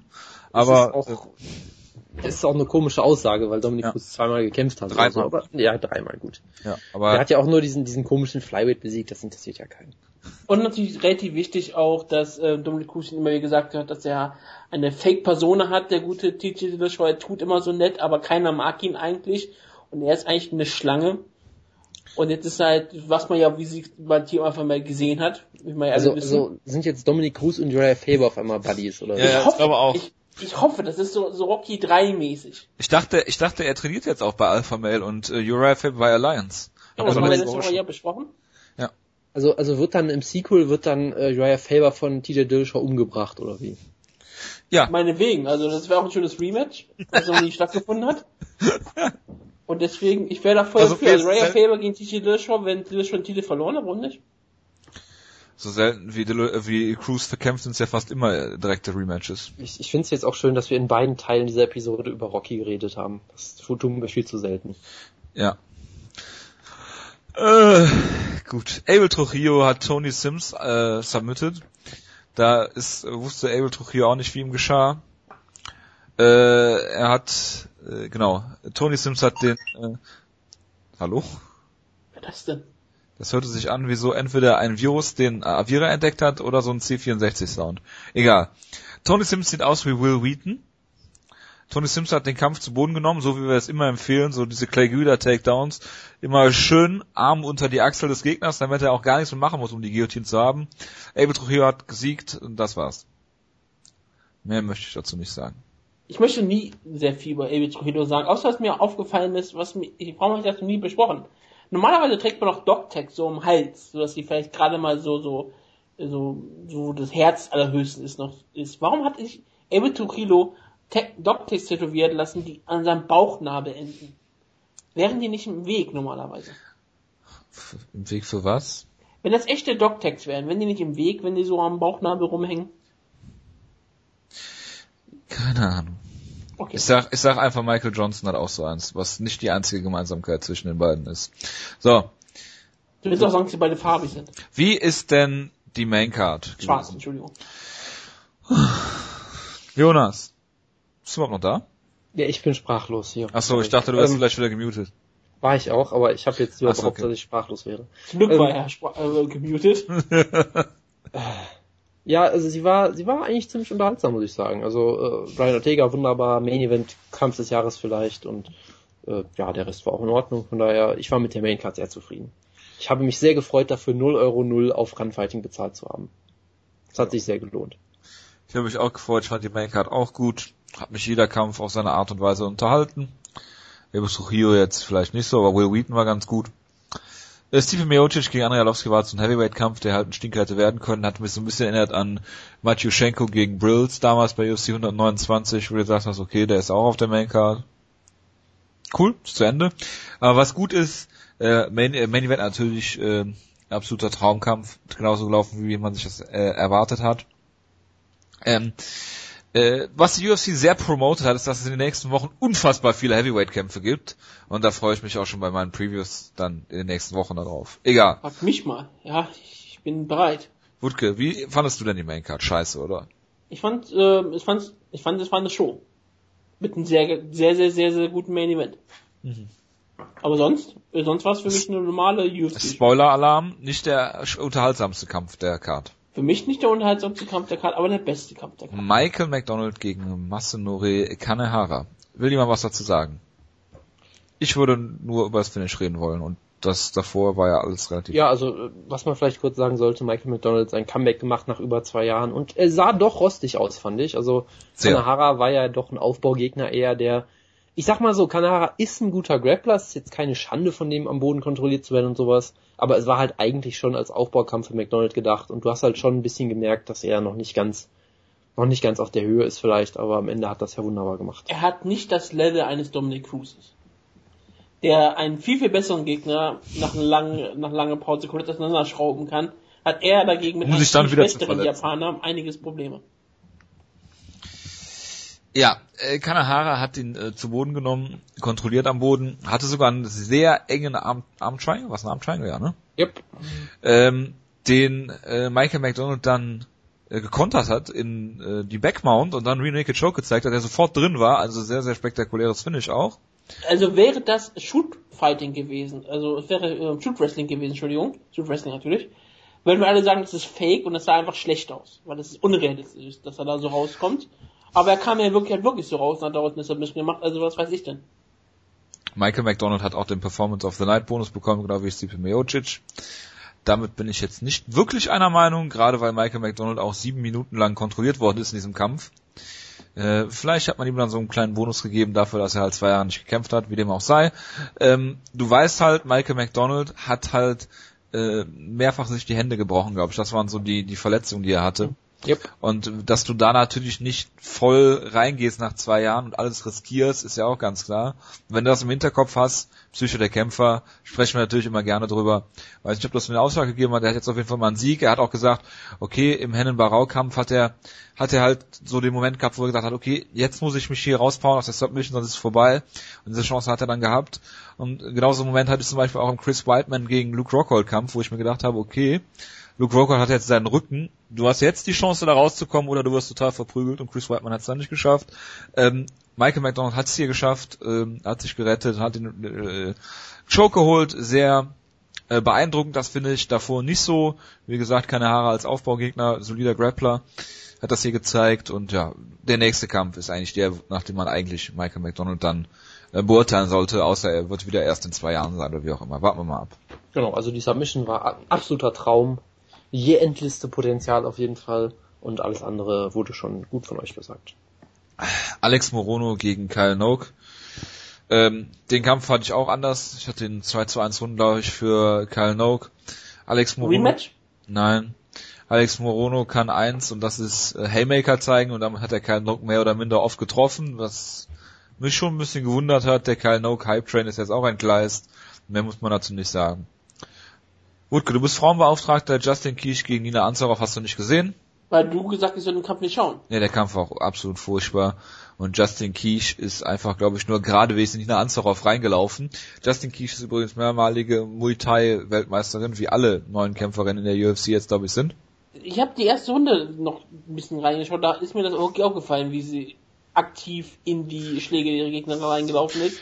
Ja. Immer wieder nur nach vorne gegangen ist und ohne irgendwelche Abwehrmaßnahmen überhaupt einzuleiten. Das war schon ziemlich hart. Aber Das- sie hat scheinbar den Kampf eindeutig gewonnen. War so eindeutig war es jetzt nicht, aber sie hat, also für mich hat sie den Kampf gewonnen. Einige hatten den Kampf auch bei Ansarov. Es war auf jeden Fall ein sehr merkwürdiger Kampf, den ich jetzt nicht empfehlen, würde, äh, nachzuholen. Oder was Also es sagst du? dann ein Rematch geben wird. Ja, äh, äh, Jonas. Ich habe den Kampf nicht gesehen. Okay, Drew Dober gegen Scott Holzmann hast du aber gesehen.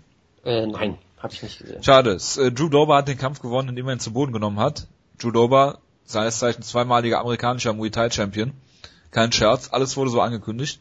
Ähm, hat sich dann halt dazu entschlossen, den Kampf gegen den Grappler zu Boden zu nehmen. Scott Holzman hat ähm, einen wahrlich vortrefflichen Kampfsporthintergrund. Er ist ehemaliger Eishockeyspieler, wie zum Beispiel ähm, Steve Bosse, der ja, äh, wie der Wutke sicherlich weiß, äh, was gemacht hat beim Eishockey. Äh, der war ein Winger, aber er hat als Enforcer bekannt, ja. Genau. Und äh, Drew Dober hat hier 2 zu 1 Runden gewonnen. Das ist eigentlich das, was, was man so sagen kann. Äh, und viele Spektakuläres nicht passiert in dem Kampf.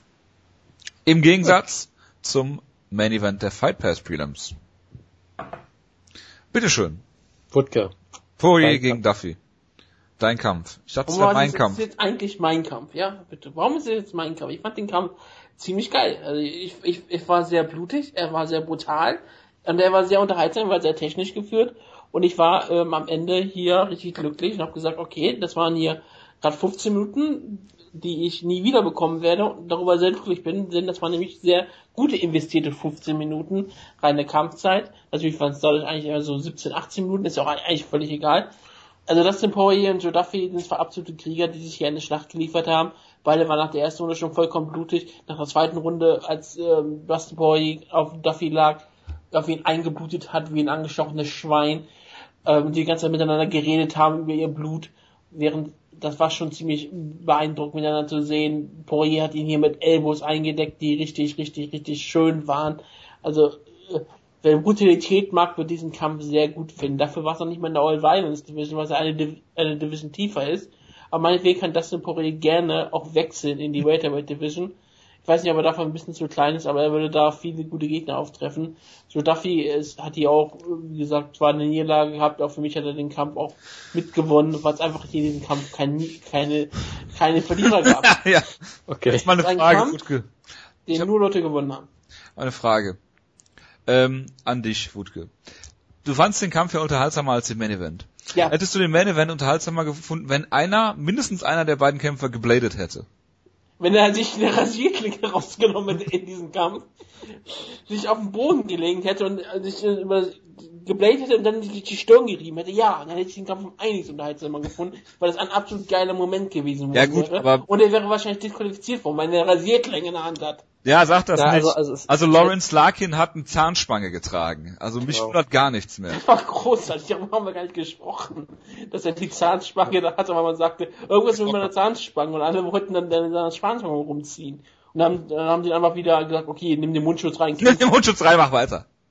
Genau. Und gibt ja auch Leute, wahrscheinlich geht er nachher zum Zahnarzt und hat keine Zähne mehr, weil sie an der Zange rausgezogen werden. es gibt ja auch Leute, die scheinbar mit äh, äh, Zahnstochern im Mund kämpfen. Ja, aber ich glaube, das ist weniger vielleicht eine, so eine Zahnspange, die vielleicht irgendwie dann verbogen kaputt ist. Es ging eigentlich mehr um die Rasierklinge. Ja, die würdest du ja, wo würdest du würdest sie verstecken als MMA-Kämpfer? Ist doch scheißegal, du wirst ne? doch eh nur so, du kannst deinen Handschuh stecken, ist doch egal, merkt doch eh keiner. Das was Das ist richtig, vielleicht sollte man als Taktik benutzen. das was Du, du solltest dir die äh, so unter den Fingernagel schieben, dann Eye-Pokes damit machen. Das klingt Weil das von dir kommt, Jonas. Das ist eine Idee, die ich nur dem Wut Ich bin, ich bin auch gerade ein bisschen von mir selbst schockiert, muss ich sagen, ja. Ich würde ja immer, Ja, also weil das Jonas Arm mit Glasstaub in die Augen sprühen. Ja. Dustin Poirier hat hier den Kampf äh, sehr überzeugend gewonnen. Was mich nur schockiert hat, ist, dass Joseph Duffy keine Takedown-Defense whatsoever besitzt. Äh, es gab sogar einen, einen äh, Punktrichter, der den, die zweite Runde, glaube ich, 10-8 bei, bei Poirier hatte, kannst du durchaus geben. Ja. Ich wiederum hätte die erste Runde vielleicht sogar bei Duffy gesehen. Ähm, nichtsdestotrotz das ändert jetzt nichts am Ergebnis. Ähm, ja, Joseph Duffy hat äh, auf jeden Fall noch einiges zu tun, was seine Takedown-Defense angeht.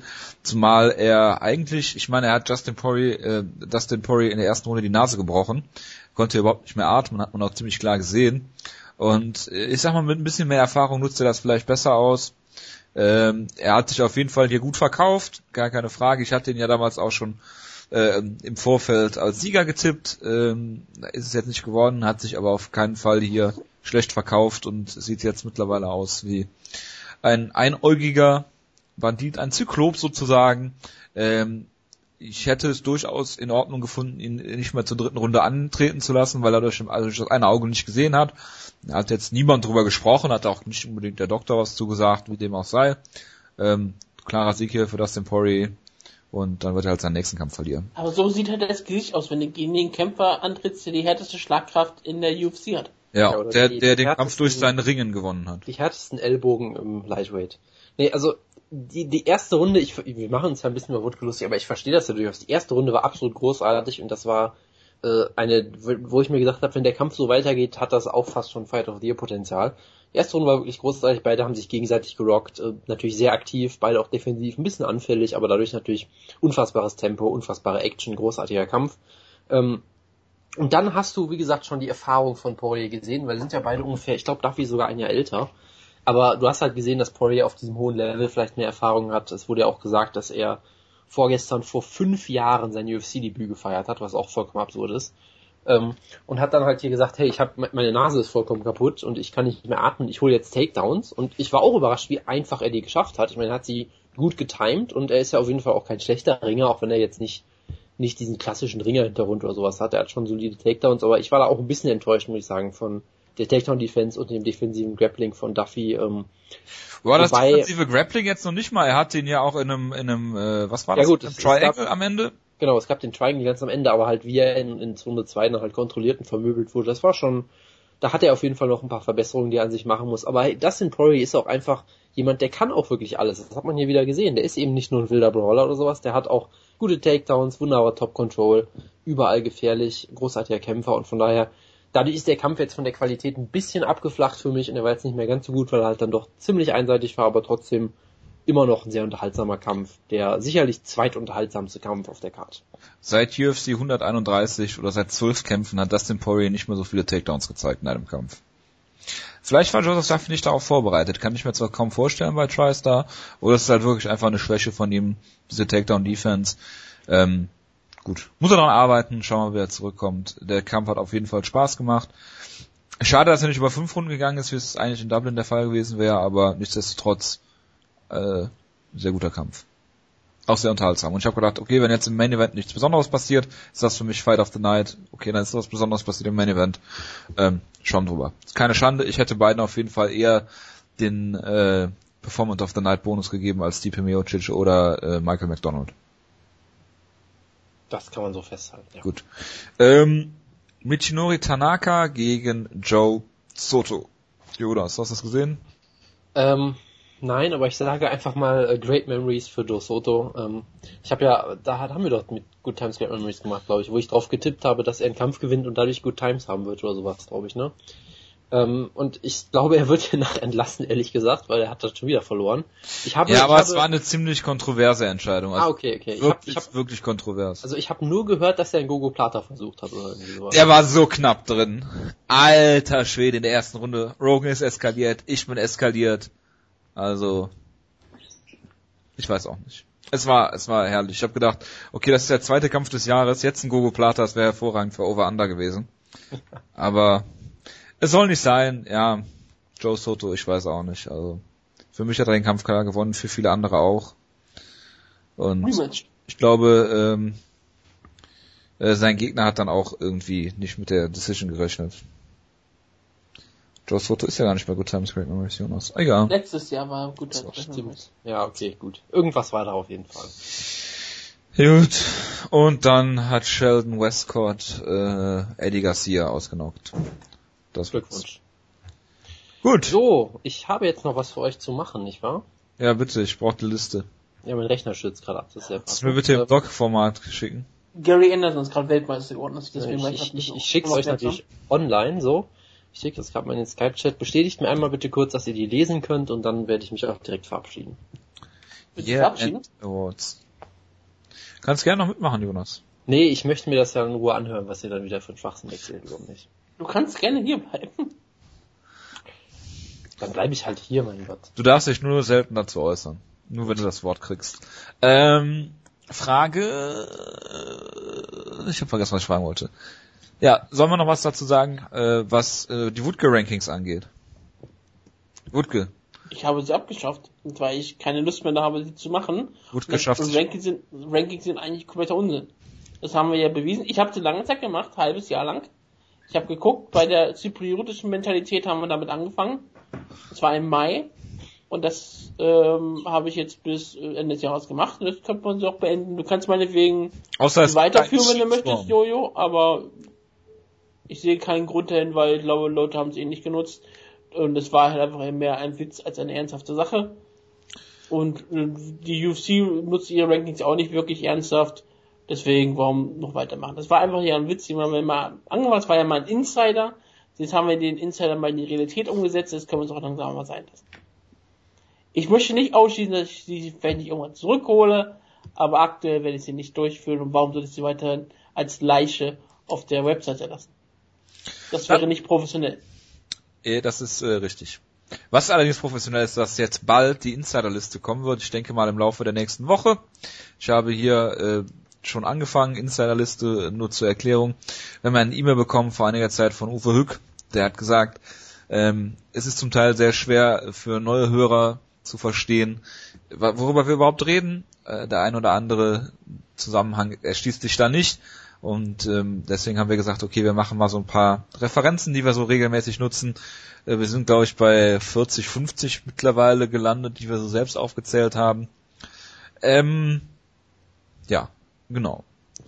Hier sind so Sachen dabei wie Hideo Tokoro zum Beispiel, Yusuf Sadulayev, geht ja damit einher. Luis Palomino habe ich auf deiner Liste schon gerade gesehen, Jonas steht natürlich auch drauf auf der Liste, Half Points. Andrea Lowski gegen Mike Peil, Schlagkraft.de, Klima Pesana und so weiter. Also ähm, ihr habt zu jedem so eine kleine Erklärung geschrieben. Zum Beispiel in Japan gibt es keine Gewichtsklassen. Die Erklärung ist, sagt Wutke in Klammern Punkt, Punkt, Punkt. Das erklärt alles. Ja, mehr muss man Ja, dazu wenn- nicht sagen. Gibt es auch keine Gewichtsklassen.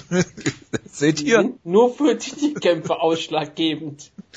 So, und ähm, genau, ich denke im Laufe der nächsten Woche Ich äh, glaube, ihr wisst aber nicht, was ich damit eigentlich sagen möchte. Wir erklären das jetzt nicht mehr. Ich habe es sogar schon mehrfach erklärt.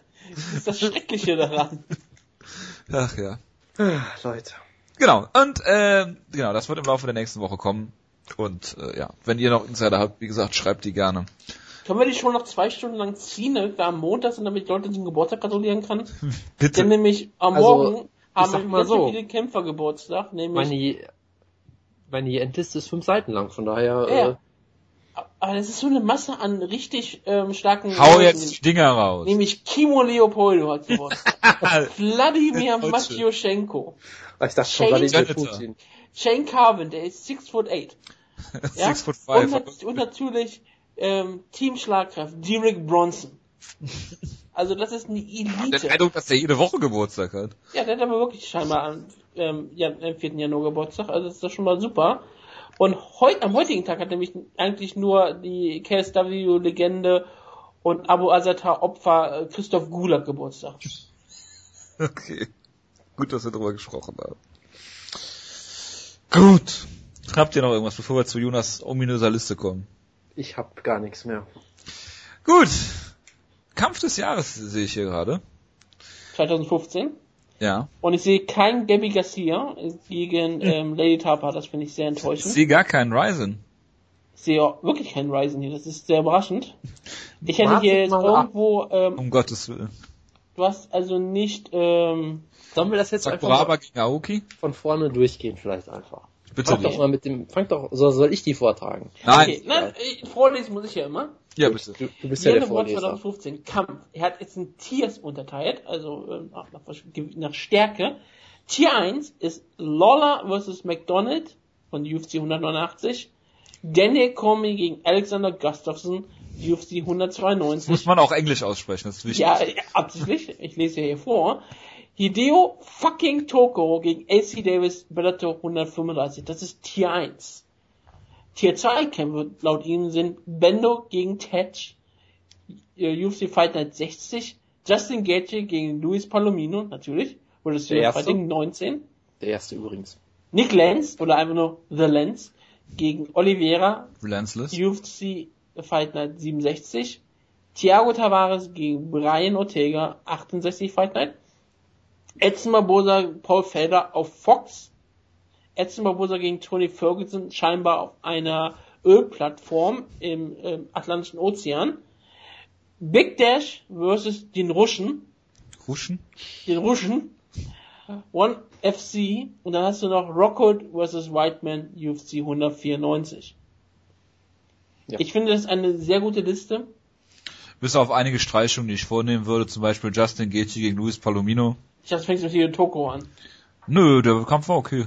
Also Er war Big okay, Dash, aber ist der Kampf des Jahres. also, also von Big Jonas Dash, auf jeden Fall. Also Big Dash wegen versus den Russen habe ich halt aufgenommen, weil Wutke mir einmal gesagt hat, schreib bitte mal Big Dash versus den Russen auf. das habe ich mir fast gedacht. Ich dachte, das ist deine Liste, Jonas. ja, das, da werdet ihr beim K.O. auch noch zukommen. Macht mal. Ja, was. Also bitte.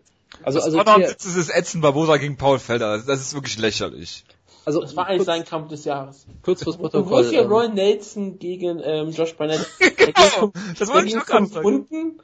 Nein, war- das, das ist äh, Tier 7 ungefähr auf dieser Liste wäre das, glaube ich. Ja, aber es ist doch ein Fünf-Runden-Kampf. Das ist doch, da ist doch das Meme doch erst entstanden.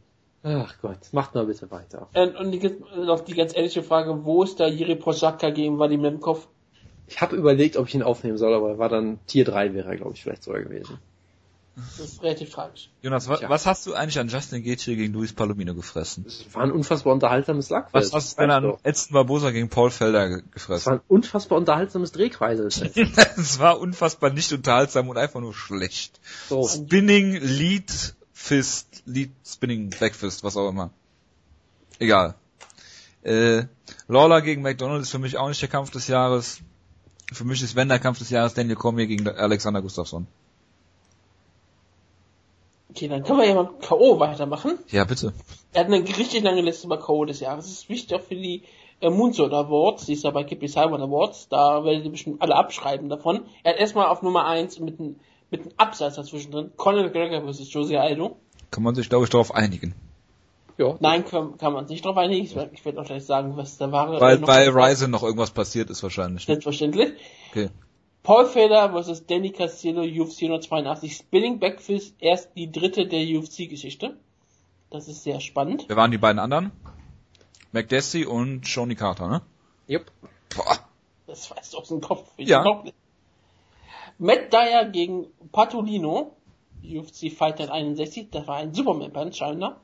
Yep. Smiling Sam Elway vs. Caesar Ferrer, UFC Fight Night 61. Der absurde Punch. Ja. Dann haben wir Putzian gegen Holz Gracie, Oh KSW 31. Der Strongman Punch, Ja. One Punch Man Pudzianowski. That guy meinst du hier, äh, Hi- Hiroki Ta Kano oder wie er heißt? Ja, Kano.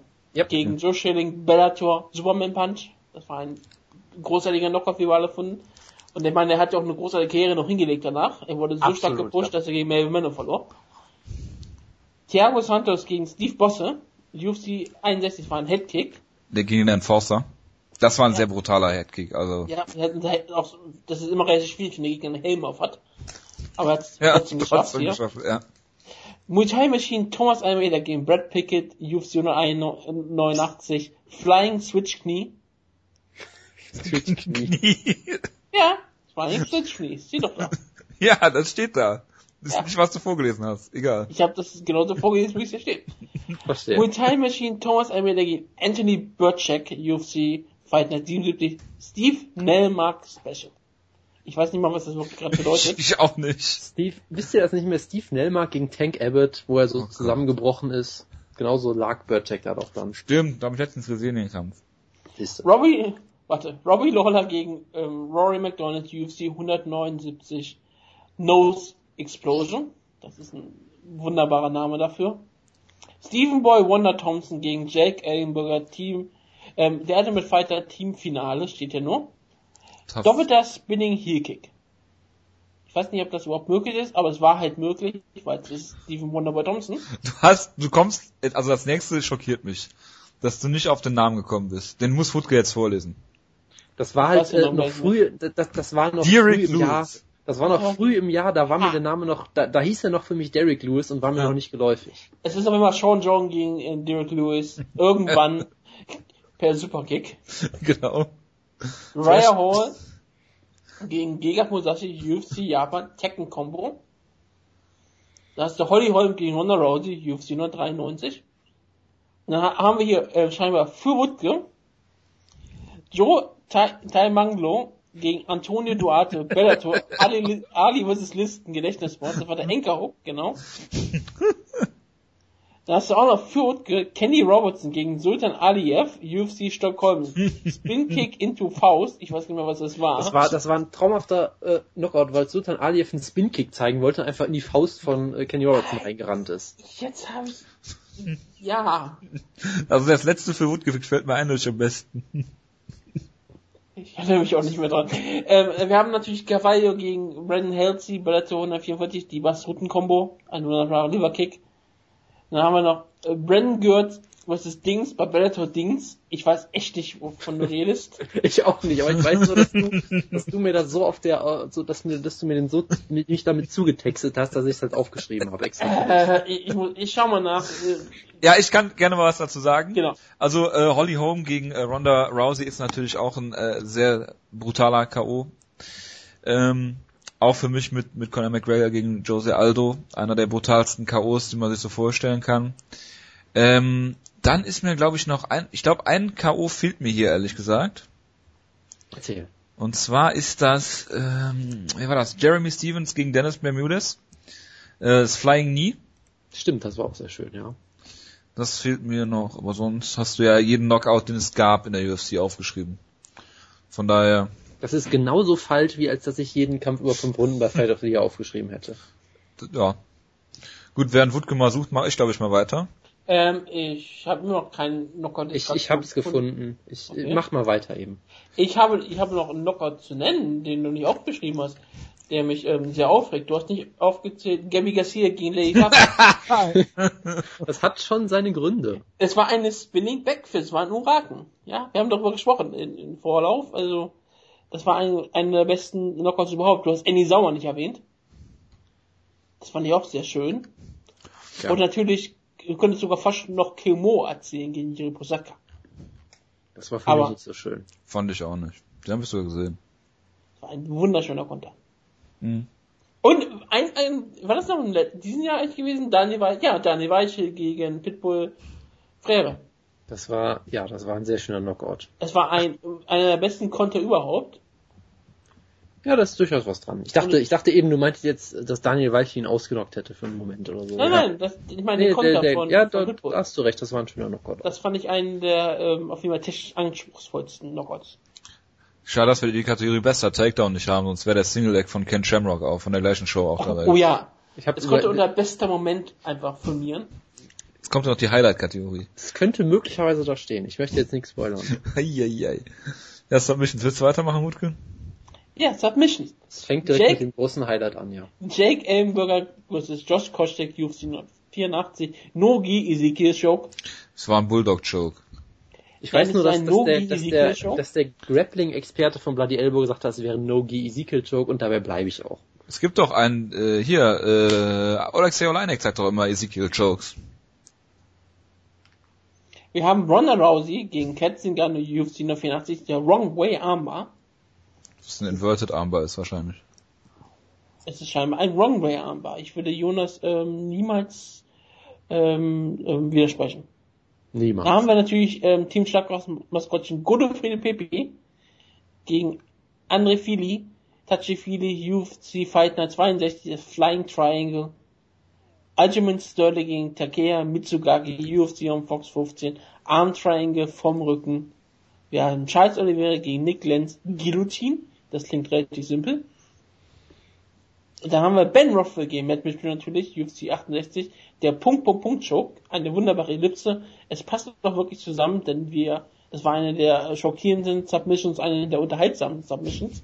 Wir waren alle total glücklich und zufrieden und Ben Rothwell ist dann zum absoluten Contender aufgestiegen. Klar, und Matt Mitchell hat sein unfassbares Boxen unter Beweis gestellt. Tony Ferguson gegen Edson Barbosa, UFC 577, this is my Darth. My Darth is amazing. Das ist auf jeden Fall auch vermutlich meine Submission des Jahres, neben der von Ben Rothwell. Liam McGeary gegen Tito Ortiz im World Triangle. Ja, Trauma, weil Tito Ortiz den Kampf ja fast gewonnen hat. Natürlich ja, das, nicht, aber ich kann es mal das behaupten. Das ist der traumhafte Aspekt des Kampfes. Das ist genauso wie Tim Kennedy gegen Luke Rockhold. Und da ist es ja passiert. Hier habe ich es ja nur behauptet. Mighty Mouse gegen ähm, Yuji Horiguchi, der nicht mal seinen Vornamen mehr verdient. Last Mighty Mouse, der nicht mal seinen echten Namen da stehen hat. Das ist richtig, aber das ist halt ähm, so wie es immer ist. Was ich übrigens noch faszinierend bei Brian Ortega äh, fand, ist, dass er T-City heißt und das scheinbar für Triangle City steht, was das schlechteste Aussage einer Post-Pride-Promo äh, dieses Jahr war. Oh Gott, sind das viele Highlights. Ja. Soll ich auch mal was vorlesen? Ich kann auch Witze. was vorlesen, wenn ihr, wenn ihr wollt. Meinetwegen kannst du auch mal was Ja, lies mal was vor. Lies mal ja. deine Schrittfotografie davor. Ja, also natürlich UFC Stockholm und Nikita Krylovs Hose, die ich aus vollkommen unschuldigen Gründen fotografiert habe, worauf ihr irgendwie wieder absurde mhm. Stories gebaut habt. Ich habe ja nur gesagt, Jonas, frag doch mal nach, ob du die Akkreditierung hast. Ja, ich habe keine Info bekommen. Dann werdest du wohl nicht bekommen haben. Das, das war auch ein Highlight auf jeden Fall, ja. Absolut. Äh, was sich in diesem Jahr schon wieder wiederholt hat auf merkwürdige Art und Weise, aber das werde ich jetzt hier eher nicht ausbreiten. Ähm, Mr. Finland Mr. Finland, Mark, van Amerikani natürlich auch bei der Show. Er erobert die ganze MMA-Welt im Sturm, bis auf den betrunkenen Joe Rogan, der an ihm zweifelt. Ähm, ich, fand generell, ich fand generell, ben, ben Henderson war für mich ein Highlight des Jahres. Er wurde im Lightweight Opfer einer kontroversen Decision gegen, gegen Cowboy Cerrone, hat dann aber Cerrone-mäßig diesen Short-Notice-Kampf gegen äh, Thatch genommen. Im Welterweight war der, der große Underdog, zeigt ein schönes Comeback und gewinnt den Kampf und finisht ihn. Und generell, er hat sich ja irgendwie so eine Transformation gemacht. Aus diesem verhassten Champion ist er jetzt so ein bisschen der zweite Donald Cerrone irgendwie geworden. Hä, ich dachte, er ist total unbeliebt, im Gegensatz zu Cowboy. Und hat ich habe nicht gesagt, dass er unbeliebt ist. Warum Gott, als Leute, Gottes Ich habe gesagt, dass er nicht so beliebt ist wie Cowboy Cerrone, den sie total pushen, während Ben Henderson aktuell ein Free Agent ist. Darf ich bitte weitermachen? Sehr gerne. Also, er nimmt kurzfristig Kämpfe an, er geht eine Weightklasse hoch, er ist, wird irgendwie so ein bisschen Fan, äh, Liebling, will Short Notice Kämpfe die ganze Zeit haben. Also er ver, äh, ja, verhält sich im Prinzip komplett gegenteilig zu seiner Zeit als Champion. Und natürlich, er als Free Agent ist auch eine sehr interessante Story, die ich im Jahr 2016 gespannt verfolgen werde. Das war für mich ein Highlight. Road ähm, FC Benson Henderson. Joanna Champion war für mich ein großes Highlight natürlich im ganzen Jahr. Ähm, die großartige Leistung von Rafael dos Anjos gegen, gegen äh, Anthony Pettis und natürlich auch gegen Cerrone war ein Highlight. Ähm, Hideo Tokoro, der Bellator bezaubert hat und mein Artikel, den ich dazu geschrieben habe, der auch äh, relativ weit äh, gebracht wurde und ich glaube von Hideo Tokoro ungefähr siebenmal retweetet wurde mit verschiedenen Accounts. Das, war auch ein großes Highlight für mich. Ein weiteres Highlight, äh, also eigentlich ein Lowlight, dass World Series of Fighting Thiago Silva gebuckt hat. Das Highlight einer Sache war, dass er von einem komplett unbekannten Gegner zerstört wurde. Wir wissen nicht ähm, mal, wer der Gegner war. Teddy Holder. Genau. Äh, dann auch aus dem Kopf. Ich habe ja eine große Eddie Eric Brindle Ecke. Es gab so ein Ja, ich habe Hyperlinks äh, gesehen. Ich muss direkt mal draufgehen. Ja, es ist ein toller Fotoshoot, wo er ähm, die Diät-Tipps gibt, glaube ich, ne? Fight Against Obesity oder irgendwie ja, was, genau. äh, auf einen Kuchen einschlägt. Ich hoffe, Generell, ich, nicht, er würde mich, glaube ich, sehr schwer verprügeln, ja. Generell die Facebook-Seite von Eric Prindle ist ein großes Highlight gewesen. Das ist nämlich eine traurige Nachricht. Er betreut die nicht weiter. Er postet da nichts mehr. Was, was sehr tragisch ist. Also das, das war ein großes Highlight. Das Twitter. Dann äh, World Tears of Fighting wurde in einem GIF perfekt zusammengefasst. Es war, glaube ich, ein Clifford Starks Kampf, wo beide im Clinch gleichzeitig den Low Blow gezeigt haben. Das war auch ein großes Highlight für mich dieses Jahr. Ähm, ist ja auch verlinkt. Äh, dann äh, noch das UFC Embedded Format allgemein, insbesondere natürlich die ganzen Episoden zu Aldo vs. McGregor, insbesondere die Szene, wo Jose Aldo mit einer sprechenden Toilette redet, das war für mich ein großes Highlight und natürlich für Jojo und mich Episode 5 von ja. UFC 194 embedded mit äh, Bro Giant Velante, dem endlosen K-Fake-Bruch und so weiter und so fort. Was, hast, was sagst du eigentlich zu den Trailern zu Dana White Looking for a Fight? Habe ich nicht gesehen, aber ich habe sobald, also ich habe einmal kurz gesehen, dass Nick the Tooth vorkommt, und dann war mir klar, dass kein Ich habe den Kerl noch nie gesehen im ganzen Leben. Ich wusste nicht, wer das ist. Dann habe ich gehört, dass es Nick the Tooth sein ja. Schade, dass es jetzt weiß. Es ist, und dann ist Matt Sarah dabei. Und weißt du, was die alles machen werden in dieser, in diesem, in diesem Format, Jonas? Saufen. Sie werden saufen, sie werden Autos fahren, sie werden fischen gehen. Hoffe, und dann gehen sie in teure Restaurants scheinbar und fressen sich voll. Ja, klingt doch großartig. Ja, weißt du. Also, also, also wenn das ich habe ich hab mit, mit, mit Mike Fagan schon darüber gesprochen. Man sollte einfach Dana White und, äh, äh, Nick the Tooth austauschen für Ray Longo und Gian Vellanti. Ja, dann, dann wäre das Must-See auf jeden Fall. Ja. So, äh, dann haben Ich wir, werde es mir gab, diese Sache anschauen nebenbei. es, es gab, ja, dann da freue ich mich schon sehr drauf. Es gab ein Das guckst Wochenende. du, aber Embedded guckst du nicht. Ich werde das, das, das eine ist, ist wahrscheinlich äh, professionell gut gemacht, das andere ist ein Desaster, was unterhaltsam sein kann. Leute, können wir uns mal wieder auf das Wichtige fokussieren, nämlich auf meine Liste. Oh, es ja. gab ein großartiges Wochenende dieses Jahr, an dem es zwei Wolf Flute Jokes gab. Ich glaube, einer sogar bei World Series of Fighting oder sowas. Ähm, ein weiteres großes halt natürlich M1 Medieval, die Ritterkämpfe, die, wo es sogar ein Titel mittlerweile ausgekämpft wurde. Das war ein ganz großes Highlight mit den ganzen GIFs, die dann langsam die Runde gemacht haben und alle erst gedacht haben, das wäre irgendwie ein Witz. Und nein, es ist echt und Es es, ist wie großartig. Rising, es ist halt genauso kein Witz und es ist einfach großartig. Genau, äh, ein Highlight, also UFC Krakau, da wird mir Wutke zustimmen, war vielleicht generell nicht so unbedingt ein Highlight des Jahres, oder? Was?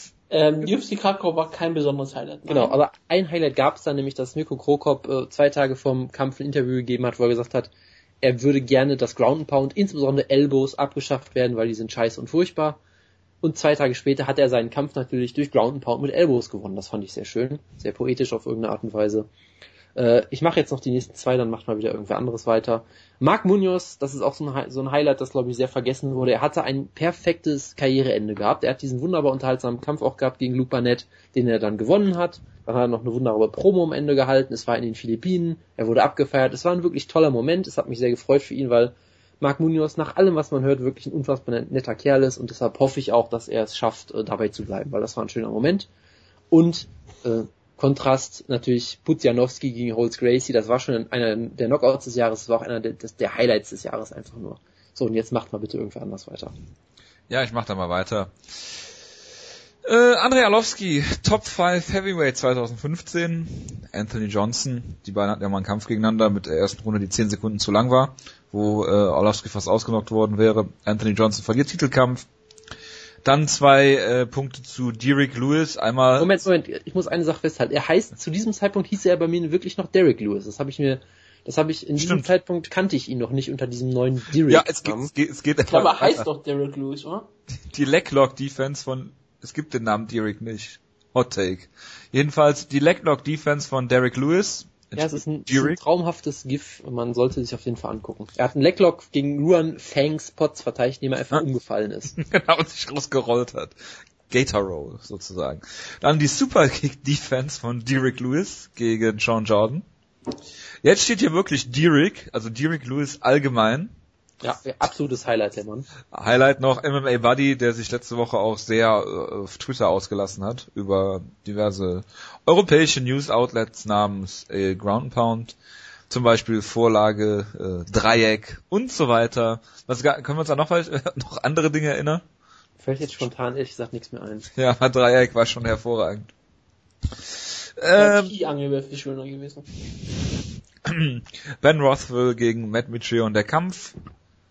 Ähm, äh, ben Rothwell gegen Matt Mitchell und die Promo. Alles an Ben Rothwell. Das sind drei verschiedene Punkte, das muss man alles nochmal getrennt erwähnen, weil es so großartig war. Nein. Wutke, du stimmst mir zu, oder? Ich habe gerade nicht so gehört, was war? Wald Griffin. Nichts. Nichts, nichts, nichts. Alles an Ben Rothwell, stimmt. Ja, ähm, ich würde auch absolut zustimmen. Ich habe mir äh, die Superkick-Defense von Steve Lutz angeschaut und war ähm, sehr beeindruckt, deswegen habe ich die nicht zugehört. Das war kein, ich wollte ja, Ben Rothwell war eine der Erfolgsgeschichten des Jahres 2015, einer der kommenden Stars und im Jahr 2016 wird er Champion. Gut. Wald Griffin. Jonas, willst du noch irgendwas dazu sagen? Nee, ich halte mich da jetzt mal zurück. Es ist, besser ist das. Das Debüt von Jair Rodriguez inklusive Enzugiri. Ähm, So viel Antonio Inoki auf dieser Liste. The Doom Time in großen Lettern. Ja. Er halt seinen, seinen Titel gewinnt. Hier steht leider nichts von C. Velasquez. Nein, das ist auch ein Lowlight eher gewesen. Ah, da! Ken Shamrock Single Leg. Absolut natürlich. zu Recht da drin. Wir haben es zusammen gesehen, der Jonas und ich in Berlin im Hotel. Ähm, ist die Aufzugfahrt hier eigentlich noch dabei aus Berlin? Ja, direkt im Äh, nächsten guck mal, eine Ach so, da ist es ja, stimmt, inklusive Kämpferaufzug. Ja. Mm, Eric Prindle. UFC, UFC Berlin allgemein ja auch ein Highlight mit der sehr unterhaltsamen Show auf jeden Fall. Cage Side. Das war toll. Ja, das war sehr gut. Das war, da kann ich nur zustimmen. Eric Prindle hat Kampf, verliert per TKO Low Blow. Ja. Ja, kann man auch auf YouTube finden, ist großartig. Yulo Romero gegen, äh, Yulo Romeros Kampf gegen Machida. Genau, wohlgemerkt, da steht nur Kampf gegen Michida, nichts anderes an diesem Event steht hier als Highlight. Dann Giblert Melendez, Connaught McGregory, Nurufumi Yakovlev, Philip Brooks, äh, Jacare Ronaldo Sousa und viele mehr. Jonas, würdest du da auch mit Reebok oder UFC-Offiziellen so drüber reden oder pisst du einen zu breiten Strahl? Wir sind ja hier unter uns. Das hört ja auch niemand hier. Das, wir haben 300 Hörer. Haben wir auch. Die haben längst ausgemacht. Wir sind in Stunde 4, glaube ich, gerade. Ach, echt geil. UFC 189 mit dem Titelgewinn von Conor McGregor gegen Chad Mendes. Dann äh, Conor McGregor ist for real. Also bei der Show hat er hat wirklich alles geklappt. Maxim Blanco mit der vielleicht schlechtesten UFC Post-Fight Promo seit Don't Fear Me. Here's the consequences. ja, oder auch nicht, ne? Ich weiß gar nicht mehr, was er gesagt hat, Maximo Gut. Franco. Ja, er, er wollte Conor McGregor herausfordern, weil das wäre am Tag danach direkt, bei dem Ultimate Fighter Was, Finale was, oder so. was ist denn, was ist denn mit äh, äh, Jolo Romeros Post-Fight äh, Promo? Ja, die, die, Jesus. Die war kein Highlight. Wutke, möchtest du mit den, den nächsten Punkt mal wieder vorlesen? Weil das sind Ähm, zwei Punkte, die sehr, sehr dich alle ansprechen, die nächsten. UFC verkauft gebrauchte Sport-BHs, ja. Und Saki Kabaras englische Promos Nummer 1 und Nummer 2 bei Bellator. Dann haben wir Reisen. Das finde ich schon das auch so einfach ein Highlight ist. Ja. Das Hype-Video für KSW 33 Matala vs. Khalidov. Okay, ich will, ja, Ja, das, ich, ich, ich hype es immer wieder. Ich Das ist halt ja, ja, Rock- ich, ich, Trading hab's- Montage. ich hab's im Kopf. Genau. Zwei Rockies. Genau. genau. Dann haben wir Dalla 5000, natürlich. Absolutes Highlight. Holly Holm, Anderson Silvers, äh, Nevada State Athletic Commission Anhörung und Bonapilz. Dies da, Es war auf jeden Fall ein, Und das ein da? komödiantisches Highlight. Ich klicke gerade auf dies da und das da. Das Das sind sind, zwei GIFs sehr, sehr schöne GIFs auf jeden Fall. Ken. schreib es bitte. Im Moment. Ah ja, das ist Steve. Einmal ist es Ashling Daly, die wunderbar das Ground and Pound die Kniekehlung zeigt. Das ist immer noch mein, eins, eins der größten Highlights. Das allerbeste MMA-Gift des Jahres. Absolut, ja. Und das andere Fall- ist, oh Gott, ähm, Watch und Kennedy, wie sie ähm, betrunken versuchen zu tanzen, aber leider umfallen. Äh, ist, leider haben sie es im Käfig gemacht. Es ist, äh, mein Highlight, mein, mein Highlight daran ist, äh, achtet, achtet mal auf, also ähm, ich glaube Steve Kennedy will einen Takedown zeigen und Richard Walt will eine Spinning Backfist zeigen. Und dann fallen sie einfach beide aneinander vorbei. Und achtet mal auf den Gesichtsausdruck von Stephen Kennedy, als der im Boden liegt. Der ist kurz davor zu tappen, glaube ich, als er da liegt. Ja, kann sein. Heißt der eigentlich Steve oder Stephen Kennedy? Das ist auch, das wäre auch noch ein Highlight gewesen, eigentlich für dieses Jahr, das stimmt, ja. Okay, dann haben wir jetzt hier Conor McGraw als Movement Coach, but hey, it worked, I guess. Frank Mears Lederjacke, leider nicht in Großbuchstaben, was ein Fehler ist. Yolo Romero hält Interview auf Deutsch, wünscht dem Fans viel Glück beim Gucken der Show und entpuppt sich dabei als Hellseher. Genau, das, UFC 194 allgemein. genau also das, das Glück beim Gucken auf Runfighting haben wir ja auch dringend gebraucht. Deshalb war das sehr, sehr äh, hellsichtig von YOLO. Ich sag, Dann haben wir noch- ich sag nur mucho, mucha suerte. Dann haben wir Yol Romero, Twitter-Account, wahlloses Retweeten jedes einzelnen Tweets, der ihn erwähnt. Hashtag Yun äh, Wainuevo. I nuevo. I Ja? nuevo. Er hat eine das? Hashtag-Kampagne, Ja, and new heißt das halt auf, auf Spanisch. er hat eine Hashtag-Kampagne gestartet. Neuer Ah, auf Deutsch. macht das, Und neuer Welt. macht, macht das so in, in Spanisch überhaupt Sinn? Mhm. Okay. Die furchtbar missglückte Umfrage, ja, das stimmt natürlich, die wunderbare, wo, sie, wo er fragte, ob ähm, äh, Rocco Angst vor ihm hat. Genau, und 70% sagen nein. Und natürlich die Interaktion mit Chave Northgard. Mit Genau, das, da, da, da gab es auch äh, schon erste Fanfics, die dazu geschrieben wurden, die absolut Ja, also logischerweise. wo, Also, sie, wo sie beide zusammen Jesus entdecken und sowas. Das ist großartig. muss, müssen sie auch die beiden zusammen Jesus decken, aber die Eltern würden das nie erlauben. Genau, also eigentlich Yolo sollte man, Romero äh, ist schlechter Umgang. Also eigentlich- Yolo Romero ist schwarz. also, Ja, schlechter Umgang, habe ich doch gesagt. also, also eigentlich hätte man äh, Safe Northcut, wie du ihn ja immer gerne nennst, auch Ja. als eigenen Highlight-Punkt nochmal Wie du erwähnen ihn können. immer nennst. Wie nenne ich ihn? Safe Northgard, so wie Ja, Sage. Üb- Y2J. Übrigens, äh, wir hatten gerade gesagt, dass das äh, mit Steve Kennedy das Gift des Jahres war. Ich würde sagen, das nächste Gift ist auch ein starker Contender. Ja, ich bin grad, Rehbock in einen Gift zusammengepasst. Es ist ein Entrance von Cole Miller. ja, Und ah ja, das war letztes Jahr, ja, das war bei, bei der Fox Show. Obwohl sie äh, auf den einen Cornerman gegangen Genau, weil nämlich alle das gleiche anhaben und der Cornerman dann ganz subtil da zeigt, nee, ihr wollt zu dem da. Das ist doch und dann geht die Kamera. Nein, also das Steve Kennedy äh, GIF ist unerreicht. Gut. Das ist auch lustig, aber es ist unerreicht. Nate Diaz auf Fox ein Mikro geben. Eieiei. Ja, okay. Ähm, Nate Diaz auf Fox ein Mikro geben, logischerweise. Wir haben Reisen Saraba, die Opening Ceremony. Absolut. Die sollte sich auch Jojo mal anschauen. Und dann hast du Reisen Saraba allgemein. All Violence Event. Und natürlich fehlt ja noch ähm, Rising Citation, aber das gebe ich Jonas noch Zeit, da alle Highlights einzutragen. Enttäuschungen. Soll ich wieder weitermachen? Ich, ich kann auch machen, wenn du willst. Bitte, Ja. Jonas. Also, äh, ich hatte eine Sache, die eigentlich ja noch aus 2014 war, so ein bisschen, John Jones fliegt durch den Drogentest, äh, die, die Kommission und die UFC wussten es vorher schon, der Kampf findet eben trotzdem statt. Dann gab es dieses ganze Hin und Her, ja, das war ja nur ein administrativer Fehler, äh, dann gab es die ganzen Diskussionen, hätte man ihn überhaupt testen sollen oder nicht. Es gab die großartige One-Day-Rehab von John Jones, der nach dem Tag einfach wieder gesagt hat, nee, ist jetzt gut. Ähm, großartig natürlich die ganzen lachhaften Veranstaltungen von der Commission, die das da wieder gab. Das war irgendwie schon eine ziemliche Katastrophe. Großartig war natürlich auch, dass Nick Diaz und Anderson Silva einfach beide durch den Drogentest fallen. Und auch da gab es ja auch die, so die Spekulation, dass die äh, äh, Nevada Commission es bei Anderson Silva auch schon hätte vorher irgendwie wissen können oder müssen vielleicht. Dass er Und- war irgendwie der- Penispillen hat. War der Kampf nicht 2012, John Jones gegen Vitor Belfort? Ist das nicht das, worauf du da auch anspielst? Nein, gegen Daniel Cormier mit dem Kokain. Ach so, das, ja, ja, gut, okay. Ja, also also die die Sache mit Vitor Belfort ist dieses Jahr auch rausgekommen. Ja, deswegen, ja. Das das liegt nochmal zurück. Also das muss man genau. Ähm, Für mich übrigens noch ein Highlight, äh, Brian Stan. Ja, das ist durchaus richtig, das stimmt. Ähm, was haben wir noch? Die schlimme betrunkene Leistung von Joe Rogan bei UFC Stockholm, wo Am- Ma- Mark van Amikani ihn selbst gesagt hat, der war, glaube ich, betrunken oder sowas, wo er Am- Amikani begraben hat und ewig über Early Stoppages geredet hat und so, das war ganz furchtbar. Ähm, Mirko Krokop kehrt in die UFC zurück und gleichzeitig mit einer Zeitmaschine ins Jahr 2007, kämpft gegen Gabriel Gonzaga wieder. Der Kampf geht auch noch mit einem Sieg von Krokop irgendwie aus. Dann fliegt er ein halbes Jahr später durch einen Drogentest, weil er aus eigenen Stücken zugibt, dass er Drogen genommen hat, glaube ich, und beendet seine Karriere. Also es war auch irgendwie eine einzige epische Saga dieses Jahr. mit Das war eine. Eintagsfliege. Dann äh, Kelvin Gastelum und John Lineker verpassen massiv das Gewicht und werden aus ihren Gewichtsklassen verbannt, zumindest temporär. In Fehlt hier noch. Im Gegensatz zu Charles Oliveira. Genau.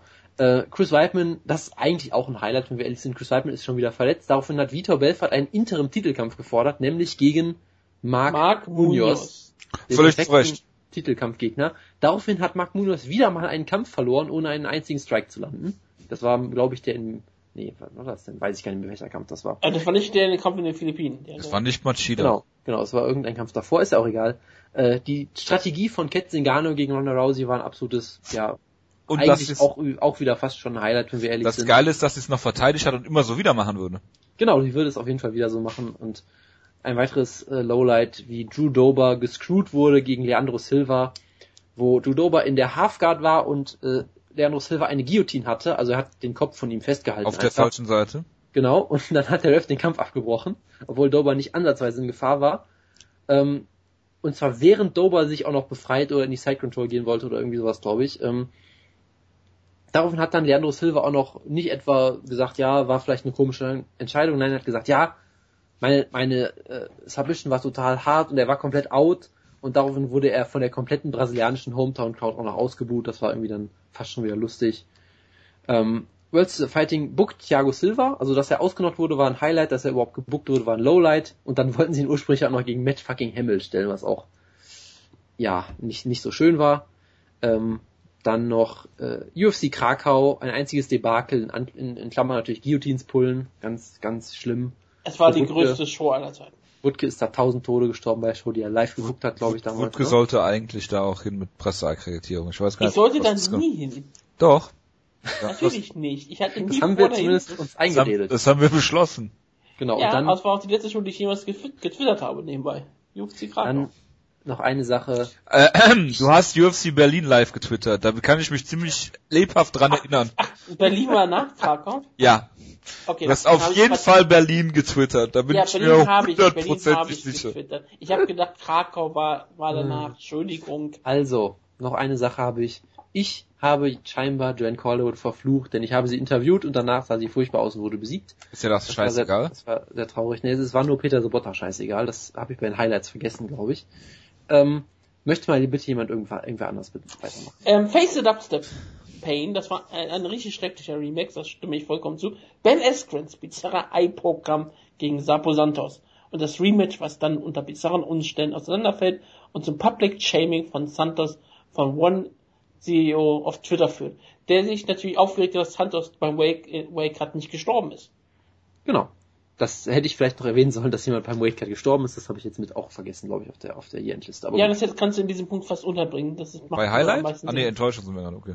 Ja. Ja, Jonas als Highlight hat gesagt, ich wollte unbedingt, dass jemand mal stirbt, damit sich das in Sache ähm, mal revolutioniert. Jonas weiß, dass man für Omnet auch ein paar Eier brechen muss. Dann haben wir das, äh, weiter mal Enttäuschung. Reebok, John Jones und Gay Jesus. Ich weiß nicht, warum Gay Jesus eine Enttäuschung ist. Ich halte Gay Jesus für ein Highlight. Also, die Pro, er hat es in der Promo nie erwähnt, aber Gay Jesus allgemein ist ein Highlight. Ja. Aldo bricht in, äh, mit dicken, fetten Ausrufezeichen sich die Rippe und wird von der UFC unfassbar begraben. also Die das Lüfte fand ich wirklich, absolut peinlich. das fand ich wirklich unfassbar schlimm, wo dann die UFC noch einen anderen Doktor äh, hingezerrt, der gesagt hat, nee, Aldo ist gar nicht so schlimm verletzt und so. Das war, das war wirklich katastrophal. Maximo Blanco wird durch eine Early Stoppage die Möglichkeit genommen, zahlreiche Fouls zu begehen. Frechheit. Brown, Rumble etc. Umgang der UFC mit ähm, Domestic Violence wieder sehr seriös. Absolut. Guida versus Thiago Tavares nur in den Prelims. Okay. Ähm, Max Dom, Absolut enttäuschend. Joe Emily, Ja, das, das ist doch auch so ein Insider von uns geworden, wo wir irgendwie 17 Mal Ja, ja. gesprochen haben. Maxdome, Joe Emily, Pro Seiben und Run Fighting. Wir haben Kevin Pendred, Leave the Memories Alone. Hm. Und Team Alpha Male bricht komplett auseinander. Aber wir haben immer noch die Erinnerung an viele, ähm, viele, viele freie Oberkörper.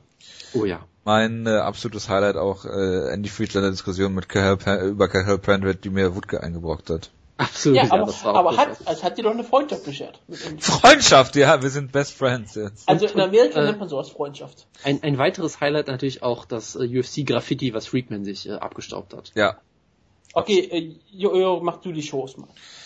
UFC 185, 87, Fight Night 68, UFC 189 mit aber KSW nur Zahlen. 32, ja nee, UFC 194, Ausrufezeichen, also 108, äh, 189 und 194 absolut, und meine beiden Lieblingsshows. Ähm, Ryzen Sabara und Ryzen Isa. Das teilst du doch auch, ne? Ja, uneingeschränkt, weil ich es gesehen habe. Haben wir Breakthrough. Jair Rodriguez, das teile ich zu 100%. Die Muay Thai Machine Thomas Almeida, teile ich auch zu 100%. Holly Holm mit Fragezeichen. Ja, weil halt die Kategorie wieder so unklar definiert ist. Aber Ach so, ich dachte, weil ihr nicht wisst, dass man's Home ausspricht. in den Kopf äh, führen, dass sie dieses Jahr erst debütiert hat in der UFC. Und wir haben Max Holloway. Der irgendwie dann den Durchbruch vielleicht noch so in die Top 5 geschafft hat, auch wenn der letzte Kampf gegen Jeremy Stevens ja scheinbar wieder nicht so gut war. Ich konnte ihn ja leider nicht sehen. Ich weiß immer noch nicht, was an der Definition Breakthrough oder Durchbruch nicht zu verstehen ist. Gut. Ja, weil jeder das anders definieren will, was für einen ein Breakthrough ist. Ja, ist es jemand, den man vorher gar nicht kannte und den man jetzt kennt, oder ist es jemand, der jetzt so, also du könntest auch Rafael dos Anjos als Breakthrough-Kämpfer definieren, weil er einen Titel gewonnen Absolut. hat. Klar. Du kannst jeden als Breakthrough-Kämpfer definieren. Du kannst auch jeden als Kämpfer des Jahres definieren. Also es ist eine relativ schwache Definierung. Ja, Kämpfer des. Jahres, also, ja, gut. Kämpfer Ach. des Jahres bei Jonas hat er zwei Namen stehen. Conor McGregor und ADA. Rafael dos Anjos, vermute ich mal. Ähm, ja. Rafael anderer Santos. Kämpfer geben, Genau, so genau, wie, wie du ihn nennen würdest, Rafael dos Santos. Rafael dos Santos, okay? Kämpferin des Jahres hat er auch zwei Namen, die machen relativ viel Sinn. Johanna Jedrzejczyk und Holly Holm. Gut. Ja. Und das war's. Nicht Marion Renault oder Latourneux Valérie. Valerie Latourneux. Sie haben sehr, schön, sehr schöne Namen, die man sehr schön aussprechen kann, aber für die Liste sind sie nicht ganz gut genug. Ja, Safe Northcutt. Warum ist Sage Northcutt eigentlich kein Highlight bei dir, Jonas? Ich habe ja überlegt, ich hatte vergessen, ihn als eigene Punkt nochmal aufzunehmen. Das stimmt schon. Sage Northcutt looking at things. Ja, kann ich nur so unterschreiben. Ja, deine Jahresendliste, Jonas. Nicht so spektakulär wie die letzten Jahre. Ich bin Tja. enttäuscht, dass nicht rein. Wenig Vitor Belfort. Ja, und wenig äh, Godofredo Pepe. Tja, Ich bin ein bisschen enttäuscht, Jonas. Er macht es halt nicht mehr so stark, weil er weiß, dass es vorgelesen wird. Das wär, Ja. Deswegen, editierte immer Vita Belfort raus. ja, genau, damit das sich die Ja, Schande also- von vor also- zwei Jahren nicht wiederholt.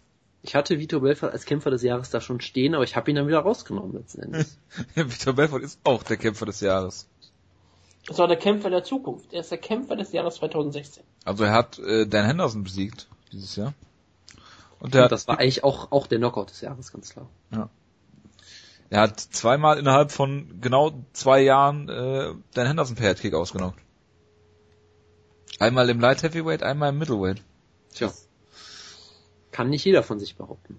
Mir fehlt auch so ein bisschen Frankie Edgar und sein, sein Twitter-Account, der könnte auch noch so ein Highlight des Jahres sein. Ja, Das das, kam, das kam so spät im Jahr, das habe ich nicht mehr. Warum ist Aldi. Abdelaziz eigentlich nicht auf deiner Enttäuschungsliste, Jonas?